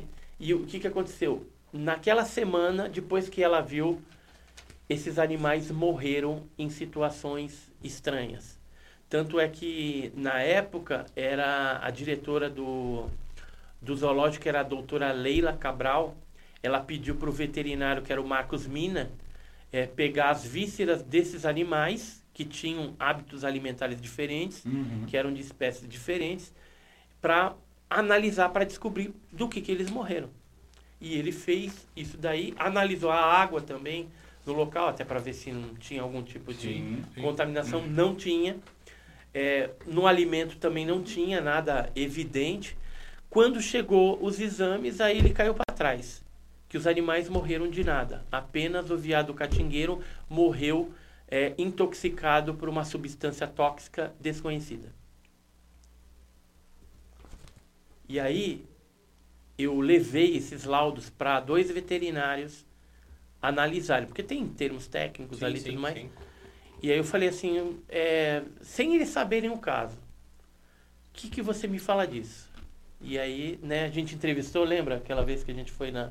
Eu, eu consigo imaginar uma situação. Eu consigo imaginar Aí- essa criatura. Aí ela falou o seguinte assim, olha, é estranho, não foi uma intoxicação de coisa ingerida.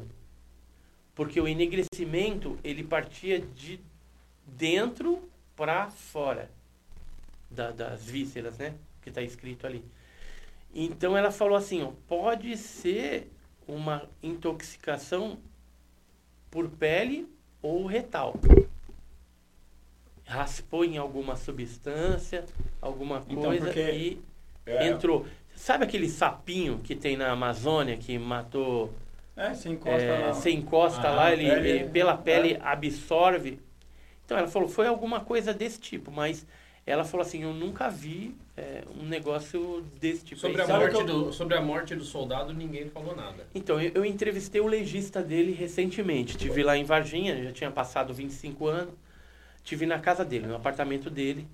E assim, ele escapuliu, né, do jeito que deu, pontou lá, até acho que onde ele podia.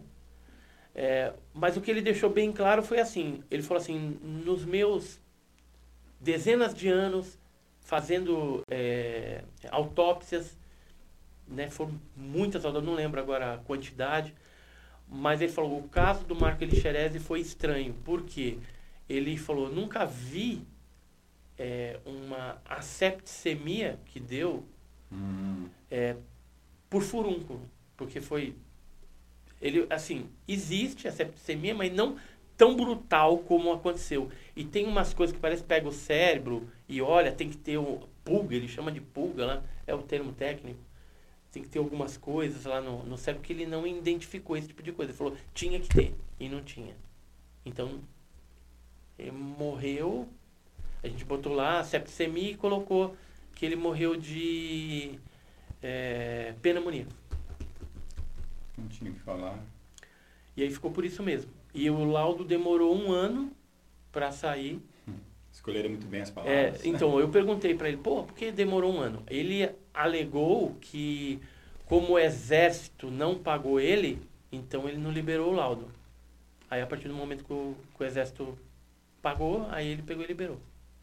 Um ano. Um ano depois. Um ano parado. Agora, o interessante é que o exército, isso, eu, isso aí eu perguntei, eu falei assim, ué, mas por que, que o exército pediu para você fazer a autópsia, sendo que na rede pública isso já é coberto, eles tiveram que pagar a parte.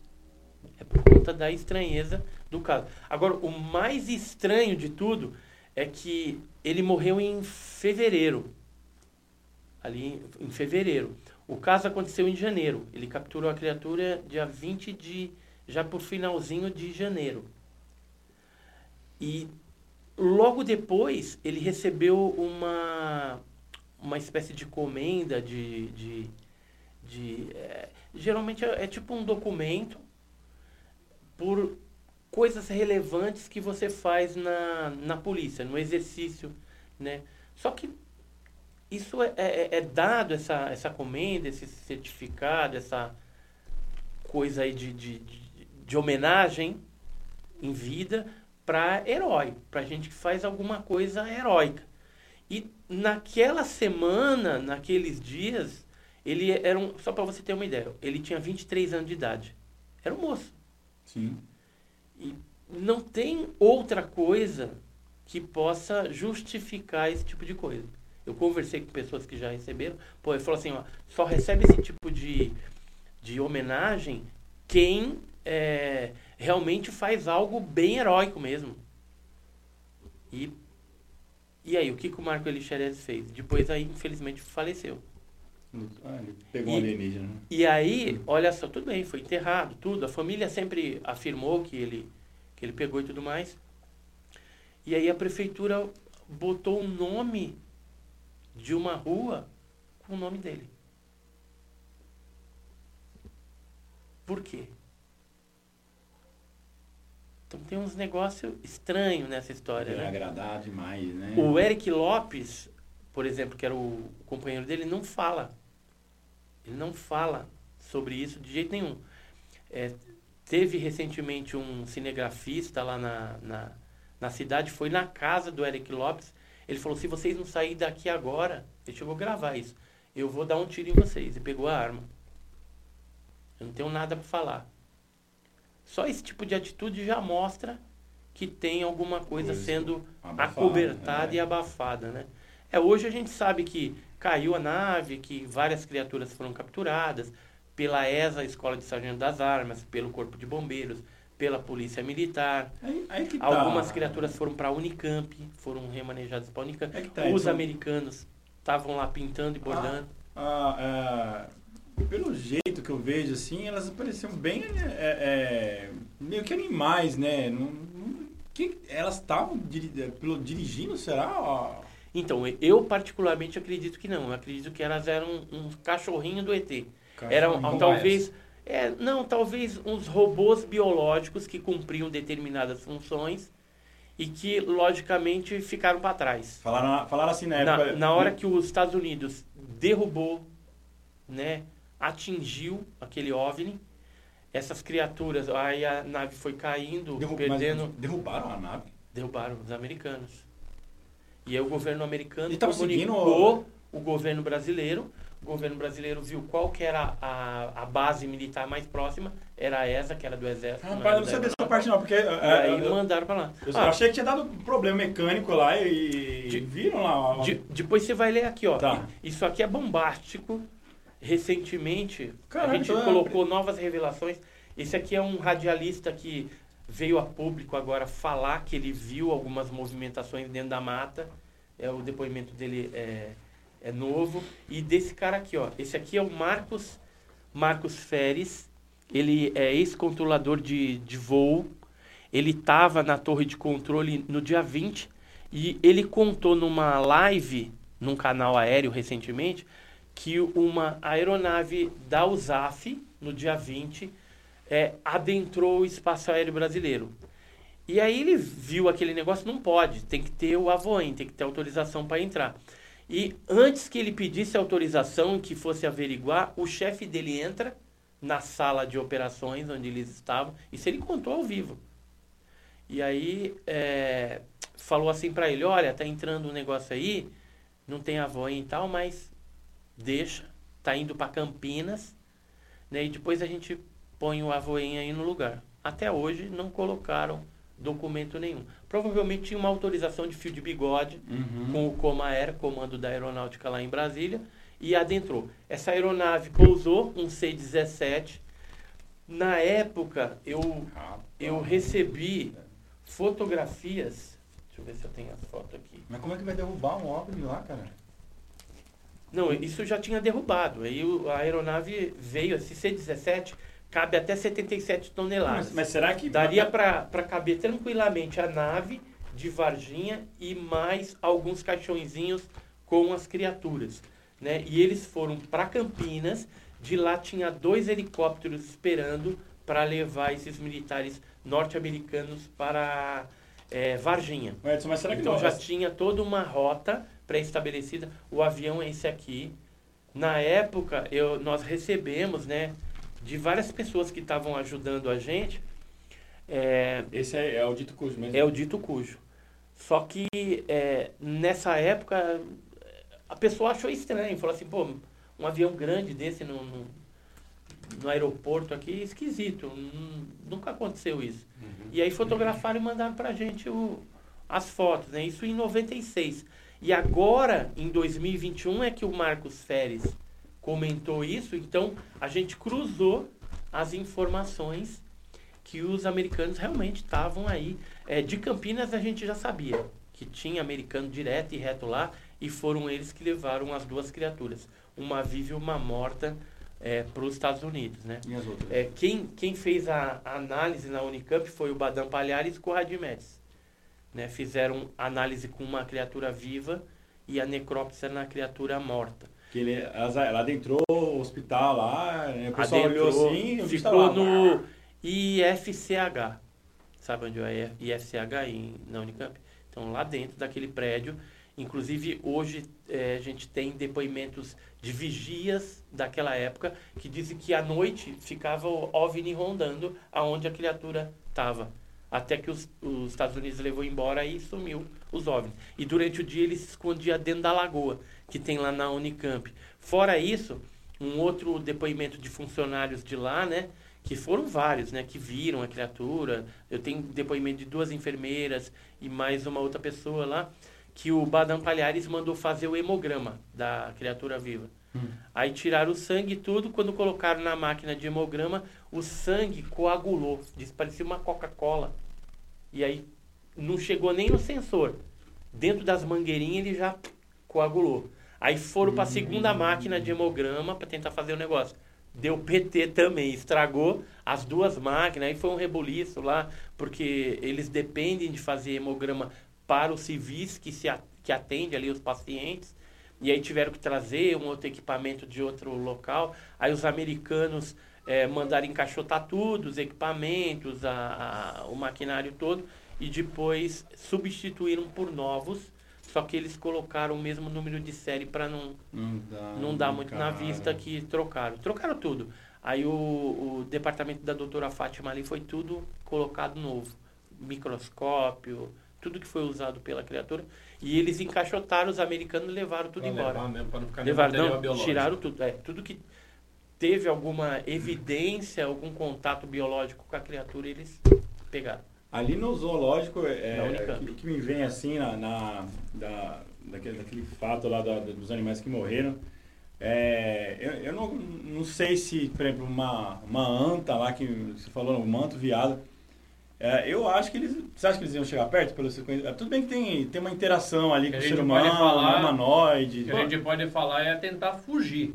E nessa de tentar fugir, acaba se aproximando. Que Mas sabe, sabe o que eu- um- o que eu acho um que pode ter acontecido? Eu acho que ela. é- eu, eu me vejo isso aqui na cabeça, assim, tipo, a, a, a criatura veio, encostou a mão na grade, aí, sei lá, aí, aí olhou pro bicho e foi embora. E aí o do bicho se aproximar, que eles têm uma mania. Para o cavalo, assim, caminho de- já lá, já mete a narina lá. Eu acho pouco provável. Talvez assuste, tenha assustado, por exemplo, se você pegar um Mas eles veado. são curiosos, cara. Mas veado, são o veado- curiosos. O veado, ele morre, ele morre até por estresse. E, e se essa criatura passou, esbarrou na grade, alguma Então, coisa, eu depois acho- eu- ali lambeu, sei É, lá, então, eu ou acho. esbarrou. Eu acho que tem. é, Mas aí, é eles que, tá, é que a não. gente, mas aí é que a gente tem uma coisa importante. A, a contaminação não foi via oral.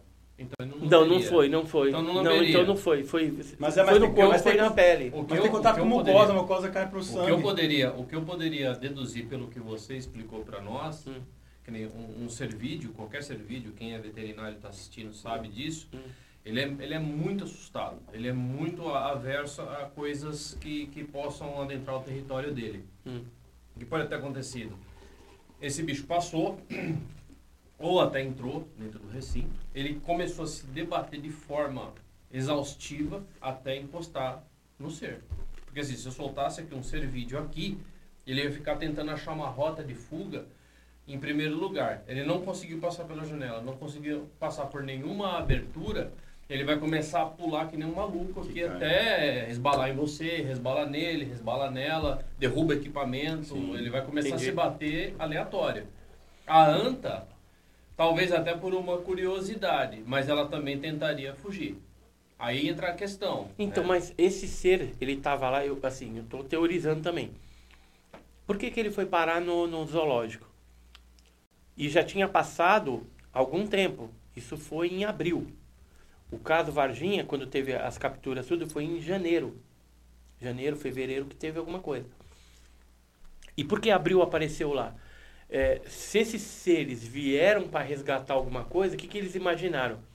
Zoológico é lugar onde tem um monte de espécie, então devem ter colocado os caras aqui. Pode ser que ele também estaria perdido. E ninguém viu. É que esse tinha capacete, os outros não tinha. Esse capacete? ele tinha uma espécie de elmo na cabeça dourado. O resto era igual, o resto era igual. Por isso que Tinha no, de- no desenho dela tem É. a- um elmo lá. Ele Ah. tinha um elmo, os outros não tinham. Aqui, ó, ele tinha um negócio na cabeça. Era um pouco diferente. Pra, Mas pra o olho vermelho era igual. respirar. No dia que foi feita a cariação da criatura vista pelas meninas, pela Liliane e a Kátia Valkyria, e a dona Terezinha, eu estava no dia. A gente foi, pega, pegamos as meninas, fomos até a casa da, da dona Terezinha, e lá foi colocado as duas, as duas equipes que viram a criatura pela primeira vez para conversar e ver os pontos coincidentes. Era a mesma criatura. E elas não se conheciam. Outro, outro detalhe interessante eh, dessa configuração do ser, é, nesse livro em inglês do Dr. Roger Carleir, ele é médico, é o que faz aquela extração de implante. E ele conversou com um dos médicos lá de Varginha que tratou de uma eh, fratura, né, exposta de uma das criaturas, que era seria do Marco Eliterese, que eh, quando ele pegou ela, eles chegaram a atropelar, bateram na, na criatura, ele desceu, pegou a criatura, botou no banco de trás e tal. E essa criatura, ele fez lá os procedimentos, né, costurou do jeito que tinha que. E ele conta nesse livro, o médico lá de Varginha, que no dia seguinte, ou seja, em 24 horas, houve o colou o osso, ele falou nunca viu um negócio desse, e colou a pele também. Houve uma regeneração é, recorde nessa criatura. Ele falou, nunca, assim, não tem nenhum bicho, é, ser humano que, que aconteça algo desse tipo. Demora. E no bicho foi 24 horas, estava tudo ok. A gente viu pela, pelo jeito que é, a amostra lá, né, ela aglo- aglomerou, né? Ficou preta, que você falou. É, Então, assim, tem esses detalhes, essas coisas que tem que ser juntados às peças do quebra-cabeça para a gente, é, cada dia mais, ter uma compreensão melhor desse caso Varginha. É, o zoológico, assim, seria um local propício porque é, é- é silencioso, tem um local para se esconder, né? Tem corpo, geralmente tem corpo d'água. Ah, mas tem esse desenho aqui, ó, que, que fala o que, que o ET de Varginha foi fazer lá em Minas aí. Quiser Café. mostrar pro pessoal. Olha lá. O que o ET quis fazer em Varginha.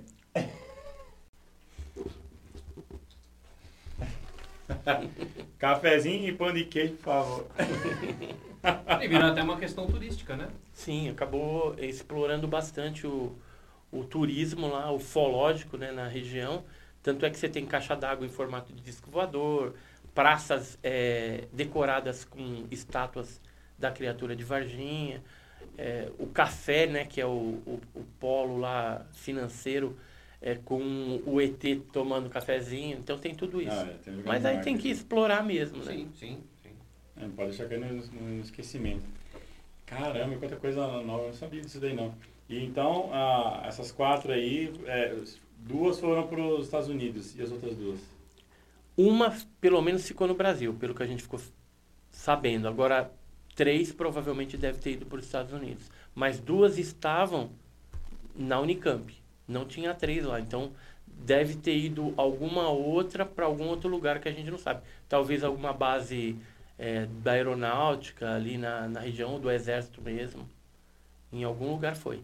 Mesmo porque esses é, aviões norte-americanos, eles é, não foram direto dos Estados Unidos. Eles passaram pela barreira do inferno e depois de lá que foram para a área 51. Tem pessoas que dizem de lá dos Estados Unidos que, quem sabe no futuro, algum documento, alguma coisa, alguma informação do ET de Varginha saia da área 51. De lá de fora, hein? Tem gente que afirma de pé junto que foi para lá. Que tá, tá- que tá lá na área 51 ou foi para aquelas outras duas Não, lá? foi, foi para 51 naquela época, em 96. Agora, se de lá foi para outro lugar, não sei. As outras duas bases que tem, que você- comentou lá, é, são próximas também da 51? Próximos, é no deserto lá também. Tudo subterrâneo. Que coisa, hein, cara. Bem, Antônio, mais alguma coisa aí para perguntar para ele? Nossa, foi um- uma verdadeira... Quase que eu fui pra lua. Ah, minha cabeça foi assim, ó. É, foi uma viagem, né? Uma viagem cósmica aí que nós fizemos em vários assuntos, né? Né, Bem coi- interessantes. né, tinha coisa que eu não nem eh, eh, me atualizei agora, né? De, de Varginha ali, inclusive. Né, então, só agradecer mesmo. as- as- Depois dá uma lida na, nessa revista aqui, ó. certeza. E quem quiser também, www.ovnipesquisa.com.br. Só entrar lá e Maravilha. adquire a sua. E se alguém tiver algum Relato, relato, fato, qualquer coisa, entre em contato, com a gente. por esse endereço que você passou. ou Isso você tem outro Também endereço, pode com- ser pela OVNI Pesquisa ou entra no canal Enigmas e Mistérios, né? A gente Sim, tem ó, os e-mails lá para você entrar em contato, contar o seu relato, entrar em contato conosco. E fora isso, a gente ainda tem uma loja, que é a loja misteriosa, onde a gente tem camisetas, é, é, canecas. Tem dois livros também que eu escrevi, né? Que é o Alienígenas no Passado do Brasil, OVNIs, Arquivos Militares, que é o caso de Biúna, baseado em documentos é, militares da Força Aérea Brasileira. E estou escrevendo outros livros. Vou escrever o livro de Varginha, vou escrever o livro da explosão do OVNI de Ubatuba. Então tem muita coisa legal. Continue nos prestigiando lá no canal Enigmas e Mistérios. Isso é conhecimento, isso tira muita dúvida de vocês, melhor, de todos nós, né? muita coisa também eu nem imaginava que era dessa forma. Então é assim, nós não sabemos nada nesse mundo aqui, estamos só aprendendo. Nós achamos que estamos sozinhos, mas não estamos. quanta coisa que. Muito mais coisa para acontecer ainda, né? Quanta coisa que não foi apresentada aqui, com, com muitos fatos, não tem, não tem nem o que falar, que ah, é, é mentira, é coisa de, de, de maluco. Não. É, a pessoa às vezes ela se fecha, ela se protege no mundinho dela, não é isso aqui, né? Ela põe lá, né? Não é isso aqui só todo dia, aquilo ali, vou pro trabalho, volto, né? E vive aquilo lá, ela tem que abrir um pouco a cabeça, né? Ver que tem outras coisas acontecendo, né? Que muitas vezes aí não tem nem explicação, né? É, de onde vieram, né? A gente, é aquela coisa a gente não sabe, né? Mas que estão aí para lá e para cá. Então, é só prestar atenção. Até estavam questionando a gente que é, ah, nunca viu gavião na cidade, né? Aí a gente fala assim, pô, tem. É só olhar para o céu, né? Aí então o pessoal começa a ficar mais atento também, vai ver uma coisinha diferente ali. Né? Tira uma foto, faz um vídeo, manda pro Edson aqui. Né? E eu já, já afirmo aqui que é, eu quero fazer parte do, do GUG, eu vou junto.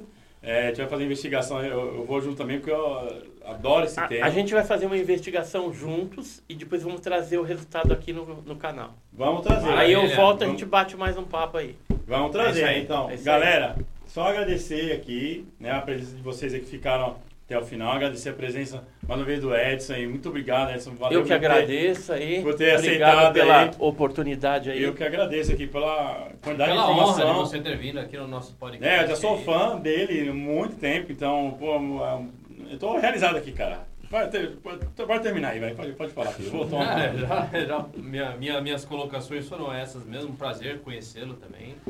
É, trazer todo esse conhecimento, né? Coisas diferentes é, que a galera muitas vezes leva na brincadeira. Outros são muito céticos, falam, ah, isso não existe.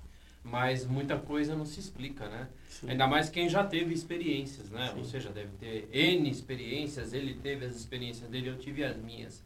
Eu sei o que eu vi, ele sabe o que ele viu e você mais ainda. Então, nós não duvidamos de nada do que tenha nesse mundo aqui.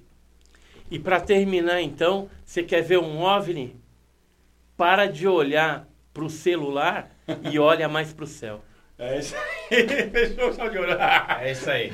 Valeu, galera. Um abraço aí. Boa noite Obrigadão, pra vocês. Até mais. Valeu.